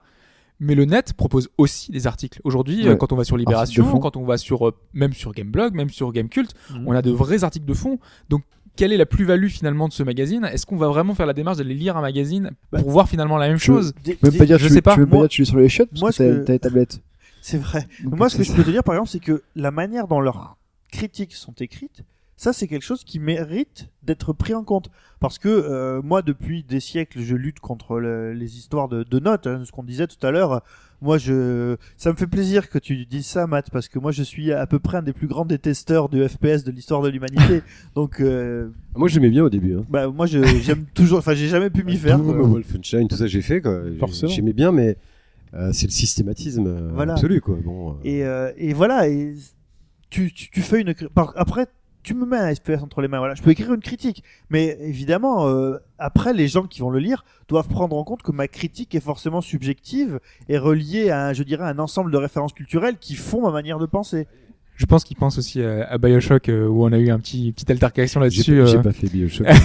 Tout le monde me dit faut que tu le fasses, faut que tu le fasses, faut que tu le fasses. Mais là, c'était Parce qu'il y a le côté FPS, voilà, c'est euh, parce que le, le côté FPS peut-être euh, prenait plus de place dans sa critique à lui. Donc du coup, il appréciait moins ce côté-là, alors que pour moi, c'est presque c'est presque pas un FPS, c'est surtout un scénario, c'est une histoire, c'est Non, une ambiance particulière. tu sais, on en a déjà parlé. Oui, mais non, je mais préfère voilà. sur PC, c'est un FPS quand même. Mais bon, tu vois. Voilà. Non, non, mais je crois que je vais me fier plutôt à lui. Parce que tout le monde me dit, fais Bioshock, t'inquiète pas, le côté FPS, tu le verras même pas. Euh, oui. je crois que moi, je vais le voir pas mal, quoi. Non, non, mais c'est sûr. Après, c'est pour ça qu'il faut se fier justement aux personnes Ouais, auxquelles on ça. a Déjà, confiance et qui ont des goûts un je trouve peu. que c'est un peu limite, quoi. Je, trouve Je suis trop totalement FPS, d'accord. Trop Ouais. FPS. Ah déjà. Limite, Ouf. limite. Déjà, je trouve que ça tire beaucoup. Euh, pff, c'est un peu. Non, mais c'est c'est toujours les mêmes situations qui arrivent. Ouais, on, voilà. on va de, de, de fusillade en Ça tire, fusillade. ouais, ouais, voilà.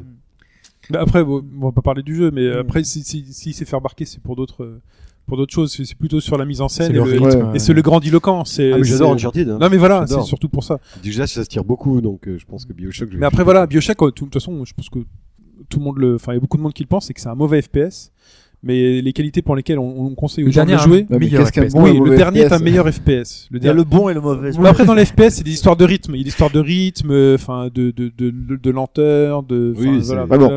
Ça pour dire qu'une critique euh, est différente. C'est-à-dire qu'entre Bioshock et un Quake, euh, il y, a, il y, a, il y, a, il y a un monde et tu peux trouver, voilà. Mais Quake, Quake, ça m'amuse, par exemple. Mais voilà, Mais c'est du fast FPS, c'est normal. c'est- voilà. fun. il y a un monde.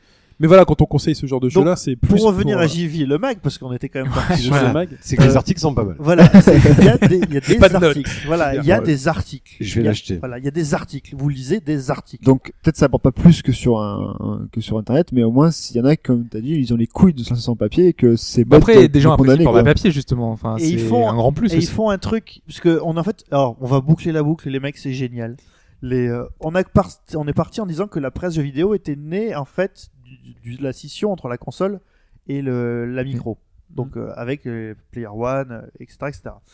Là, en fait, y a, ça s'appelle jeux vidéo le mag et alors ça teste tout, du PC, des consoles, ça critique sur le même Bah, tu niveau. sais, Canard PC qui s'appelle Canard PC, qui euh, mais maintenant, mais qui c'est ça. fait beaucoup C'est de que- consoles. Que sont-ils devenus? C'est que on a cru que la scission servait à quelque chose, et aujourd'hui, bah, c'est l'inverse. C'est l'inverse d'un Ah bah, ils, sont en train- ils sont en train de se rendre compte que bah, pour, pour vivre euh, en tant que presse papier, il faut au lieu de se disperser à droite Mais à gauche, non. c'est de se c'est Non, obligé c'est pas ça. C'est juste que les deux C'est que mondes fusionnent. intérêt, quoi. Ouais. Mais voilà. non, je suis désolé. À l'époque, quand tu jouais à un Sonic ou un Mario, ton Sonic et ton Mario, tu l'avais pas sur PC. C'est- C'était c'était Oui. aussi simple. C'est quand, quand Ils tu sont toujours pas sur PC quand- d'ailleurs. quand tu non, Sonic mais peut-être. En, si, émulation Si, aussi. oui. quand quand t'avais des jeux, quand tu branchais ta- quand t'achetais une console et que tu jouais à ton jeu console, ce jeu, il était fait pour la console. Il avait même pas forcément la même gueule que la console d'à côté, et encore moins la gueule que du micro d'à côté. T'avais le micro, il est proposé le même genre noir et blanc. Toi, il est euh, en couleur, mais il est saccadé. Il est, enfin voilà. T'avais vraiment un truc différent. C'était différent. T'avais l'aspect plug and play, machin. Entre la Mega Drive et la Super Nintendo, il y avait. Il y avait une différence. Une Donc vraie vraiment, t'avais une euh, identité. couleur, quoi. Les, Ouais. les- Identité. les musiques, les musiques, ça s'entendait à Ouais. 2 km. Mais même graphiquement, hein, la- C'était pas la pareil. Mega Drive, elle- Voilà. Ouais, ça ouais, Ton Street. Fighter crade, 2, quoi. voilà, ton Street. Fighter 2, quand on l'a redit, il est sur Mega Drive, c'était pas le même que sur Super Nintendo et c'était pas le même que sur PC. Non, mais après, on avait une, mer- une version qui était un peu meilleure, euh, la suivante. Mais voilà, mais euh, Non, parce que je vois Fudge qui commence à se moquer de la Mega Drive. Je me moque pas la Mega Drive. Aladdin, c'est Aladdin, que je t'ai vu. euh, non mais sur Aladdin, sur Aladdin, t'avais un vrai mais- débat sur Aladdin. c'était deux jeux différents. Voilà. Mais voilà, mais, Oui. t'as- Mais très différents. mais, mais aujourd'hui, qui, va quelle, aujourd'hui quelle version est la meilleure d'ailleurs? Moi, je préfère la Mega Drive. Oui. De loin. Non, ça, c'est de loin. c'est sûr, c'est de Mega Drive. Il y a une personne qui est. Mais j'aime bien le euh, Super SNES. Nintendo, mais tu le finis et puis tu reviens pas, quoi. Voilà. Que sur Mega Drive, il y a. on va pas faire un débat. De toute façon, on Non, est ouais. déjà dépassé. De toute façon, les gens qui devaient raccrocher le podcast ont déjà raccroché. Donc on peut continuer. Non, Non, pour dire que sur Xbox et, Oh, et oh, PS3, c'est pareil, quoi. c'est pareil. C'est-à-dire que si t'as Aladdin, demain il y a un Aladdin qui y avoir sort. qu'une seule console, en fait. Voilà, quand voilà, Prince of Persia quand il est sorti sur les PS1. consoles, c'était le même. Et en plus, il était sur Ah non, PC, elle c'était le déjà, même. Là, Voilà, c'est on a exactement la même chose et les gens vont te dire bah aujourd'hui ton PC bah le PC c'est la machine qui va te faire jouer à des jeux qui sont qui avec des éditeurs qui te permettent de sortir des jeux pas chers et qui vont te sortir des euh, des euh, des, euh, des, des- les jeux consoles mais euh, avec de meilleures une meilleure résolution voilà mais- et puis et, Non, mais c'est- y a qui content encore- tout le monde mais, non, mais- finalement c'est on sait ça s'est réunifié Oui, mais tu il vois, y a par plus exemple, de il reste, différence il reste encore des, oui, mais il reste encore des trucs. The Stanley Parable, moi, The Stanley Parable, j'ai écouté le test de Hobbs. mais c'est un truc que tu écouté peux un autre, je veux absolument le faire, ce oui mais de c'est un truc que tu peux retrouver sur console Quand si, si ce truc là n'est pas sur console il c'est simplement pour jamais sur console Non, mais- non, c'est impossible. non mais s'il n'est pas sur console c'est simplement pour des considérations économiques Sti- sur Steambox. Mais pas c'est- sûr. c'est pas un jeu, c'est pas un jeu. Enfin, aujourd'hui, il y a aucun, aucun, aucun genre de jeu. Li- limite, il reste peut-être le STR. Quoique, en plus, maintenant, le STR, il arrive sur console. Euh, c'est très simplifié. Hein. Non, mais non, non, mais il arrive. Il arrive. Il arrive, mais À Il est part des jeux simples, il y, en a qui. C'est- ont c'est- peut-être c'est- les trucs sont pas possibles. hein. Starcraft, t'arriveras jamais à, à peux pas. refaire des APM. euh, Voilà, voilà, c'est pour ça que je dis ça. Je dis, hor- hormis ça, j'ai dit hormis ce genre-là. Et Les Dota, euh, il y a, il y a Non, plein de genres. Non, dans- mais attends, regarde dans l'autre sens, le, que ce que citait, euh, T'as ce que citait Matt. moins de genres qui T'as sont. Fire Emblem Awakening sur 3DS, qui est une tuerie ultime, qui peut, qui, hein, qui peut en rapport raconter à plein de, à plein de jeux. Ça, ça sortira jamais sur aucun PC. Non, mais Oui, après, hormis c'est- les trucs mais non, mais Nintendo, De toute façon, c'est pas, c'était pas Il y a ça. Nintendo, quoi, qui reste dans son coin. Mais Bah oui, mais encore eux sont toujours là pour voilà, l'instant. toutefois, en fait, ce que tu dis, c'est que la presse converge parce que les médias convergent. Oui, c'est ce que je dis. ouais. Euh, moi, je pense que les médias convergent parce que, en fait, ils s'aperçoivent qu'il n'y a pas d'intérêt différencié et puis il y a pas et le public n'est plus différencié aussi. Parce qu'on joue à la même chose. Hormis, voilà, t'as ta Nintendo à côté. Euh, Après, il y, a- il y a plein de types de jeux. Tout le monde joue pas à la même chose. Non, mais non, c'est pas qu'on joue à la même chose. je joue pas à la même chose que, que ma meuf, que mes filles. Non, non, c'est pas ça que je euh, dis. C'est, je dis juste que Très la, différent. la- la convergence finalement de l'offre, eh ben finalement elle est, elle, elle se rejoint euh, à la fois sur micro et sur console. Il y a, Tout à fait. Maintenant, ce qui est important, c'est le, c'est le jeu, quoi. C'est, on s'en fout du, du support, quoi. Voilà, le support n'est plus du tout fout. important. À l'époque, le support était important parce que tu savais que quand tu branchais une console, t'avais tel type de, de, de- d'expérience et de choses qu'aujourd'hui euh, la différence est plus si flagrante. À l'époque, une console, c'était plug and play. T'as, Nintendo la première fois que tu l'as eu. Tu l'as branché à ta télé, tu mets Mario, t'appuies. Tu joues. Là, là, les plugs, Là, t'as reçu ta play. PS4. T'as reçu ta PS4 Voilà. du Tu vendredi. au bout de trois jours. Tu l'appuies. PSN en maintenance. Tu peux pas jouer. Tu peux pas regarder de Blu-ray. Tu Mise peux rien jour. faire. Ouais, Voilà. Installation. Ouais. Mais voilà, on a moins, voilà, on a moins cette fracture entre les deux mondes qui, je Non, pense, mais- nécessitait d'avoir, euh, qu'il y avait deux publics, quoi. Enfin voilà. Donc euh, on continue. euh, Bah, sur cette presse, justement, est-ce que du coup, euh, on pense qu'elle a un avenir ou pas Ouais. euh, bah, moi je pense qu'il y a toujours, enfin, Parce que moi, je pense qu'elle va qu'elle migrer finalement au, au- enfin, au profit de tablettes, au profit de, de support numérique, forcément. J'ai du mal à la voir pouvoir continuer finalement, euh, même si ce soit un PDF finalement à récupérer sur le net, mais que, que, que le format papier, au final. euh, Moi, moi, ce qui me manque euh, de, dans, dans, dans, dans la vue web, hein, et peut-être qu'un jour il y a un projet qui sortira comme ça. C'est de lire aux toilettes. Non, c'est pas ça du tout. C'est c'est pas ça du tout. Et peut-être qu'un peut-être qu'un jour quelqu'un, c'est le, c'est le la trace. Finalement, aujourd'hui, la trace que l- un test va rester, enfin qu'un qu'un test euh, sorti sur un site internet, c'est la trace qui va laisser. C'est-à-dire qu'aujourd'hui, voilà, tu, si tu veux retrouver le test de je sais pas quel jeu, bon, tu vas taper dans le, tu vas taper dans le moteur de recherche, Ouais, euh, et puis tu vas le retrouver, mais voilà, tu auras le texte, il Oui, va mais être imagine, froid. tu récupères le dernier canard console qui est récupérable euh, sur enfin iOS, euh, hop, tu le télécharges, c'est enfin c'est un fichier quoi. Tu, tu peux pas, enfin tu peux le garder Mais tant non, que tu mais veux. Oui, mais c'est plutôt que sur la forme, plutôt que sur la forme, le fait qu'il soit numérique et tout, le papier pour moi ça euh, évoque plutôt une, une- un, un contenu. C'est-à-dire que c'est un contenu qui va avoir plus de recul, c'est un contenu sur lequel tu auras passé plus de temps à écrire. Tu t'es pas dans Ouais, mais tu retrouves exactement la même chose dans le canard console, Non, mais avec que- une mise en page euh, avec une- dédiée. pense euh, avec une presse papier, D'abord penser pour il y a le papier. Ouais. Quoi en passé pour, il y a plus de recul. Je pense qu'il y a plus de recul. Il y a peut-être plus de dif- C'est travail. différent. Un- mais si on te propose magazine- la même chose, Non, un magazine, tu peux, regarde, un magazine, tu peux l'acheter, tout le monde dit ici, ouais, moi j'ai relu un Player One, etc. Bon, certes, pour, pour préparer le podcast, mais tu te dis, enfin, c'est plus facile d'aller relire un vieux test en prenant un livre de ta bibliothèque que de, d'aller, enfin, moi, franchement, je dis relis Bah, regarde sur les iOS, ta- ta présentation c'est une bibliothèque. Moi, tu prends le dernier c'est ça qui euh, magazine. Mais, mais pour moi, le, je fais pas de différence entre le papier et le PDF. C'est-à-dire que moi, ce que j'aime, c'est le principe, c'est figé. C'est-à-dire qu'à partir du moment où Canard Console sort son PDF, avec sa mise en page, ses publicités, ses textes, tels qu'ils sont- c'est figé. Ouais. Ça sorti, ça, ça changera pas. un, un- un site web, voilà, bah, ça Ah va non, moi je parlais pas du site web, moi Non, je parlais non. juste du, du côté PDF en fait. Voilà, c'est Moi, je- plus ouais. Mais pour moi, je vois pas vraiment de, de différence entre un, entre un PDF et un magazine. En tout cas, aujourd'hui, je me dis que c'est pas risqué parce qu'il y a des gens qui se lancent. Euh, Il y en a qui arrivent très bien à C'est survivre. pas risqué. euh. C'est- Euh, Enfin, qui arrive, alors, il y a la place qui, à part toujours, Canard bien sûr, PC bien sûr. Non mais voilà, il y a toujours la place, mais Regarde bien, c'est le quoi. truc que tu connais trois. pas. Bah, t'as- franchement, t'as un truc, ça s'appelle Jeux vidéo magazine. J'ai regardé hier. hein. J'ai des- je suis à la papeterie, j'ai regardé. le vrai ou le... Mac, Canard PC, t'as un truc, c'est Jeux vidéo magazine. Bah, Et, il est connu quand même. C'est le. Il y a Oui, un mec voilà. des Inrocks qui en sort un à la fin du et mois. tu là dois aussi. en avoir un ou deux ou trois autres encore. C'est-à-dire qu'on est facile, on est à plus de 5 Oui, mais il y en avait ouvrages de combien à l'époque Il y en avait 25, 30. 25 ou 30 avant, quoi.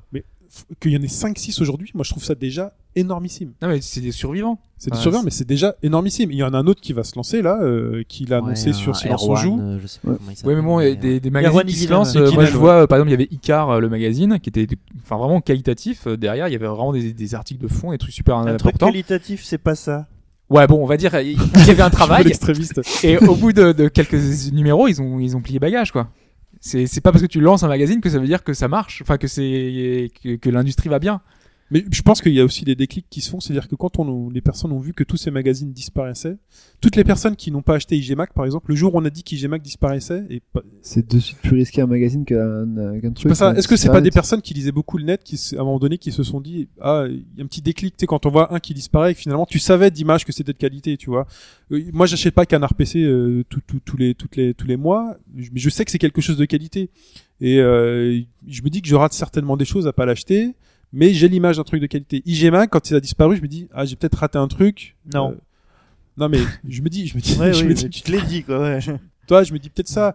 Gaming, quand ça a pas fonctionné, tu vois, j'avais acheté le premier numéro, je m'en souviens très Ça, bien. dommage, ouais. J'avais pas, j'avais pas forcément, j'ai peut-être acheté le deuxième, mais j'avais pas forcément suivi Bon, au tout n'était pas bien non plus. Enfin, la Tout était pas bien non plus, mais, mais voilà. C'est le fait d'a- d'aller acheter, le C'est fait le fait d'aller- un Voilà, ouais. journal qui, qui est Voilà. difficile. quoi, qui est Peut-être que d'en voir disparaître, euh, voilà, ça peut générer un déclic. Aujourd'hui, on le voit sur Twitter. Moi, je vois quand, quand j'y vais le mag sort, une espèce de forte émulation en se disant, ah, il y mais a un nouveau magazine qui sort. et tout. Mais voilà, est-ce que ça- va durer risque, il faut prendre le, enfin, faut prendre le risque. Je veux dire, Mais il faut les moyens à pour 20 prendre le risque. euros. hein. Ouais, mais, ah oui, pour ceux qui le font, mais pour si tu veux faire un HBGD magazine, euh, on aurait, Je sais. ce serait plus facile entre guillemets de faire un podcast et, et un site en plus à côté que de faire un papier quoi. Enfin, Non, mais je, je dis pas le contraire, mais le modèle économique, enfin, quand tu vois les, les, mecs- les sites internet qui, qui mettent en place des offres premium à 1 euro, 2 euros par mois, des choses comme ça, tous les lecteurs ne donnent pas 1 euro, 2 euros par mois, mais quand tu publies quelque chose, quelqu'un qui le lit, forcément, t'as une chance sur deux, sauf s'il a été prêté ou machin, que ce soit quelqu'un qui est payé voilà. pour te lire, et donc t'as un soutien direct, et je sais pas combien il faut aujourd'hui pour euh, tu me diras, des faire gens, vivre. des gens à la Fnac lisent tous les mangas sans les acheter. ça c'est un autre, euh, c'est un autre truc, mais je sais pas combien d'exemplaires, par exemple, il faut pour non, faire mais vivre un magazine papier. Gameblog expliquait que c'est pas avec ses membres premium non plus qu'ils arrivent à faire Ouais. vivre le site. Il faut Non, c'est grâce, au- publicité, c'est faut grâce qu'il y à la pub de. GTA 5. Ouais, c'est les publicités hein, qui font vivre les sites. Oui. Ouais. Mais bon, voilà. Si tu sors un papier, euh, est-ce que tu as besoin d'autant de lecteurs que sur le web pour pouvoir survivre? Bah, après, c'est- c'est, enfin, quand tu parles de changement de, de modèle, de, c'est la manière dont tu consommes. Un magazine, tu vas et tu le payes. Tu peux pas le, même si tu le feuillettes, tu peux pas le, je dirais, le, en, en saisir la substantifique moelle comme ça. Euh, un site sur Internet, tu vas de lien en lien, tu t'en fous. Tu vois, tu lis sur Internet, qui lit un article en entier? Tout le monde a développé ses capacités à lire pour lire en diagonale sur Internet, tu vois quoi. Ouais, j'ai plus Bah, de, la différence, j'ai- plus dépend. hein Ça dépend. hein. Moi, je trouve, que j'ai- Non, moi, j'ai, moi, moins mon confort à lire un article euh, long de fond sur Internet que sur Ah un, oui. dans, un, dans un magazine. Je préfère dans un magazine. Après, ça dépend de la mise en page des sites, ça dépend. euh, Enfin, moi, je vois. Enfin, il y a certains articles euh, aujourd'hui sur des sites US euh, comme euh, euh, Polygon qui qui met, qui travaille justement cette mise en page et ça Ouais, te donne envie de lire justement parce que c'est un peu plus moi, travaillé. personnellement, Gameblog, alors j'ai découvert il y a deux mois, trois mois, je crois que c'est qu'on pouvait changer la disposition des pages. Ah oui, c'est depuis le début en plus. Oui, mais Colonne, je savais ouais. pas. Euh, je lisais tout et je supportais pas. Du coup, je lisais les premiers, je fais c'est bon, j'ai la conclusion, je- j'en ai marre. Maintenant, dès que j'ai découvert ça, je lis plus facilement parce que c'est sur une seule page. Avant, il fallait changer de page, c'était chiant. Mais enfin, ce que je veux dire, c'est que voilà, le- l'acte de, de lire de la presse papier, il est engageant, il est C'est vraiment vrai que la récompense n'est pas la même. C'est-à-dire Voilà. que ton Mac Bah oui. papier, quand tu l'as, quand tu l'achètes, bon, t'as donné tes sous, tu le lis, mais t'as as fait un choix de l'acheter. Tu l'as peut-être feuilleté avant de le, le- sur le net. Quand t'as cliqué sur l'article, T'es que, t'aies aimé ou que t'aies pas aimé, le site est gagnant parce qu'il a eu, enfin voilà, aujourd'hui, Il on- a eu son clic. ouais. il a eu son clic et euh, ils, ils peuvent estimer éventuellement que bah euh, voilà. Après, tu peux peut-être moins venir, mais la, la- le- hormis après te faire aller lâcher un gros troll en disant ce que vous avez écrit c'est de la merde, t'as as moins moins- t'es- la, la sanction elle est peut-être moins forte que je ne vais plus du tout payer. euh, voilà, sauf si tu te mets à payer toutes les premiums de Gamecult, de Gameblog euh, et d'autres Non, et non. du jour au lendemain de D'ailleurs, à ce, à ce niveau-là, l'avenir, c'est sans doute des offres euh, globales. Euh, on voit que Canard PC se met en, en liaison avec euh, Arrêt sur Image pour pouvoir faire une offre commune premium. Mm. Je pense que la presse peut s'en sortir comme ça en No Life, des No offres. Life enfin, aussi. euh, Voilà, No Life une fait, offre Oui. euh, avec Arrêt sur Image, je crois, Libération, etc. Ouais. Bah, c'est au- ça. de toute façon, au final, euh, enfin, c'est- il faudra payer. De toute façon, de toute façon, tout devient de plus en plus payant sur Internet. Au début, c'est sorti Internet. Bon, après, il y a toujours des fête. alternatives. Enfin, on voit par exemple la presse papier aujourd'hui, on a des magazines comme euh, Métro ou tout 20 ça, minutes, qui, tout ça, qui qui sont- du gratuit et qui sont En fait, il- comme ça. Les- Dans les mentalités, je pense qu'il y a une espèce de valeur au numérique finalement qui commence finalement à s'installer euh, dans les têtes. Euh, C'est-à-dire qu'au début, Ouais, quand mais- c'était quelque chose de dématérialisé, euh, sa sortie sur le net, c'était forcément gratuit. On avait beaucoup de mal à mettre Oui, de la valeur et à se dire, je vais payer pour accéder à ce Justement, c'est ça le truc. C'est que malheureusement, les, la presse papier, donc sur un jeu vidéo, vu la génération qu'on, euh, qui arrive, là, qui était là, qui ont 10, 12, 13 ans, qui ont toujours été habitués à, au tout gratuit sur Internet. Non, c'est nous qui avons été habitués à tout gratuit sur Internet. Non, non, ceux de maintenant, ils sont habitués au tout gratuit aussi. Non, je Tu sur Ah, Gamecube. si. Aujourd'hui, Mais tu as si, de non. plus en plus de choses qui sont payantes et, Oui, non, mais attends, mais et que tu après, acceptes de payer. Il y a des, Oui, mais- les mecs, les mecs qui ont notre âge, qui ont des gosses, par exemple. Moi, j'en connais pas mal. Euh, pour eux, un film, c'est pas payant. C'est Oui. parce que papa le télécharge et qu'il le passe à Ouais, des ça, gosses c'est- en ça parle aussi, c'est scandaleux. Bon, c'est un autre Parce qu'ils problème. gagnent pas leur vie. Mais euh, Mais nous, au c'est début, pas la question. Ils C'est ils pas- ils non, ont on pas a vu, pas- on a vu le début pas la question. d'Internet. Sincèrement, euh, quand, quand un truc est pas gratuit, euh, on va parler par exemple de Kill la Kill sur Wakanim, Hmm. d'accord? Ouais. Si l'épisode euh, est, euh, on, on regarde les épisodes parce qu'ils sont dispo en streaming gratuit, en simulcast. En, en simulcast, le lendemain. Ils sont dispo gra- gratuitement pendant euh, un mois. Euh, le, le passer le mois, par exemple, l'épisode 2 en ce moment, tu peux pas le regarder, si- Ouais. sauf si tu payes 2 euros. Est-ce que tu payerais 2 euros pour regarder euh, l'épisode? tu me parles de Kill la Kill Ouais, avant moi, j'aurais payé aussi, donc. euh, Oui. Bah oui. Mais bien sûr que j'aurais payé. Les, Non, mais les, c'est- les, CD, les, C- les CD, C'est- pas parce que tu peux les avoir gratuitement en téléchargeant en piratant que putain, moi j'en D'accord. achète toujours plein de Il CD. y a, il y a, y a- y a 10 ans. Il y a 10 ans, tu t'aurais payé? Non, j'aurais pas payé il y a 10 ans. Voilà, c'est c'est dire qu'aujourd'hui les mentalités elles changent et, et c'est dire qu'on arrive aujourd'hui à mettre de la valeur sur un fichier numérique, un contenu. C'est-à-dire qu'à partir du moment où c'est pas gravé sur un CD ou c'était pas imprimé sur un papier, moi je pense qu'à l'époque on disait Ouais, mais- ça- je paierais pas. Moi je veux l'objet physique. euh, je veux- Aujourd'hui je pense qu'on a plus tendance à donner de la valeur aux choses dématérialisées. Mais je pense qu'on s'est responsabilisé, mais parce qu'on Oui. a grandi aussi. Mais oui, parce Euh, qu'on a grandi. Mais c'est une mentalité qui change et donc on sera plus à même à payer, je sais pas, Mediapart, on sera plus à même à Je payer du 89, Gameblog. Gamecult. euh, Si jamais tu, si on prend, Parce que c'est nouveau- si c'est nous qui sommes, mais toi, tu, pour nous, je paye ma musique en ce moment. Oui, J'ai un abonnement c'est par pas ce exemple, que- c'est c'est pas 10 ce que je dis, Je paye ma musique pour écouter. c'est pas ce que je dis. On est d'accord. C'est un premier pas. C'est peut-être pas les artistes qui touchent, mais Voilà. voilà. Non, Mais euh, c'est un premier pas. C'est-à-dire qu'au niveau, c'est un, c'est, c'est quand même assez différent de je vais le choper gratuitement totalement. Tu Tout vois. à fait, tout à fait. Et euh, voilà, c'est-à-dire qu'il y a, il y a un chemin qui se fait, il y a deux mondes qui se rejoignent, c'est ouais, l'ancien pense- modèle pense- économique je et pense- le nouveau je qui se pense, je pense pas que les, euh, je pense pas que les, les, Ah, les c'est lent. générations qui vont arriver va acheter de, de la presse papier. Je pense pas du tout. Je pense que malheureusement c'est Soit achèteront de la presse papier, soit paieront pour accéder à du contenu sur le, sur le net. Du Ah, le nombre de gens qui craquent leur téléphone quoi. Des gamins qui craquent leur téléphone pour pas payer une application à Ça- 89 centimes Ça quoi. évolue. Moi, je paye mes applications sur. Oui, sur mais parce que toi, tu es père de famille responsable, c'est ça aussi. Mais non, parce que je me dis bah, ça vaut. T'es pas, t'es pas la majorité. Parce que ça vaut plus la peine de se prendre la tête euh, pour craquer. un- Franchement, tu vas pas te prendre la tête pour craquer un Ça jeu à prend, 2 euros. ça prend deux minutes. Mais même pas, c'est c'est le prix d'un café. C'est voilà. Moi, je pense que on va se responsabiliser de plus en plus. Aujourd'hui, avec Android, euh, enfin des, des moyens de, de contourner en deux Ah, les, clics les euh, toutes APK, tu peux les applications. hein. télécharger où tu veux. Mais quoi. oui, c'est ça. L'épisode c'est 2 de l'épisode 2 de Kill la Kill, je l'ai téléchargé. Je l'ai pas payé. Ça, voilà. Il- Mais c'est pour dire qu'il y a plein de moyens facilement de tourner ça. Enfin bon, bref, voilà. C'est pas le débat. C'est pas On le est débat. parti très très loin. mais On est parti sur une. C'est pour acheter du papier, pour acheter par rapport, c'était par rapport au fait de, le fait d'acheter sans aller chez le buraliste et acheter chez son buraliste. C'est ça, en fait. C'est le, le, le fait de pouvoir donner un billet de 5 ou un billet de 10, je sais pas combien ça coûte un truc, pour 10 euros récupérer. un magazine, c'est vachement cher quand même. Ouais, non, mais je sais pas combien ça coûte pour récupérer, euh, un truc que tu peux avoir, entre guillemets, gratuitement sur des trucs. C'est ça qui est, c'est c'est cette barrière-là qui est, qui Et est même dans le métro où tu n'as pas de data, tu peux lire ton article. C'est un truc incroyable, quoi. C'est Ouais. ça le futur. Ton JV le le mag, même au fond, au fin fond du métro, quand tu passes euh, sous la Seine à Cité et compagnie, Ah, si tu peux le lire. C'est nickel. C'est ça le futur. Très Ouais. bien. Bon, je pense que gros débat, on peut le continuer donc sur rebasgauche-droite.fr Ouais. hein, sur le Avec forum. Euh, Matt, on te remercie beaucoup. Énormément. Ben, Ouais, merci à vous. Franchement. On espère Merci. que tu t'es pas trop euh, ennuyé, que tu as trouvé ça Non, sympa non, non, pas du tout. Pas et que tu reviendras éventuellement si tu veux. Pas de problème. Euh, donc on vous remercie beaucoup, euh, Ashura, euh, Pipo, Hobbs, Futch, Matt, moi, je me remercie. Merci, Merci à toi. voilà pour ce débat. Très chers auditeurs, on vous remercie aussi de nous écouter euh, toujours, D'être chaque toujours semaine. Euh, et donc de continuer à participer. Donc inscrivez-vous donc Ouais. sur rebagauche-droite.fr sur le forum. On peut voilà, continuer la discussion. Euh, donc il y a toujours le Twitter @bgdfr, le Facebook Facebook au bas gauche droite.fr. On était les Crazy 88 il y a peu de temps, euh, maintenant on est 89. Bon. Ça marche plus. Rue C'est- 89, donc. C'est voilà, c'est mieux. On en a un de plus, mais euh, voilà. Donc euh, merci beaucoup en tout cas. C'était un podcast thématique numéro 68. Huit. Voilà.